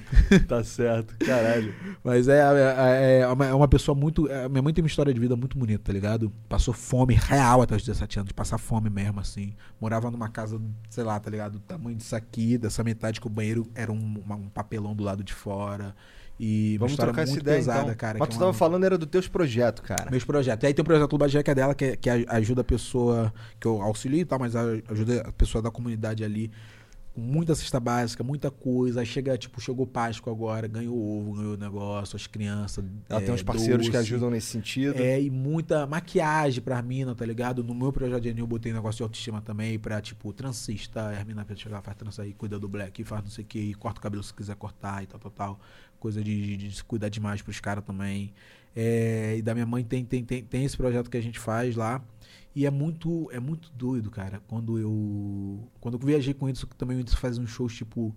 Paragominas, interior de não sei o que, da de Manaus, de, de, de, de Amazonas e tal. E aí eu conheci uma galera que já, já tinha conhecido na favela, mas de outras, outras áreas. Mano, paupérrima mesmo, assim, de não ter, de não ter, de não ter. Então eu botei um bagulho, todos os meus shows, eu botei três paradas. E tem até hoje. É, mãe solo, que era uma parada que você falava em rede social, paga meia, um valor simbólico. É, pessoas que fazem terapia, leva o negocinho lá pra comprovar, paga meia também um valor simbólico pra assistir o show. E aí isso ficou muito foda, eu porra, movimentei uma galera pra fazer terapia, tá ligado? Não só, tipo, ah, vou fazer terapia pra ir no show, mas que tipo assim, esse cara tá enchendo tanto saco que realmente eu vou dar chance, entendeu? Era isso que eu queria. Quase que uma droga assim, tipo, bicho, usa uma vez, vai no psicólogo uma vez. Se você não gostar, tudo certo. É, vai em outro, né? Que também às vezes a gente não gosta de primeiro. Mas essa parada, mãe solo, terapia e a coisa de. De sempre, sempre levar, tipo, você levar um quilo de alimento, você é, pagava meia. Só que acontecia muito foda, isso eu sou apaixonado pelo meu público até hoje, que eu, a galera pagava inteira e levava alimento pra caralho, e água e não sei o que, e levava. Tipo, não, eu levo. Pagava meia também, levava 5, 10 quilos, então ficava, tipo, muita, muito alimento, toda a cidade que eu passava, muito alimento. Aí eu doava pra alguma parada de, de, de mães solos, mães da comunidade do lugar, e pra, pra Eles distribuírem, né? distribuir e tal, e sempre rolava muito. E às vezes eu levava pra minha favela. Na tua história também tem esse papo de mãe solo? Minha mãe foi, foi, foi mãe solo, meu pai. Eu falo, falo faço muito piada com isso, inclusive, meu pai é ausente e tal. É, não foi aquele ausentão que eu não sei quem é, a gente teve o contato e tudo mais. Mas era aquele ausente, ausente, ausente, não tô aqui. Não tava entendeu? lá. Entendi. É, e aí. Mas eu vi muito no meu meio, no meio do terreiro, no meio familiar, mulheres criando 4, 5, 6 filhos sozinhas, tá ligado? E é uma treta e tal. É, eu não Ainda sou... bem que tem gente pra ajudar, né? É, eu não sou, não sou, tipo, não sou casado com, a, com, a, com a- as mães dos meus filhos, mas não tem, eu acho que não tem a ver com isso. Eu acho que tem a ver com querer tá mesmo, tá ligado? Então, eu tô aqui hoje, eu já sei que amanhã eu vou estar lá e vou estar com as minhas crianças, eu fico ansioso, eu fico doente quando eu fico sem. Eu não entendo essa, essa relação de, de distanciamento. A gente sabe que tem vários vetores, né? Tô falando no purão. E aí, mãe, mãe solo, e aí, pô, levava muita. E leva, tipo, quando voltar meu show vai, vai ter de novo muito alimento, cara. E caralho, o Igor, quando eu levava na minha favela, era sempre uma fita, porque eu minha mãe falava, não, vem levar você, que eu quero que você veja isso, entendeu? Por mais que já tenha visto a vida inteira, quero que você veja agora. Porque fui morar em Botafogo, não tem tiroteio, por exemplo, em Botafogo. E não é que eu esqueço que na Carobinha tem, outras favelas tem. Mas quando você não convive com aquilo, aquilo faz, passa a não fazer literalmente parte da sua realidade. Então, por mais que a vida inteira esteja, infelizmente, acostumada, a gente se acostuma com tiroteio, eu tô dois anos que eu não vivencio isso. Tô, tô direto, toda semana eu tô na carobinha.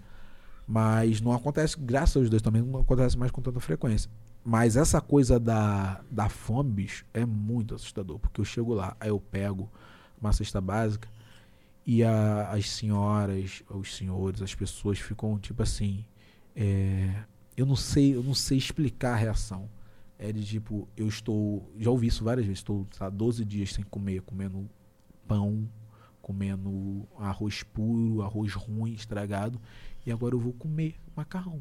Doideira, né, cara? E a pessoa fica assim com o olho brilhando e chorando, sem saber como te agradecer e te abraça e tal, não sei o que. E na pandemia a gente tá entregando né, numa distância e não sei o que. A pessoa quer te abraçar e você quer receber o abraço, mas sabe que não pode. E é muito. Eu sempre saio de lá, tipo, meu Deus, é na rua de trás da minha casa, bicho. Não tá distante. Na rua de trás da minha casa, na Carobinha, tem gente que fica 12 dias na base da água e farinha, porque não tem o que comer. Isso me.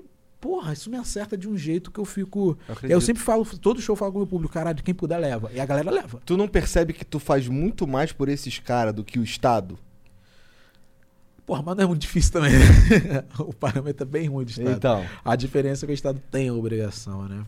você só com esses projetos aí que tu enumerou aí, esse do da, da saúde mental, esse do- da, da comida e sim, tal. sim. Caralho, tu muda a vida de muita gente. Pô, é uma galera, bicho. E toca Tá muito. E, e- e é isso, que é, a parada é nem, nem não fazer. Por isso que eu não, nem falo tanto. Agora eu tô começando a falar pra puxar mais, mais tanto mais gente pra fazer e tanto mais, mais patrocínio. Tomara mesmo. que Preciso apareça mais dinheiro, gente. galera. Realmente. É, tem que falar mesmo, eu acho. É, porque, precisa- porque vai esconder essas coisas boas. Sim, não, é, é, realmente, realmente. Agora eu tô falando muito mais, o MC foi um cara que me convenceu muito a isso. Então, tipo, bicho, é. E, eu porra, não- ganhar dinheiro é bom. Vai no show Com do cara, porque certeza. olha o que, que o cara tá fazendo também, tá ligado? É. Ele tá morando lá em Botafogo, num apartamento pica, De frente pra praia, galera. de frente pra De frente pra praia, praia, bonzão. grande pra caralho, que deu pra Gigante. filmar um Quatro filme ali quartos. dentro. Aí, Quatro quartos. enorme, eu não quero eu nem só saber. moro eu, só, mas nem precisava de quatro quartos. Esse é o nível da babaquice. Entendeu? O cara, eu não quero nem saber quanto é que esse arrombado paga de condomínio lá em Botafogo, tá ligado? Quero nem saber. Então, e- e- mas é, é muito foda. E assim, e esse é o meu ponto, tá ligado? Eu acho que tem pessoas, e, e eu acho que a- essa é a maioria de pessoas que são boas e que se. Elas vão ajudar o outro, tá ligado? E aí, aí a parada não tá no, no, tipo assim, no ser rico. Porque, obviamente, eu não sou, minha mãe também não é. Mora na Carobinha até hoje e tal. Também por opção. Mas Não é, e desde sempre a minha mãe ajuda pessoas. Desde quando ela é pobre pra caralho, quando a gente era pobre. Normal, nunca fui paupérrimo, mas a gente não era rico nem nada, aquela classe média bem baixa, pouco dinheiro que minha mãe tinha era escola é, e uma coisa pra minha saúde. Então, tipo. Tu tem irmão? Sempre. Tem, né? Eu tenho três irmãs, parte de pai, mas que são minhas irmãs, tá? Eu não gosto desse negócio do meu irmão. São minhas irmãs, sempre teve contato e tal, e um irmão que foi assassinado. E aí. Natal, com tiro na cara. Caralho, bad Caralho, que- demais.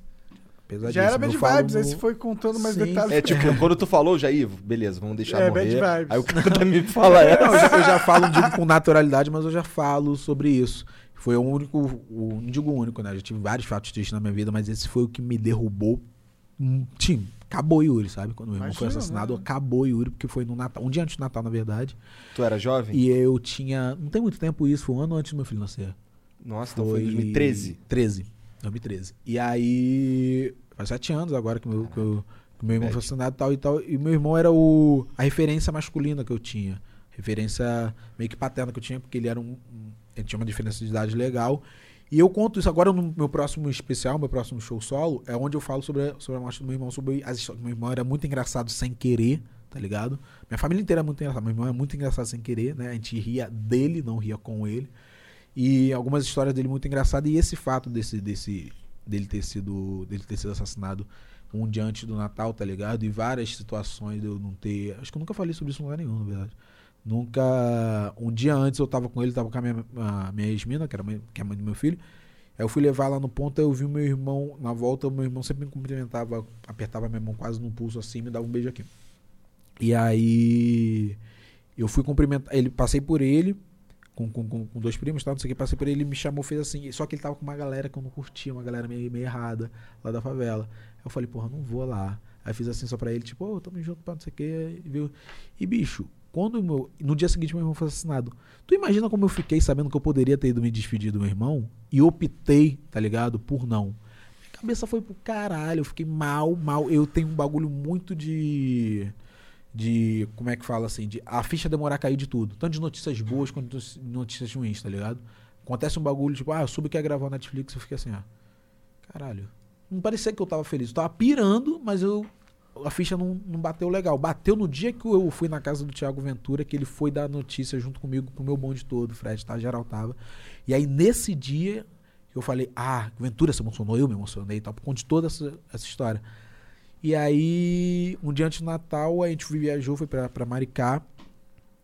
Minha tia chegou e falou. Pô, mataram o. O apelido dele era o Ganzinho. Mataram o Ganzinho. E aí, na hora, Igor, na hora, na hora, mano, eu comecei a chorar pra caralho, assim, compulsivamente. Na hora. Deu a notícia, me mostraram, plau! E ali foi até o Réveillon, até depois do Réveillon, e foi ficando, entrando num quadro meio que de depressão, assim, fudido, fudido, fudido, fudido, fudido, fudido. Porque o meu irmão, ninguém. Isso que eu quero trazer no solo. É, minha família é muito engraçada, só que eu sou o menos engraçado da família. Porque, porque minha família é realmente muito engraçada. E eu já tava fa- fazia direito, tal, tal, tal, tal. E só a pessoa que me incentivava na comédia de fato, e não era só na comédia, no que eu quisesse, se eu quisesse advogar e tal, tal, tal, era o meu irmão. Então, quando ele morreu, eu falei assim: não tem por que eu fazer comédia, porque a única pessoa que que de fato me incentivava, que minha mãe não, não, não apoiava pra caralho, ela apoiava tipo, faz o teu curso de teatro, tal, não sei o quê, mas você vai ser advogado, entendeu? Porque é isso que vai te dar sustento, teatro, caralho. Hoje em dia minha mãe, pff, nossa, fã. Mas. Então era a pessoa que falava assim. é, me chamava pros amigos, falava, quanto aquela parada que tu falou no vídeo, tá ligado? Sentia orgulho de eu ser. Estou quase chorando. Sentia orgulho de eu ser comediante de fato. Então, tipo, quando ele morreu, eu falei, não tem por que eu fazer isso, porque eu vou fazer pra quem? Aí eu vou fazer, todo mundo vai falar assim, não. Não, tu não vai fazer, tá ligado? Porque Caralho, que bad do não caralho. tinha ninguém pra, pra. Aí eu fiquei um tempão, já fazia, fazia o curso, não sei o que, fiquei um tempão meio par. E aí, quando eu recebi a notícia que eu ia ser pai, bateu de novo a bad, porque eu falei assim: o meu irmão, ele. Ele era muito paizão. Então a galera do terreiro, uma, um monte de gente chamava ele de pai. Um monte de gente. Tinha ele como pai real mesmo. Por isso, por ser o pai biológico ausente, por meu, irmão ser paizão. E aí, quando eu soube que ia ser pai, eu falei, porra, meu irmão, caralho, meu irmão tá aqui pra ver, tá ligado? Ele ia pirar, entendeu? E certamente ele ia pirar. Aí foi mais uma parada de bad vibe. E aí toda vez, até hoje, tá ligado? Toda vez que eu tenho um bagulho, tá ligado? Uma conquista gigante, porra, dorme o pessoal vivo rir. Porra, meu irmão, ele ia, caralho, ia fazer comissão, de, dirigia, rodava na van e tal no Rio. Porra, ia fazer coisa aqui pra tá, não sei dirigir. Meu irmão, um dos melhores motoristas que eu já conheci até hoje. E isso foi um bagulho que eu falei, agora eu também não quero mais. Porque ele que tava me ensinando a dirigir na época. Então ele morreu, eu falei, não, não quero mais dirigir, eu também não tenho muita paciência pra trânsito. E aí. Caralho, in- in- foi várias coisas que ligação. foram. É, tá ligado? Foram várias coisas. Eu sou muito tímido, então, tipo assim, eu não comprava camisinha. Meu irmão que comprava, porque eu morria de vergonha de chegar na farmácia e comprar camisinha. Eu faço até uma piada no show que fala assim, porra, meu, meu, meu irmão comprava camisinha. Meu irmão morreu em 2013. Em 2014 eu fui pai, entendeu? Então, tipo assim. É... Não, eu sei que foi, você tava falando de 2013 porque eu vi você falando isso num vídeo. Ah, sim, sim. Então, tipo, foi. 2013 foi, foi um dos melhores anos da minha vida. O Galo ganhou a Libertadores. Mas também foi um dos piores. E aí, ele. Cara, eu fiquei. Caralho, muito... tu torce pro Galo? Eu torço pro Galo. Que esquisito, cara. do Galo, tamo junto. Demais, demais, demais, demais. O Fred que é de BH e eu que torço pro Galo. Que louco essa porra. Que porra é essa? Tu é Mengão então, né? Não, eu sou do Cruzeiro, pô. Erradamente. Erradamente. Dentro de casa. Então foram várias coisas que foram, tá ligado? E de time também era um bagulho que eles usavam pra caralho, pá. É, que foram era que eu né? fiquei. Ele era, ele era. Aí sim. E aí eu, fi- eu fui ficando várias. Eu, porra, e tal, não sei o que. Aí minha mãe mesmo ficava, não, mas você não tem que se prender a isso, até por conta da nossa religião, né? Quando você se prende à memória. Mas não tinha como, eu fiquei muito. Mas, mas imagino que a religião, por ter, assim, é. Pro cristão, quando um cara morre, ele, a princípio, posso estar falando errado também, mas ele fica ali em stand-by até o dia do julgamento final, que é daí que ele vai ver se ele vai pro céu ou pro Posso inferno, estar falando o quê. merda. Posso estar falando merda. É, mas pra, na tua religião funciona de um jeito diferente, É que de é, é jeito, um pouco é mais confortável.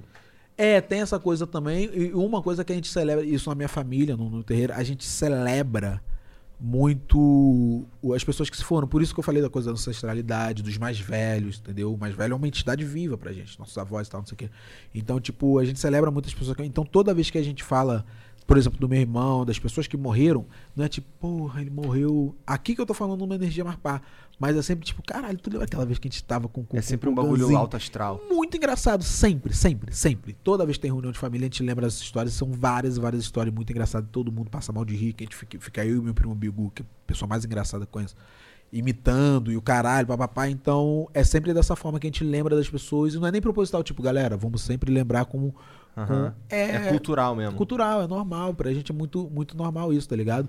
E isso impactou em várias áreas da minha vida, tanto na, na área da comédia, do, do, do meu irmão ter, esse, ter essa- coisa de ser muito engraçado sem querer, áreas afetivas e tal. Meu irmão tinha um jeito meio estranho, meio escroto de lidar com as minas. E aí, quando eu percebi que eu tava virando adulto, tava entrando nesse lugar. E eu falei, caralho, não, porque eu sempre critiquei isso, sabe? Tipo, meio que pai mesmo, quando você. Ih, tô virando meu pai, tá ligado? Ih, Aham, tô virando. É, eu não sei se eu tô virando meu pai, porque eu não sei. e aí. Salve, Mas pai do Yuri. lugar- Aí ele nem liga pra tu, irmão. Igual tu não ligou pra ele. Aí, ó. Mas é muito. Não é farpa se for true. É muito, é muito doido isso, cara. E aí foi. Depois eu fui. Melhorei, digo até rápido, claro que algumas vezes no ano, quando o dia que ele morreu, o aniversário dele. E aí eu vou pegar você na coincidência da coisa. De números. Eu sou macumbeiro. o meu irmão ele fazia aniversário dia 26 de fevereiro. 26 de fevereiro é o dia que eu fiz o primeiro show da minha vida, que é 26 de fevereiro de 2016. 26 de fevereiro é o dia que eu tranquei a faculdade, que é 26 de fevereiro de 2018. E 26 de fevereiro foi a primeira vez que eu fiz meu show solo. Não foi proposital da faculdade, até foi, porque falei, pô, hoje estou fazendo dois anos de comédia. Eu falei, nem, ah, hoje seria aniversário do meu irmão, hoje estou fazendo dois anos de comédia, então hoje vai ser o dia que eu vou chegar na faculdade. Chega! É, último período, inclusive, só falta TCC. E aí. E 26 de fevereiro é o dia do comediante. Caralho. Caralho, olha lá. Vários, bom. vários bagulho, várias, várias brincadeiras aí. Isso tem algum. Isso é simbólico? Não, cara, você? eu mesmo Ou- ou só- ou eu sou super cético tá de. zoando? É, não, é real, mas tipo assim. Não, eu, sei sou- que, eu sei que os números são. As, as Sim, datas sim, são são reais, reais. Mas o lance de tu se ligar nisso é. É, não, eu me ligo porque eu me ligo muito. É muito. Vai ser meio controverso, meio hipócrita que eu vou falar. Eu me ligo muito em número, número. Não me ligo em numerologia. sabe, a coisa do ceticismo que eu te falei. Eu tenho Entendi. apego com datas. Qual que é mas é signo? tipo. Eu sou taurino. Ah, típico de Mas tem que ver o ascendente, meu. Mas é, eu sou muito cético. A minha mãe fez, a minha mina também fez. Yuri fez um negócio de numerologia esses dias. Cara, bate tudo. Ela fala negócio de cor que tu gosta, fala negócio da tua família, fala negócio do teu jeito. Tu precisa fazer o. Preciso não. É, precisar não preciso não, né? Eu, eu, eu, 27 anos, nunca precisei. Que que... Aí minha mãe depois veio, cara, Yuri fez porra do caralho, isso aqui, pô, faz, cara. Eu falei, não. Sabe por que se eu fizer? É, às vezes é um bagulho que até vai me impactar, mas se eu fizer, eu vou ficar tipo assim, ó. Sabe como é que ela sabe disso aqui? Eu estudo muito essas paradas, tá ligado? Não estou falando que é charlatanismo, tá, galera? Só estou falando Não, tá que eu sim, estudo tá sim, tá muito sim, tá sim. as mecânicas dessas coisas. Então, Cancela tipo, o Yuri, cancela o Yuri. então, tipo assim, eu vou pegar e vou ficar meio chato. Você é aquele ateuzão escroto que. Galera, Ah, é melhor nem fazer, né? É, sabe como ela sabe? Pode ter coisa que eu falo assim, rapaz, aqui me pegou, hein? Aquela me acertou. Porra, ela sabe que. Não, peraí. Nunca falei isso pra ninguém, mas tem coisa que eu falo. Isso aqui, galera, é. Conta com Postei no conta com Instagram, conta porra. Isso aqui é, é- é- é é probabilidades, entendeu? Mas eu sou apegado com data, essa coisa do número. E não. E isso eu acho uma puta coincidência gigante, tá ligado? Várias paradas nessa data. 26. Tem outras coisas que eu não tô me lembrando agora, mas várias paradas com, com, com essa data de, porra, caralho, porra, 26 de fevereiro é o dia não sei o que, é o dia não sei o que, é o dia do comediante, é o dia do. E o meu, meu especial de Netflix quase foi nesse dia, talvez até seja, tá ligado? Que do jeito que tá Já pensou? o Covid, quase foi, e também, mesma coisa, foram eles que marcaram, não tenho, não tenho essa, essa autonomia. É, não, é, não tá no seu controle. né? É, tá no meu controle. Quando eu olhei e falei, Yuri, vai ser dia 26 de fevereiro, dia 28 de fevereiro. E, ah, lembrei a outra data. O dia que eu abri a venda foi 27 de fevereiro, que esgotou dia 26 de fevereiro, tá ligado? Esse ano. Que foi um dia antes do, do, do coisa do carnaval. Aí. Caralho. Foi, foi o um dia monte que. de coisa mesmo aconteceu dia Va- 26 de fevereiro. Vários bagulho, vários bagulho, vários bagulho. E aí eu fico muito, caralho, coincidência da porra, tá, não sei o quê.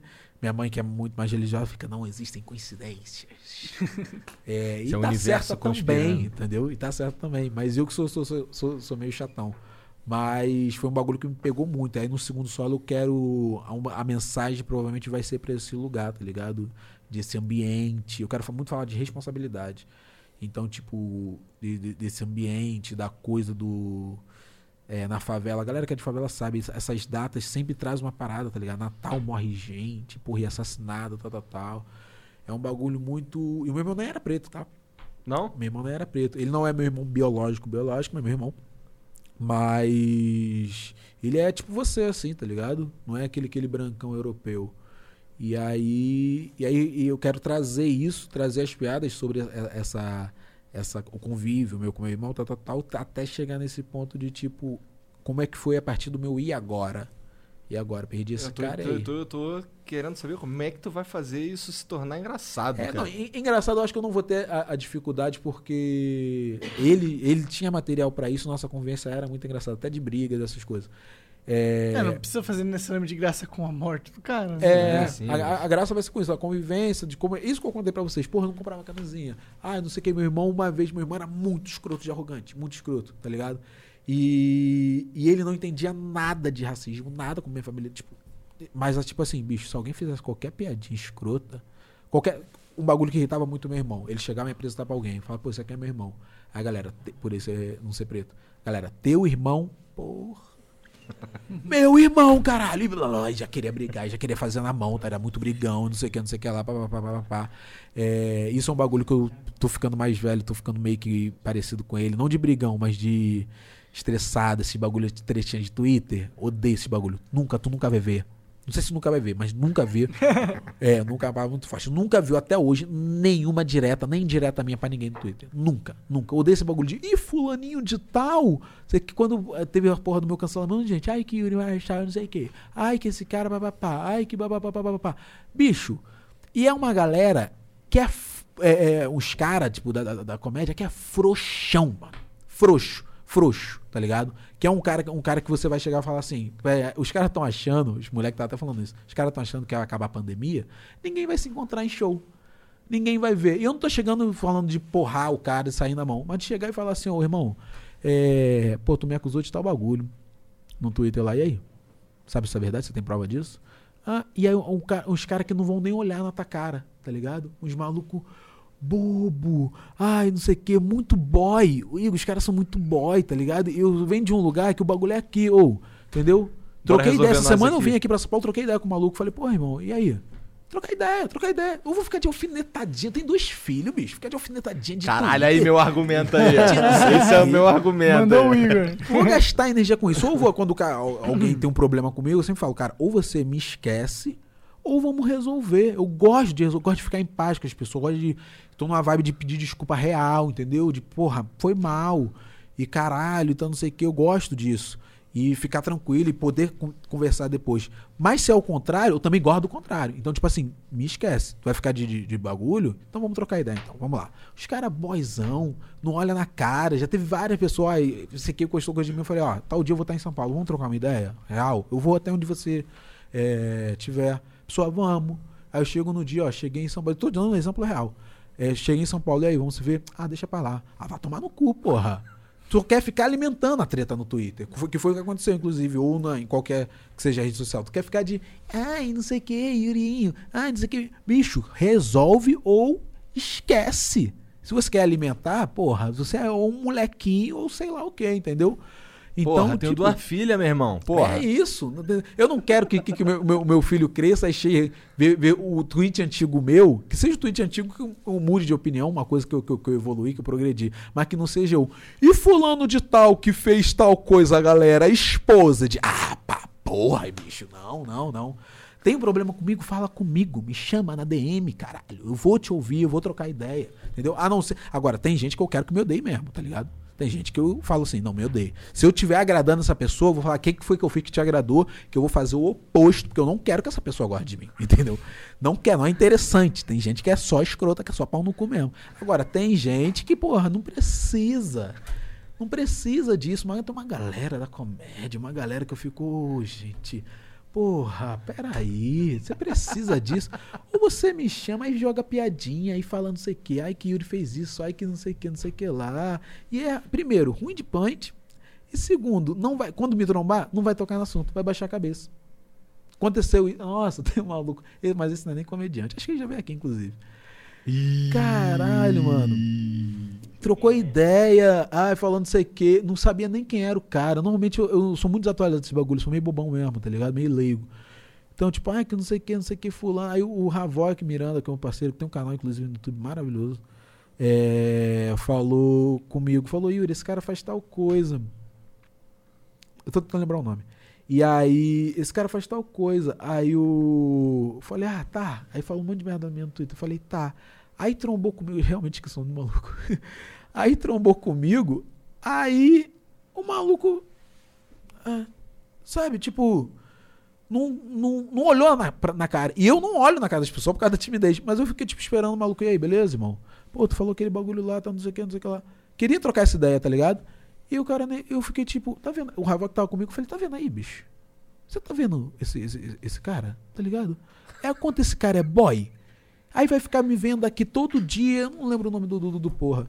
Vai ficar me vendo aqui todo dia e não vai trocar uma ideia de olhar no meu olho pra poder chegar no maluco, porque eu não, não quero ser escudo da dor tapa no ombro, tu quer falar, ô, tu falou de mim, falou mal de mim, não, eu vim resolver. Não, é tipo, bicho, e aí? A gente não vai falar sobre isso, entendeu? É só isso, que, Vamos que, ficar de mal, corta aqui. é, porra, não, não, não, não tem, não tem, não tem, não tem, não tem, não tem. E eu não gosto de climinha, tá ligado? Aí tu imagina, eu não falo, não falo contigo. Aí tá geral aqui, porra. A- O, tá o Fred, tá o amigo ali do som tá, tá, tá Monark. Aí fica aqui todo mundo na mesma conversa e eu aqui, pô, Monark, não sei o que, não sei o que lá, não sei o que lá. Não- Pô, Fred. Pô, isso aí que, é quando o eu que. tinha 13 Ah, anos. pera aí. Não, bicho, não dá, não dá, não dá, não dá. Eu acho, eu falo isso, eu acho que falta filho pras pessoas, às vezes. Que quando você tem filho, você não faz essas coisas. Você, entendeu? Quem tem filho e tá se envolvendo em fofoquinha de Twitter, tá, não não sei, tá, tá, tá com tempo sobrando aí.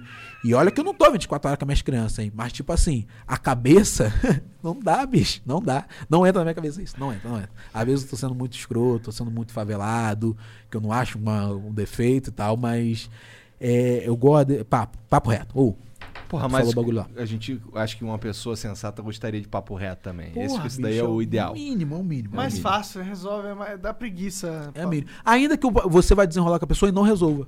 Vocês concordam em discordar, falar, não acho isso, a Mas pessoa fala, você vai tá saber o que errado. ele acha, o que eu Exatamente. acho, e aí beleza. Aí eu tenho, tiro as minhas conclusões mais adequadamente, eu acho. Exatamente, aí a pessoa faz, aí você fala, porra, não, é, não, não rolou. Não rolou. Mas não vai ficar de alfinetadinha, de não sei o quê, indo pro, pro, pro, pro canalzinho tal de fulano de fofoca, falando papapá. papá. Não, bicho, deixa o pessoal falar de outro material. A gente, porra, uns cara, tem uns cara velho, entendeu? Que, porra, bicho, não, bicho, Cara não. Porra, tá olhando ali se você não vai falar merda. Até levou- Você até começou a levantou- falar, é, exato. Com certeza. Ah, não, cara. Não, não. Mas, Yuri, muito obrigado pelo papo, Tamo cara. junto, de verdade. sempre. Muito foda. Obrigado aí todo mundo que foi assistindo, todo mundo que virou sub aí, todo mundo que mandou beats. Vai acompanhar o talk show do Yuri. É, Por favor, No gente, cá Show. entre nós, vamos lá no YouTube que tá bonito. Move. Move. Move. Move, move. é. Do UOL e tá legal, tá legal. Vamos que vamos. Obrigado aí, galera, pelo convite. Pô, quero voltar aqui quando sair meu especial. Demorou, Demorou, vamos marcar. Vamos demorou, mesmo, vamos demorou. mesmo. E vamos desenrolar aquele lance lá da tua mãe também. Vamos, vamos, coisa Demorou? boa. Vão curtir. Vocês vão Então, curtir. é. Olha, isso aí ficou contexto. esquisito. Com todo respeito. Pegar só esse contexto, a galera Daqui a pouco sobe mensagem da minha mãe aqui. Tá achando que eu sou uma prostituta? É isso, chat. Obrigado, um beijo. Tchau, tchau. Salve, salve.